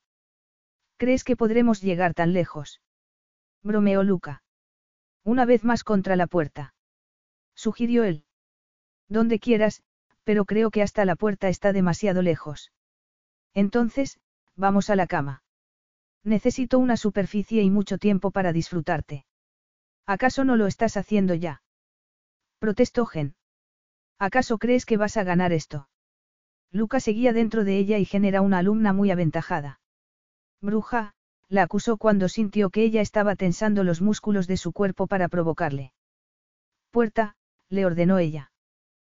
Capítulo 13. Gen estaba sentada con las piernas cruzadas sobre la cama, dándole pizza para comer. Aquello fue lo único que encontraron en el frigorífico. De repente, a Luca le pareció que seis meses no eran suficientes para estar juntos. Jamás se hubiera imaginado algo así cuando se le ocurrió aquel plan. ¿En qué estás pensando? Le preguntó ella. Estaban sentados frente a frente, completamente desnudos. Bueno, que jamás habría celebrado la cena por la que pagué así, pero no te preocupes, creo que es una estupenda mejora comparado con una cena en el casino. Gen se echó a reír. Eso espero. ¿Qué más? Cosas que no es necesario que sepas. ¿Qué cosas? insistió ella mientras le daba otro bocado a la pizza. Gen lo miraba fijamente, exigiendo la verdad, pero era una verdad que él no le podía dar sin perder lo que compartían. Sin embargo, sabía que para conseguir que ella le contara más cosas, tenía que corresponderle. Lo último que supe de Raúl fue que hablaba sobre construir un campamento para niños aquí en la isla, niños como él decía. En ese momento, no sabía a qué se refería, pero tal vez todo tenga más sentido ahora. ¿Qué? añadió al ver que Gen fruncía el ceño. En aquel momento, fue Gen la que enmascaró sus pensamientos. Aquello despertó las sospechas de Luca. Debía de haber tocado algo muy cercano al secreto que ella no quería contarle sobre Raúl. Apartó el plato de la pizza y la tomó entre sus brazos. Te habló Raúl de la idea de crear un campamento de verano. Um, susurró ella, acurrucándose entre los brazos de Luca.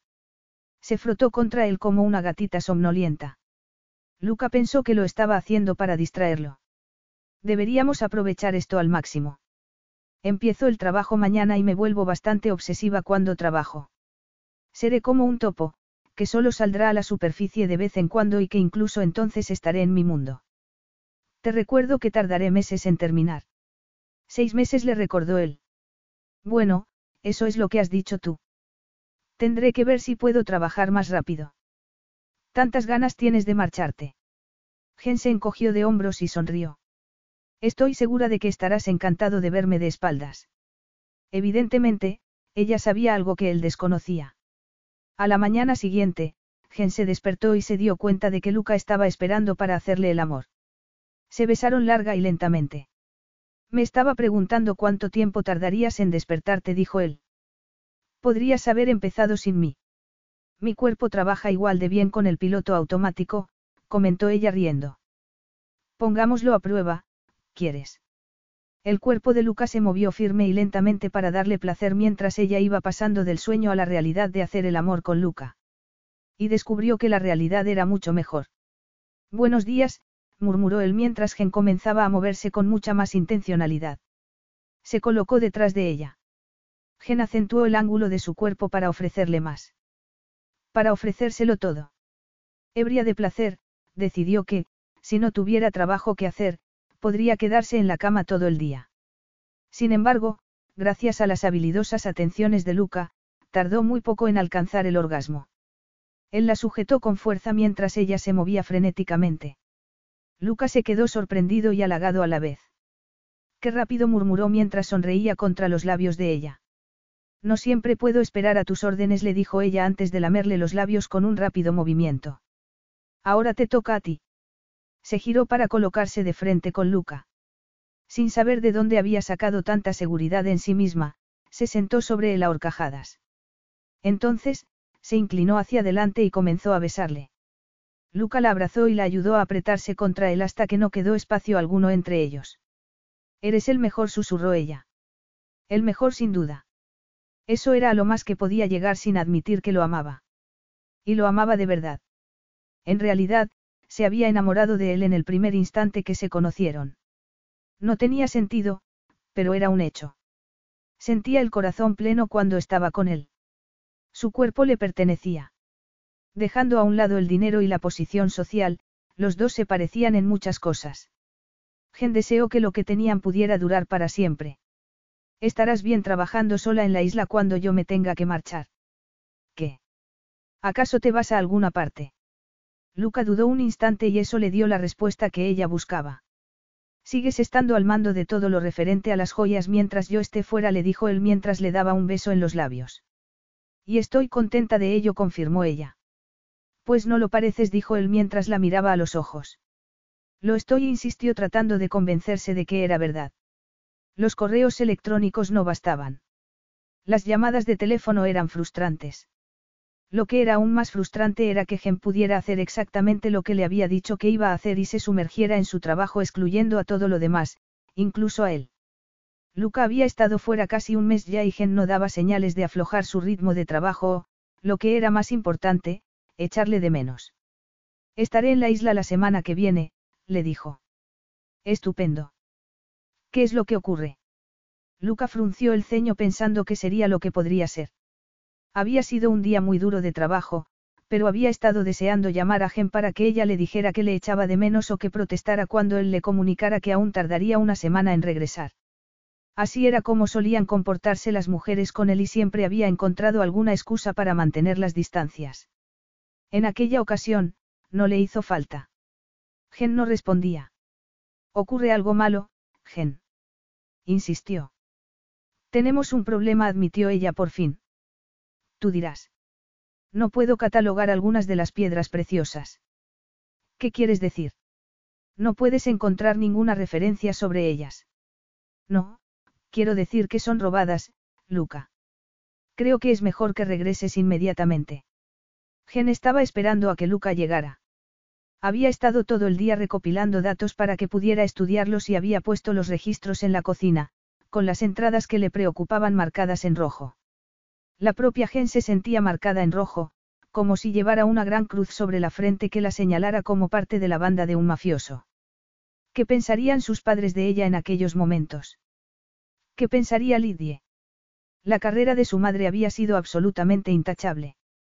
Se sentirían muy tristes al saber que lo que Gen había descubierto podría significar el final de su carrera. Cualquier sospecha de falta de honradez suponía el beso de la muerte en el mundo en el que ella esperaba entrar. En aquellos momentos, estaba sentada frente a un listado de piedras preciosas robadas que, grosso modo, podrían estar valoradas en varios cientos de millones. ¿Cómo reaccionaría Luca? Si él también estaba implicado, lo sabría enseguida. Podía leerle como si se tratara de un libro abierto. ¿Cómo reaccionaría cuando viera a Luca después de tantas semanas de ausencia? No lo sabía. Había soñado con él todas las noches. Durante el día, cuando estaba trabajando, fantaseaba con llevar una vida normal con él y tal vez incluso con construir una familia feliz juntos. Siempre había sido una soñadora. Volvió a mirar la lista que tenía frente a ella sobre la mesa y se sintió desilusionada consigo misma por no haberse dado cuenta antes del riesgo. Aunque las piedras no le pertenecieran a ella, todos los implicados en un asunto tan turbio serían medidos por el mismo rasero. La reputación de Gen quedaría arruinada. En la casa de subastas, dirían que no había humo sin fuego. Nadie la defendería. Ya podía imaginarse a los directores tratando de escapar de su lado para ponerse a salvo. Gen. Al oír la voz de Lucas se puso de pie. Había estado tan sumida en sus pensamientos que no lo había oído llegar. La decisión de recriminarle lo que había encontrado desapareció en cuanto lo vio. Se arrojó inmediatamente a sus brazos. Te he echado de menos. Yo también a ti no tienes idea de cuánto susurró él mientras la estrechaba entre sus brazos. Me estás cortando la respiración. En ese caso, te besaré. La besó apasionadamente. Los ojos de Gen se llenaron de lágrimas por la alegría que le había producido verlo. Se alegraba tanto de verlo. Desgraciadamente, tenía el deber de mostrarle el lío que le había dejado su padre. Lo sintió mucho por él. Lucas se había hecho cargo de muchos asuntos desde que su padre se marchó a Florida. María se lo había contado. Sin embargo, no quedaba más remedio. Luca tenía que saber tarde o temprano que la colección de piedras preciosas de su padre contenía más de un secreto. Luca, lo siento mucho, pero me temo que tu padre te ha dejado mucho más de lo que pensabas. No me va a sorprender nada de lo que me puedas decir sobre mi padre. No te preocupes. Me ocuparé de ello. ¿Qué tal te ha ido durante este mes? Pareces cansada. Todo iba perfectamente hasta que descubrí esto, le dijo mientras le entregaba los papeles. Te agradezco mucho todo lo que has trabajado, pero he hecho un viaje muy largo para verte a ti, no a estos papeles, repuso. Volvió a dejar los papeles sobre la mesa. A mí me parece que mi tarea consiste en hacer que te olvides de ellos al menos por una noche. Gen estaba a punto de protestar, pero la mirada de Lucas se lo impidió. ¿Acaso no crees que pueda distraerte? Le preguntó con una sensual sonrisa que no le dio a ella alternativa alguna. No me sorprendería que pudieras. Hicieron el amor como si fuera la primera vez, solo que en aquella ocasión fue mucho mejor. Ya conocían sus respectivos cuerpos y Gen se sentía cómoda con Luca. Te amo murmuró mientras los dos estaban tumbados de costado, uno frente al otro. Gen se echó a reír cuando él levantó una ceja con gesto divertido. Siento si eso ha sido demasiada información. Yo también te amo y no siento que sea demasiada información, replicó Luca mientras se colocaba encima de ella. El mundo de Gen se expandió como los pétalos de una flor al abrirse. Con esas palabras, todo parecía posible. Quería responderle, pero él se lo impidió. Estaba profundamente dentro de ella, justo donde Gen quería que estuviera. Cuando eran un solo cuerpo, nada más importaba. Pero Luca le había dicho que la amaba. Aquel sentimiento le transmitía todo lo que había querido siempre. Confianza, cercanía, unidad y la sensación de estar con el hombre al que amaba. Eso era suficiente para ella. Las palabras no podrían expresar nunca lo que sentía por Luca.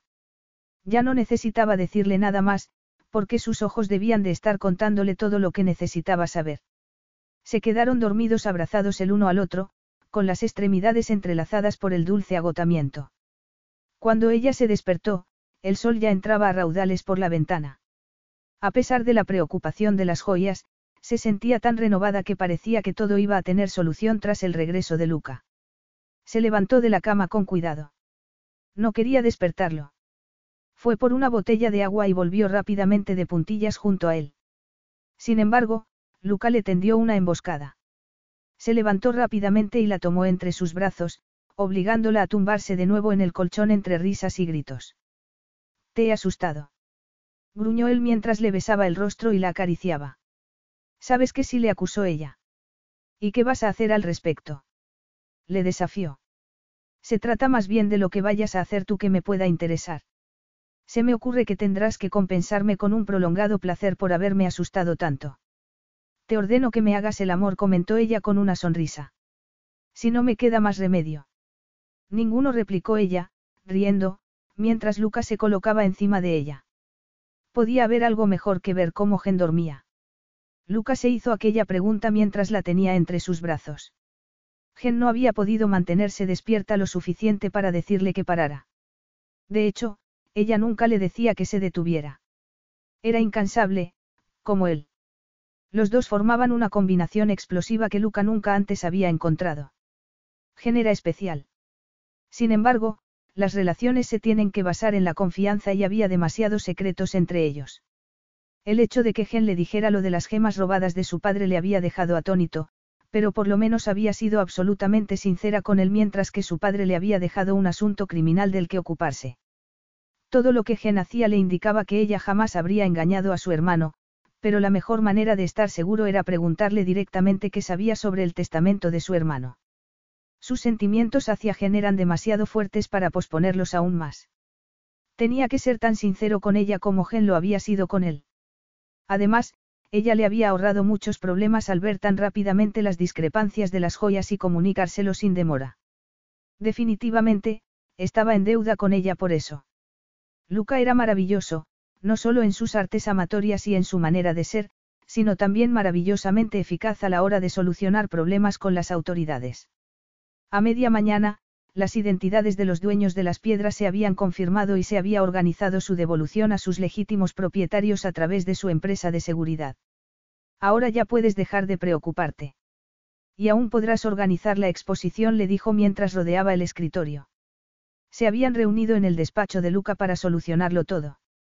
A lo largo de todo el proceso, Gen había estado sentada en el borde de una silla, muy nerviosa y tensa. Por fin podía respirar aliviada. Quedan muchas piedras para que puedas organizar una exposición fantástica. Un par de las compañías de seguros sugirieron incluso proponerles a los dueños que te permitan incluir sus piedras en la exposición con el resto para que así ganen notoriedad e incrementar su valor. Así ganamos todos. Lo has conseguido. Gracias a ti, dijo Luca antes de besarla una vez más. ¿Sabes una cosa? Jamás pensé que diría esto. ¿El qué? Que me encanta estar contigo. Eso es todo. Que me encanta trabajar contigo. Creo que me estás provocando deliberadamente. Que me encanta hacerte el amor. Eso espero. Gen ya no podía ocultar sus sentimientos y estaba tan enamorada que necesitaba desesperadamente que Luca volviera a decirle que él la amaba también. Vio que la mirada le cambiaba y que se hacía más apasionada. El cuerpo de Gen respondió con entusiasmo. Al ver el fuego con el que ella respondía, Luca la tomó entre sus brazos y la llevó rápidamente al dormitorio. Que me encanta tranquilizarte. Le preguntó mientras la colocaba sobre la cama. No me basta. Está bien. Veo que me tendré que esforzar un poco más. Te tendrás que esforzar mucho más, le aseguró ella mientras Luca comenzaba a quitarse la ropa. Dependo de ello. Gen estuvo desnuda segundos más tarde. Tumbados ya el uno junto al otro, Luca la tomó entre sus brazos y la besó tan tiernamente que los ojos de Gen se llenaron de lágrimas. Nunca se había sentido tan feliz. Nunca se había creído capaz de experimentar algo así. Luca la miró a los ojos con una expresión muy seria en el rostro. Te amo. Así de sencillo admitió. Amor puro y sincero. Eso es más importante que ninguna otra cosa, ¿no te parece? Por supuesto. Claro que sí. Luca le acarició suavemente el cabello. Quería que aquel instante durara eternamente. Nunca se había sentido tan cercano a nadie. Nunca le había dicho a una mujer que la amaba, aparte de a su madre y tan solo cuando era un niño. Haber encontrado el amor con era algo tan inesperado que lo convertía en una circunstancia muy especial. Te amo, repitió. Somos más fuertes juntos que separados. Siempre tienes razón. Claro que sí. ¿O no? Por supuesto. ¿Por qué no? No lo sé. Dijo ella frunciendo el ceño. Dímelo tú. Luca decidió que tal vez no tendría otro momento como aquel. Los dos estaban relajados y estaban siendo sinceros el uno con el otro.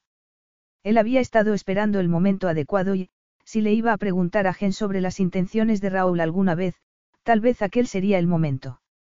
¿Hay algo que puedas decirme sobre el testamento de Raúl que puedas haber olvidado? Gen sintió que la sangre se le helaba. Miró a Luca sin comprender. ¿Qué quieres decir? preguntó ella. No comprendía a lo que Luca se refería. ¿Cómo había podido pensar Luca que aquel era el momento apropiado para preguntarle algo así? Vio que las manos de Gen estaban temblando y que ella agarraba la sábana para cubrirse. Es una pregunta muy sencilla, Gen. Lo único que te estoy preguntando es si me puedes dar algún detalle que Raúl pudiera haberte contado sobre su testamento. ¿Su testamento? Sí. Venga, Gen. Raúl habló contigo. Debió de haberte mencionado algo. Gen tenía el ceño fruncido y parecía totalmente confundida. La impaciencia que mostraba solo podía indicar que llevaba ya un tiempo pensando en la cuestión. No quería pensar en lo que aquello significa ni en cómo podía afectar a la incipiente relación que había entre ambos. Venga. No creo que lo que te estoy pidiendo sea poco razonable. Ya has admitido que Raúl confiaba en ti. Debió de mencionar que.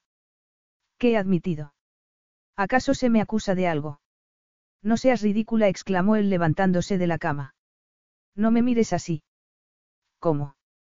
Como si me estuvieras viendo por primera vez. Tal vez sea así. Gen. ¿Qué? Le espetó ella. Se levantó también de la cama al tiempo que se cubría con la sábana. Se sentía muy dolida. Gen, por favor, dijo Luca mientras se acercaba a ella y trataba de abrazarla. Déjame en paz. El tono de su voz le hizo detenerse en seco y apartar las manos. Las levantó en el aire, en gesto de rendición. Gen no se atrevía a decir nada. Cualquier palabra que pronunciara reflejaría amargura y dolor. Había esperado un mes a que Luca regresara y, tras un dulce reencuentro, la desconfianza había vuelto a surgir de nuevo entre ellos. Capítulo 14. Gen estaba vomitando. Se había encerrado en el cuarto de baño y Luca estaba al otro lado de la puerta llamándola con preocupación. Gen, ¿te encuentras bien? Que sí se sentía bien. Estaba destrozada. Las palabras de Luca le resonaban una y otra vez en los oídos. ¿Qué había detrás de aquella pregunta? ¿Acaso pensaba Luca que ella tenía algo que ganar del testamento de Raúl? Por lo que ella sabía, Raúl estaba sin Blanca. Eso era lo que él le había dicho. ¿Por qué iba a mentirla? Ella tan solo había tratado de ayudarlo sin buscar nada a cambio. Gen. El grito de Luca pareció suficiente para volver a provocarle náuseas. Gen, contéstame o tiro la puerta abajo. Déjame en paz. Gen, te lo advierto. Cállate. Su grito resonó en las paredes, junto con la patada que ella misma le dio a la puerta. Se lavó la cara con agua fría y se miró en el espejo mientras se secaba. La palidez de su rostro la dejó muy alarmada. Después, se puso un albornoz. Voy a salir. Lucas se había puesto unos pantalones y estaba de pie, observándola como si él fuera un monumento al orgullo masculino. ¿Cómo te atreves? Le desafió ella. Yo creía que nos estábamos uniendo cada vez más y lo único que tú hacías era pensar en el testamento de tu hermano. Perdóname, Gen. Creo que no he manejado muy bien este asunto, dijo él. Estaba muy tenso. Ni que lo digas. No me lo puedo creer. Me estás diciendo que me amas y, diez segundos más tarde, me demuestras que lo único que te preocupa es el dinero de Raúl. Formaba todo esto parte de tu plan maestro. No hay ningún plan. Hay mucho más que eso. De eso estoy segura, comentó ella riendo sin humor alguno. Raúl era un hombre muy rico. Lo estás empeorando, dijo ella con incredulidad. Se dio cuenta de que los sentimientos podían cambiar en un instante y que la confianza podía destruirse aún mucho más rápidamente. No puedo evitar la verdad. Y se supone que eso debe tranquilizarme. Por cierto, ¿estás hablando en tu nombre o en el de tu padre? Represento a la familia Tebaldi. Estoy protegiendo a la familia, como siempre he hecho. La estás protegiendo de mí. No comprendo nada. ¿De verdad que no sabes nada? Claro que no. Ni siquiera sabía que Raúl tenía un testamento. Nunca hablamos de eso. Raúl era muy joven. No esperaba morir y, además, no tenía dinero por lo que yo sé. Tú dices que era un hombre rico. Entonces. ¿Por qué le tuve que prestar dinero? Me agradeció mucho las 20 libras. ¿Acaso crees que yo le consideraba mi amigo por algo más que solo porque era un buen hombre? No lo sé. Bueno, pues eso es un triste reflejo de tu relación con tu hermano o peor aún, de tus verdaderos sentimientos en lo que se refiere a ti y a mí. Luca permaneció en silencio durante unos instantes. Raúl estaba a punto de convertirse en un hombre muy rico, dijo por fin. Otra vez vuelves a hablar de dinero, replicó ella con exasperación. Sí, así es. Como si el dinero pudiera haber salvado a tu hermano. Te diré lo que podría haberlo salvado, Luca. El amor lo podría haber salvado. La comprensión lo podría haber salvado. Unos minutos de tu valioso tiempo lo podrían haber salvado. Cuando Luca trató de agarrarle los hombros para tranquilizarla, ella le espetó. No. Quítame las manos de encima. No vuelvas a tocarme. No tienes derecho. ¿Qué puedo hacer para enmendar las cosas? Le preguntó Luca con expresión compungida. Nada le dijo ella fríamente.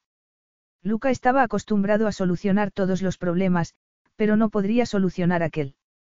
Los remordimientos que él sentía por lo que le había ocurrido a su hermano tenían que estar provocándole una dura agonía, pero no podían salvarle del patrón de comportamiento que Gen veía en él. Había estado muy unido a su hermano y no le había costado separarse de él. Estaba haciendo lo mismo con ella, pero Gen no tenía intención alguna de permanecer allí para sufrir por él. De repente, se tapó la boca con la mano y regresó corriendo al cuarto de baño. Tenía que ser por aquel alboroto de sentimientos. Varios minutos más tarde, se miró de nuevo en el espejo y lo comprendió todo. Aquellas náuseas no tenían nada que ver con lo que estaba ocurriendo con Luca. Todo encajaba. Estaba embarazada de Luca. Gen, ¿te encuentras bien? Vete de aquí. No pienso irme a ninguna parte. Estoy preocupado por ti. Es demasiado tarde para eso. Pero tenemos que hablar. Yo no tengo nada que decir. Tus palabras serían más convincentes si me explicaras a dónde quieres llegar a parar cuando hablas del dinero de tu hermano. Sal del cuarto de baño y te lo explicaré. ¿Acaso no sabías que Raúl te había nombrado principal beneficiaria de su testamento? Gen se quedó atónita. No se podía creer lo que acababa de escuchar. ¿Me has oído, Gen? Claro que lo había oído, pero no podía hablar. Se sentía abrumada por un hombre al que ni Luca ni ella habían podido salvar y por una hermana que jamás conocería al bebé que ella estaba esperando. Necesito un momento, susurró. Aquello no tenía sentido. Raúl le había dejado todo lo que poseía. Si Raúl no tenía nada. Decidió concentrarse en asentarse el estómago para poder salir del cuarto de baño y solucionar aquel asunto con Luca. Cuando comprendió que las náuseas habían pasado ya, se aseó y abrió la puerta del cuarto de baño. ¿Qué era lo que decía sobre el testamento de Raúl? Creo que es mejor que nos sentemos. Prefiero permanecer de pie. Luca frunció el ceño, como si el tono frío de la voz de Gen lo hubiera sorprendido. Solo quiero que me hables del testamento de Raúl, añadió ella. Raúl nunca te habló de su fondo de inversión. No replicó ella.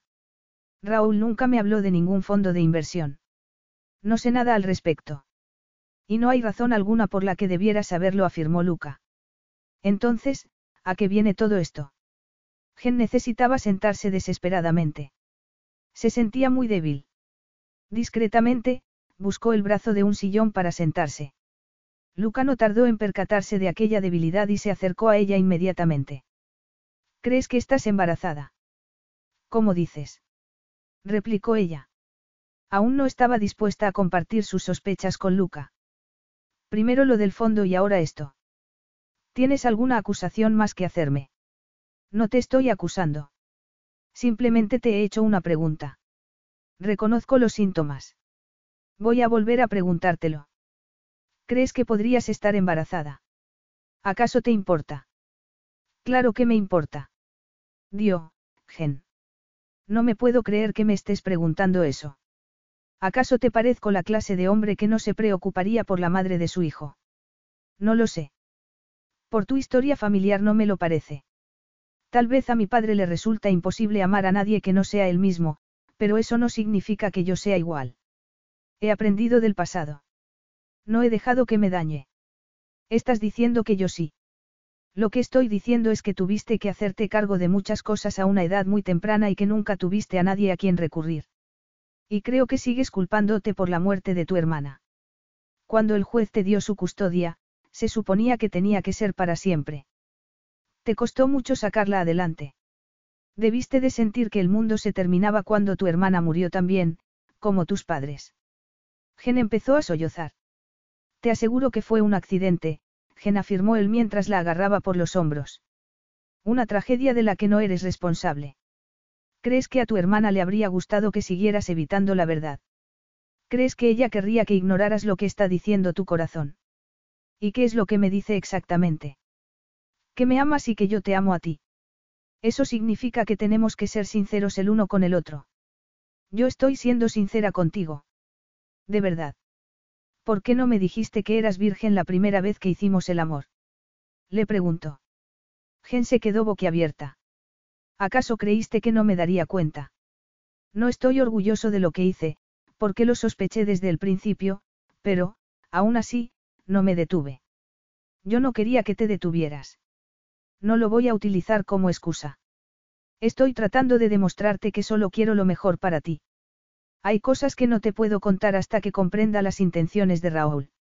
Sé que sientes que no puedes confiar en mí, pero... Me estás diciendo que confíe en ti. Sí.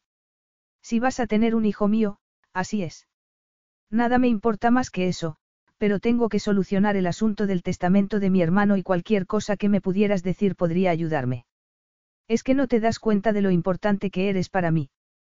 Lo eres todo para mí, Gen musito. Entonces, la tomó con profunda ternura entre sus brazos. Lo siento mucho, Gen. Debes de pensar que siempre te estoy desafiando, pero hay muchas cosas que no comprendo sobre la vida de mi hermano y tú eres la única que puede ayudarme a completar esas lagunas. Yo también lo siento, dijo ella. Siento haber llegado a esto. Estoy segura de que lo último que Raúl hubiera querido es que estuviéramos peleando. Me cuesta perdonarte por no haber confiado en mí y no puedo fingir que no me ha sorprendido la última voluntad de tu hermano, pero tienes que creerme cuando te digo que no sabía nada. Olvídalo. Ya has tenido suficiente estrés por un día. Te prometo una cosa. Te compensaré el resto de mi vida por lo que has pasado. Eres demasiado importante para que nada se interponga en el amor que te tengo. Los ojos de Luca habían cambiado, pero ella no tenía fuerzas para nada. Se sentía muy débil y dolida. La única manera en la que podía sentirse reconfortada era estar en brazos de Luca. Él se inclinó sobre ella y le dio un delicado beso, mientras le susurraba palabras para tranquilizarla. Poco a poco, aquellas palabras cambiaron para realizar sugerencias que despertaron su deseo. Al sentir que ella se tranquilizaba, Luca empezó a acariciarle los pechos por debajo del albornoz. Cuando Gen lanzó un suspiro, él la tomó entre sus brazos y la llevó a la cama. Capítulo 15. Hacer el amor con tranquilidad y ternura podía ser tan placentero como el sexo apasionado, o incluso más. Luca y ella habían disfrutado del sexo en la cama, contra una pared, sobre un sofá y en el suelo, pero aquel ritmo lento y suave le produjo el orgasmo más extremo que había disfrutado nunca. Ciertamente el más emotivo. Mucho tiempo después, cuando los dos estaban tumbados juntos, con los brazos y piernas entrelazados, ella le dedicó una sonrisa. Eres maravilloso. Y tú muy hermosa, comentó él mientras le besaba delicadamente los labios. Y muy pronto, fabulosamente rica. Gen se tensó. Rica. Por favor, no vuelvas otra vez con eso. Tenemos que hablar en algún momento del testamento de Raúl. Ahora no dijo ella. Sin embargo, aquellas palabras habían borrado el estado de felicidad en el que Gen se encontraba después de hacer el amor. Se sintió como si no se hubiera relajado nunca. Creo que es mejor que te expliques, añadió sabiendo que era imposible posponer ya aquella conversación. Se alejó de él todo lo que pudo. De verdad no lo sabes. Estaba tan seguro de que Raúl te lo habría contado todo. ¿Contarme qué? Nosotros nunca hablamos de su testamento. ¿Por qué íbamos a hacerlo?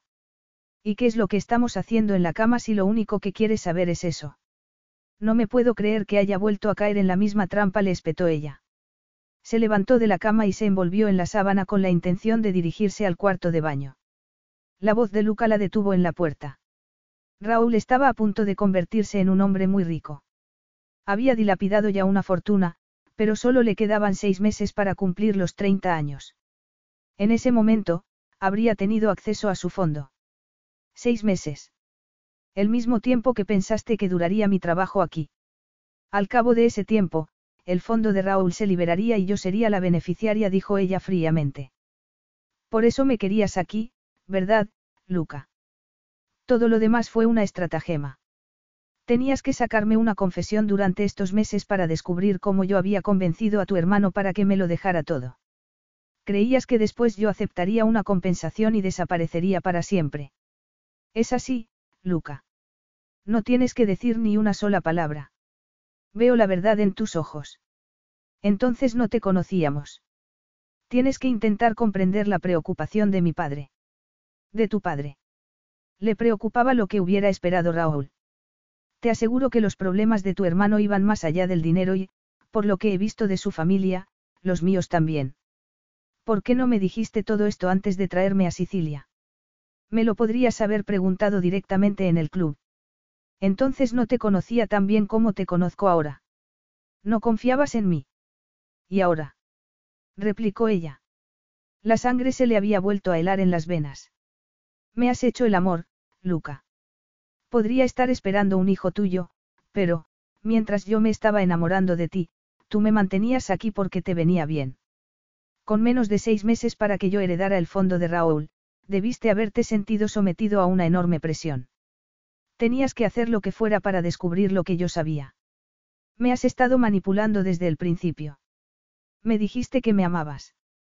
Yo pensaba que nos comprendíamos por lo que la vida nos había deparado, pero ahora veo que solo estabas tratando de ganarte mi confianza para averiguar qué era lo que yo sabía, dijo ella mientras agarraba sus ropas y comenzaba lentamente a vestirse. Gen, espera. No, ahora, quiero que te marches, le espetó mientras le señalaba la puerta. No pienso irme a ninguna parte. Tu embarazo, si este existe, lo cambia todo. Claro que lo cambia. Me permite ver lo estúpida que he sido y me ha hecho comprender que no te quiero en mi vida. Si estás embarazada, claro que formaré parte de tu vida. Ni siquiera tú puedes cambiar eso. Puedo mantenerte a distancia. Terminaré mis estudios muy pronto y tengo un trabajo garantizado en la casa de subastas en el que me tendrán que pagar más. No te necesitaré ni a ti ni a tu dinero. Ni a nada que tenga que ver con la familia Tebaldi. No te necesito en absoluto. No tienes elección, dijo él fríamente. De verdad. ¿Quieres que lo comprobemos? Tu padre y tú no me dais miedo, Luca. ¿Qué quieres decir con eso?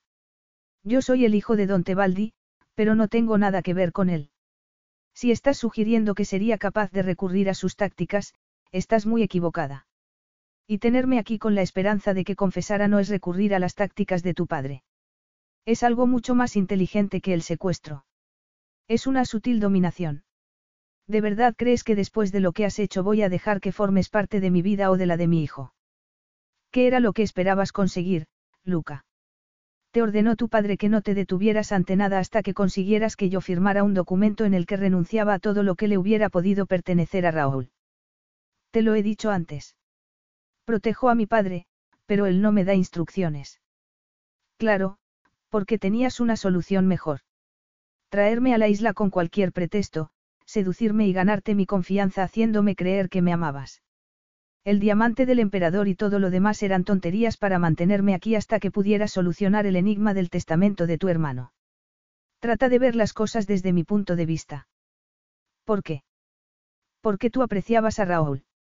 Tenía que haber una buena razón para que mi hermano redactara así su testamento y quiero saber por qué.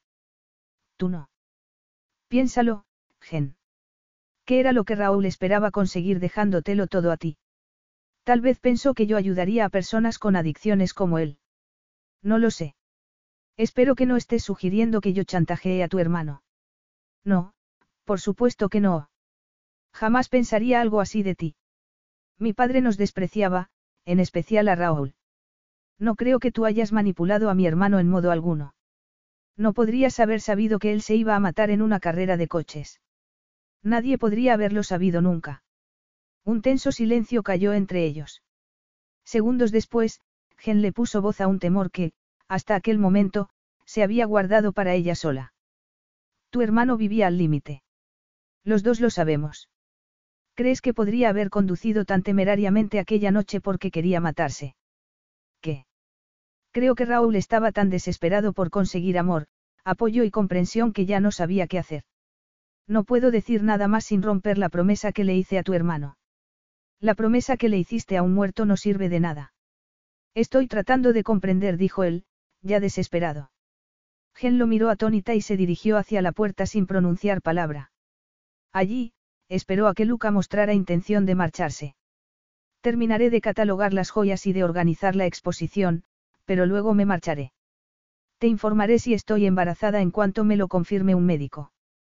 Si lo estoy, nos reuniremos en Londres para decidir qué hacemos. ¿Y qué pasa con el dinero de Raúl? Los seis meses terminarán pronto, le respondió ella con un desprecio que ya no podía ocultar. Vas a hacerme una oferta. Eso era exactamente lo que su padre hubiera querido que hiciera. No, por supuesto que no. Entonces, ¿por qué sigues aquí? Te ruego que te marches. No puedo. No puedo hacerlo sin saber por qué Raúl quería que tú tuvieras el dinero. Te lo ruego. Déjame hablar, insistió cuando Gen trató de interrumpirle. Creo que Raúl quería que tú tuvieras ese dinero por una razón concreta, pero no sé cuál es. Solo debió decírtelo a ti. Si tienes razón al pensar que mi hermano quería morir, me imagino su desesperación y tú y yo debemos descubrir lo que él quería que se hiciera con su dinero. Si supiera algo fuera de mi promesa a Raúl, te lo diría. Ahora, una cosa más. Trabajaré más rápida y eficientemente si tú y yo mantenemos las distancias durante un tiempo. Le haré saber a tu asistente personal cuando estoy lista para marcharme. Luca estuvo a punto de sonreír al comprender que ella lo estaba abandonando. Ni siquiera podía protestar porque él había tenido el mismo pensamiento. Si no ponían espacio entre ellos, todo explotaría a su alrededor.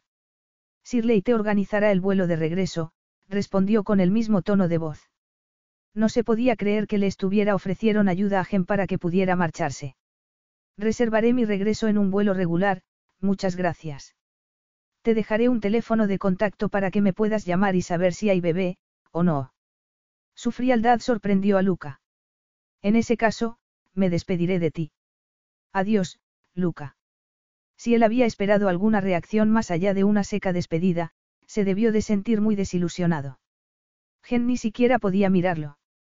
Capítulo 16. Seis meses más tarde. Cuatro palabras. Cuatro palabras enviadas por correo electrónico a su cuenta profesional. El embarazo progresa bien. Luca se reclinó en el respaldo de su butaca y lanzó una maldición. Gen se comunicaba con él con frecuencia, pero muy secamente. No podía culparla, aunque se sentía al margen de un embarazo que ella había confirmado a los pocos días de regresar a Londres. También le había reiterado que no quería saber nada más de él. Increíblemente con todo lo que estaba pasando en su vida, Sirley le había informado que Gen había terminado sus estudios graduándose summa cum laude gracias al trabajo realizado. Ella no había querido que él asistiera a la ceremonia. Aún no había olvidado cómo la había tratado. Sirley tenía su teléfono por si necesitaba algo, pero Gen nunca contestaba cuando el que llamaba era él. Ella le había dejado su legado en forma de una maravillosa exposición de gemas en una sala especialmente diseñada para albergarlas.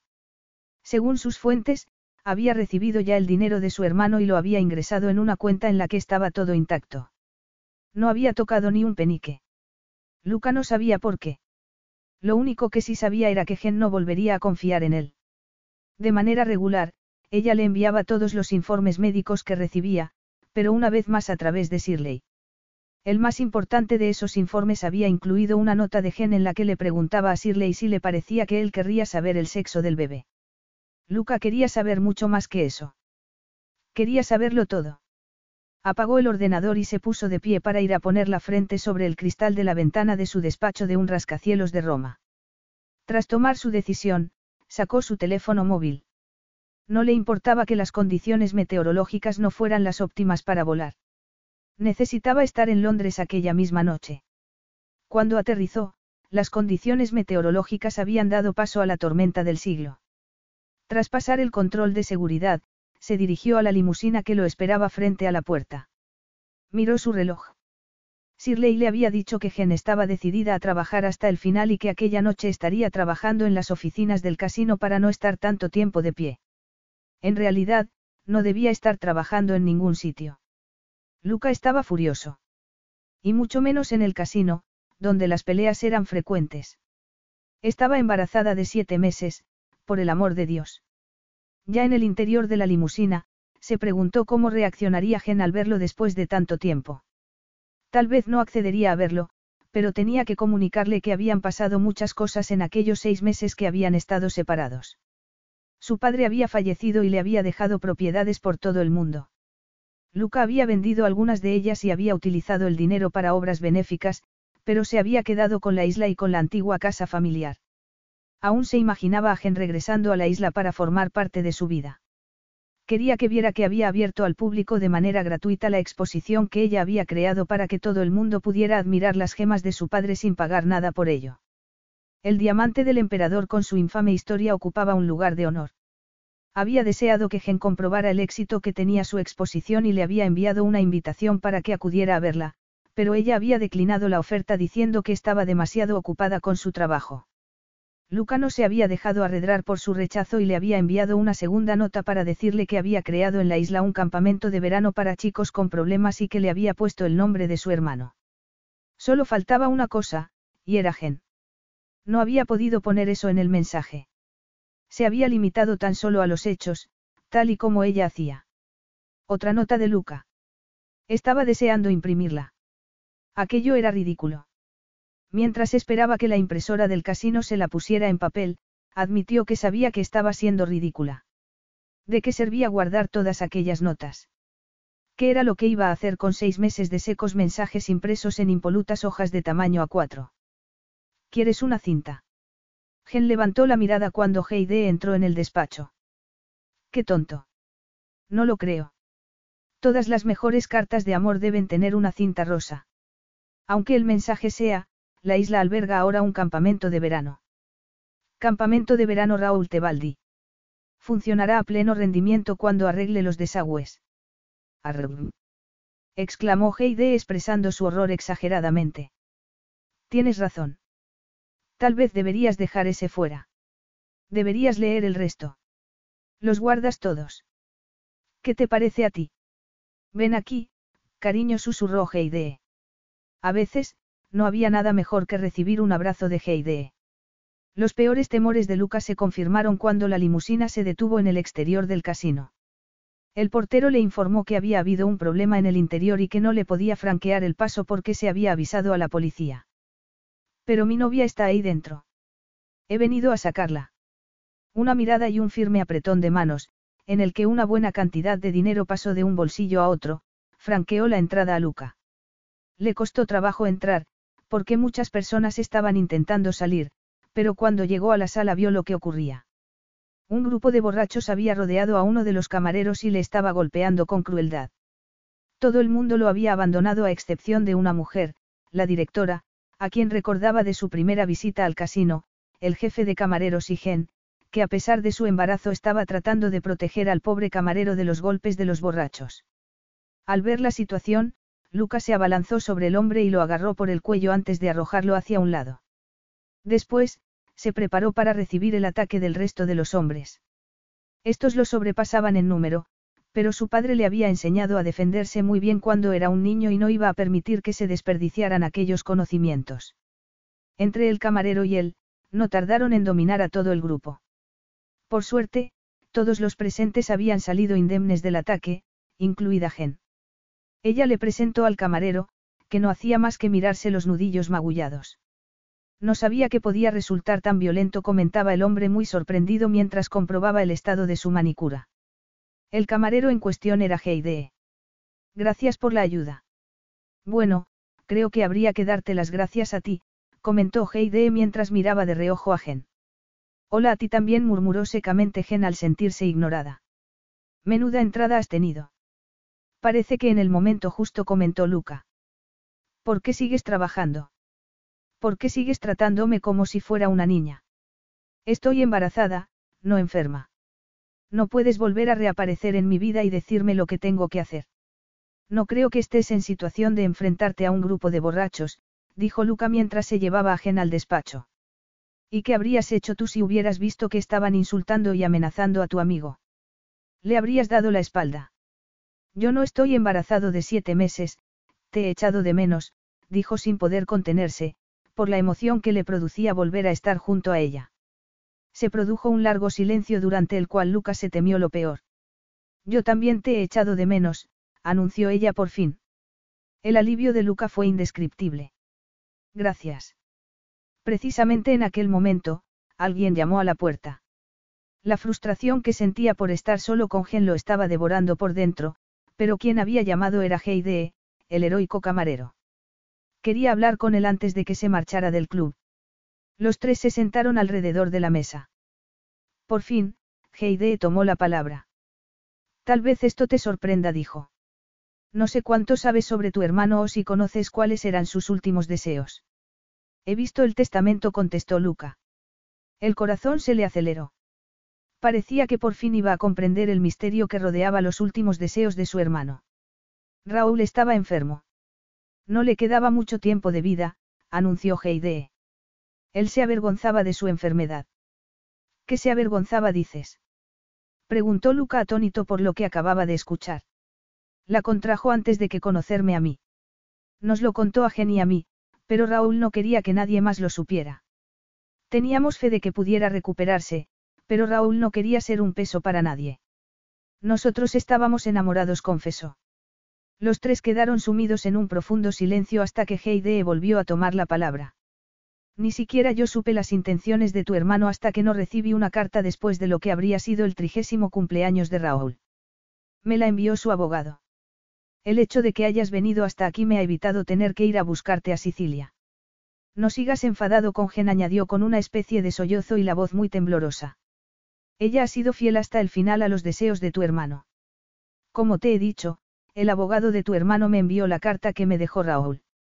Le preocupaba que, si me dejaba a mí su dinero, se sabría la verdad de nuestra relación. Pensó que eso podría ponerme en peligro por parte de vuestro padre. Conocía los prejuicios de vuestro padre y no quería que tú te vieras implicado en otro conflicto familiar.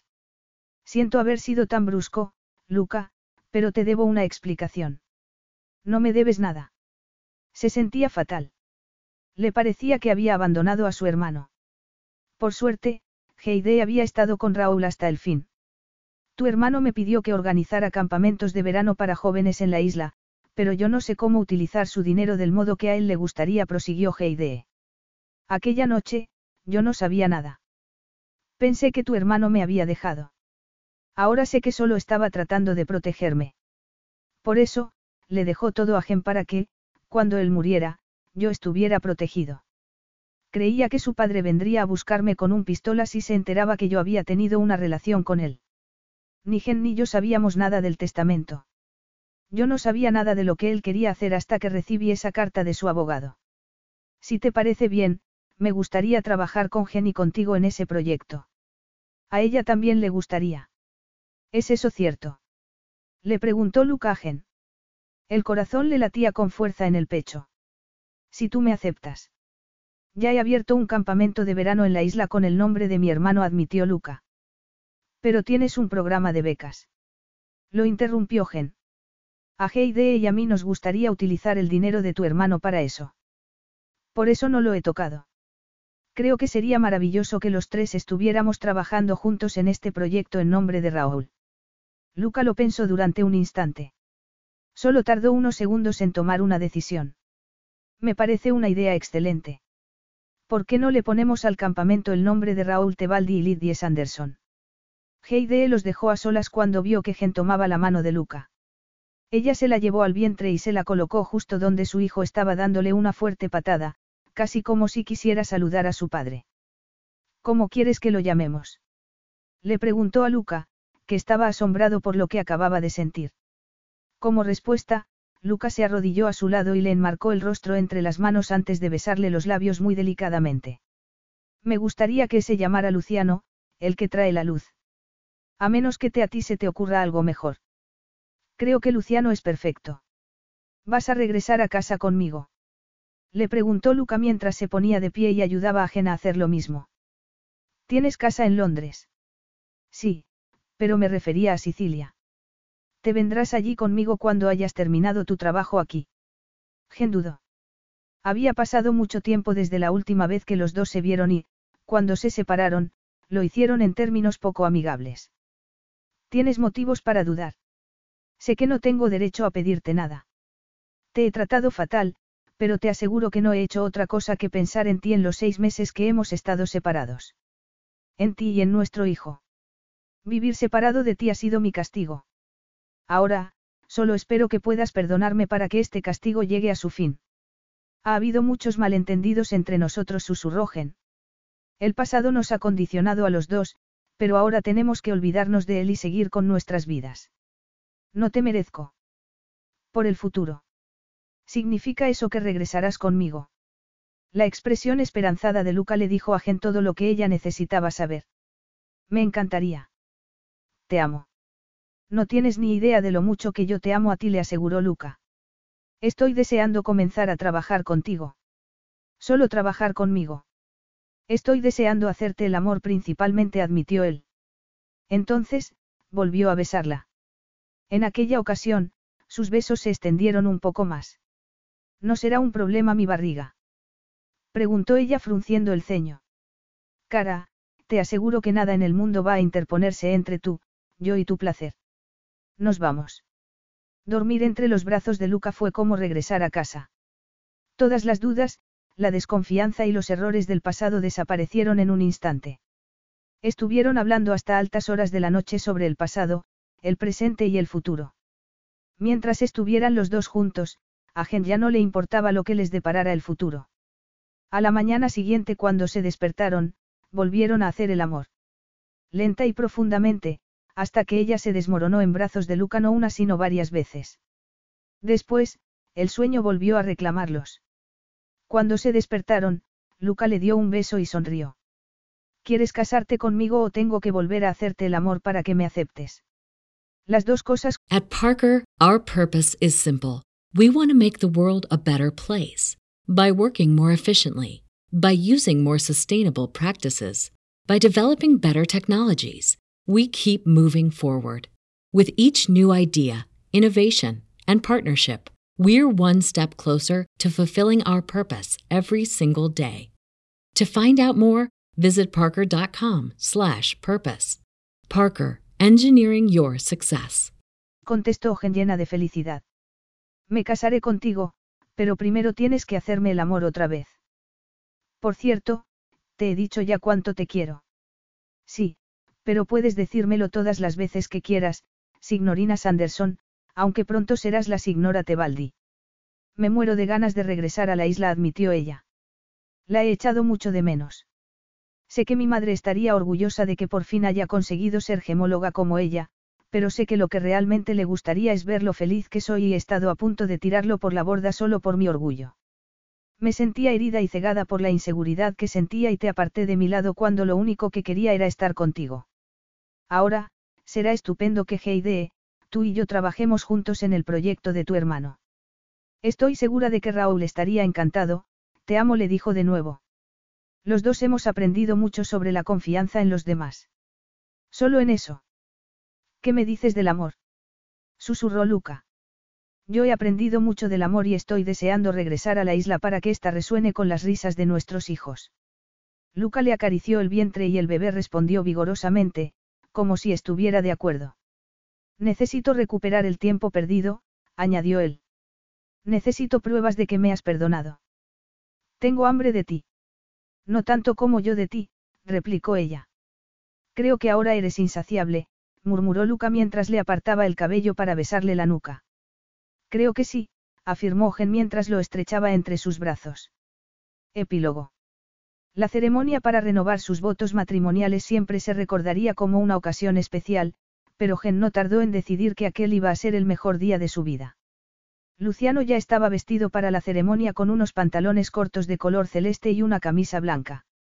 A Gen le gustaba pensar que dos niños iban a compartir la celebración con ellos. La boda había sido un asunto completamente diferente. Luca y ella se casaron la misma semana en la que se volvieron a reunir, por lo que no hubo tiempo de realizar grandes preparativos. Con Shirley, Tess y Heide como testigos, su boda fue una celebración muy íntima y familiar. La ceremonia de renovación de votos sería muy diferente. Gen entró de la mano de Luciano en el patio donde todos los invitados la esperaban. Todos aplaudieron con mucho entusiasmo al verlos, lo que llenó a Gen de felicidad.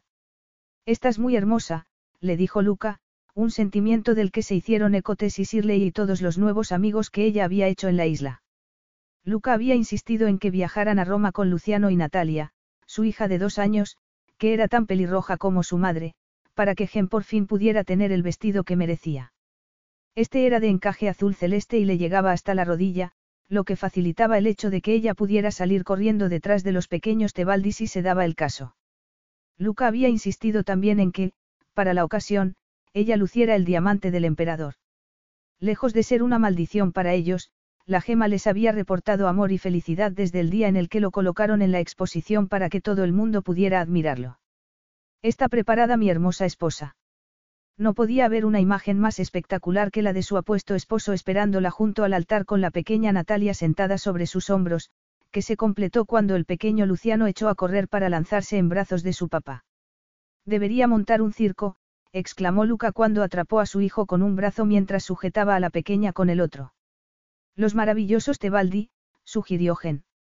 Por fin las sombras y las sospechas habían quedado atrás y habían logrado transformar su casa de Sicilia en un verdadero hogar para todos. ¿Qué te parece felices para siempre como la cabecera de nuestra publicidad? Le preguntó Luca con una pícara sonrisa mientras acogía a Jenny y a sus hijos en el círculo de sus fuertes brazos. Fin.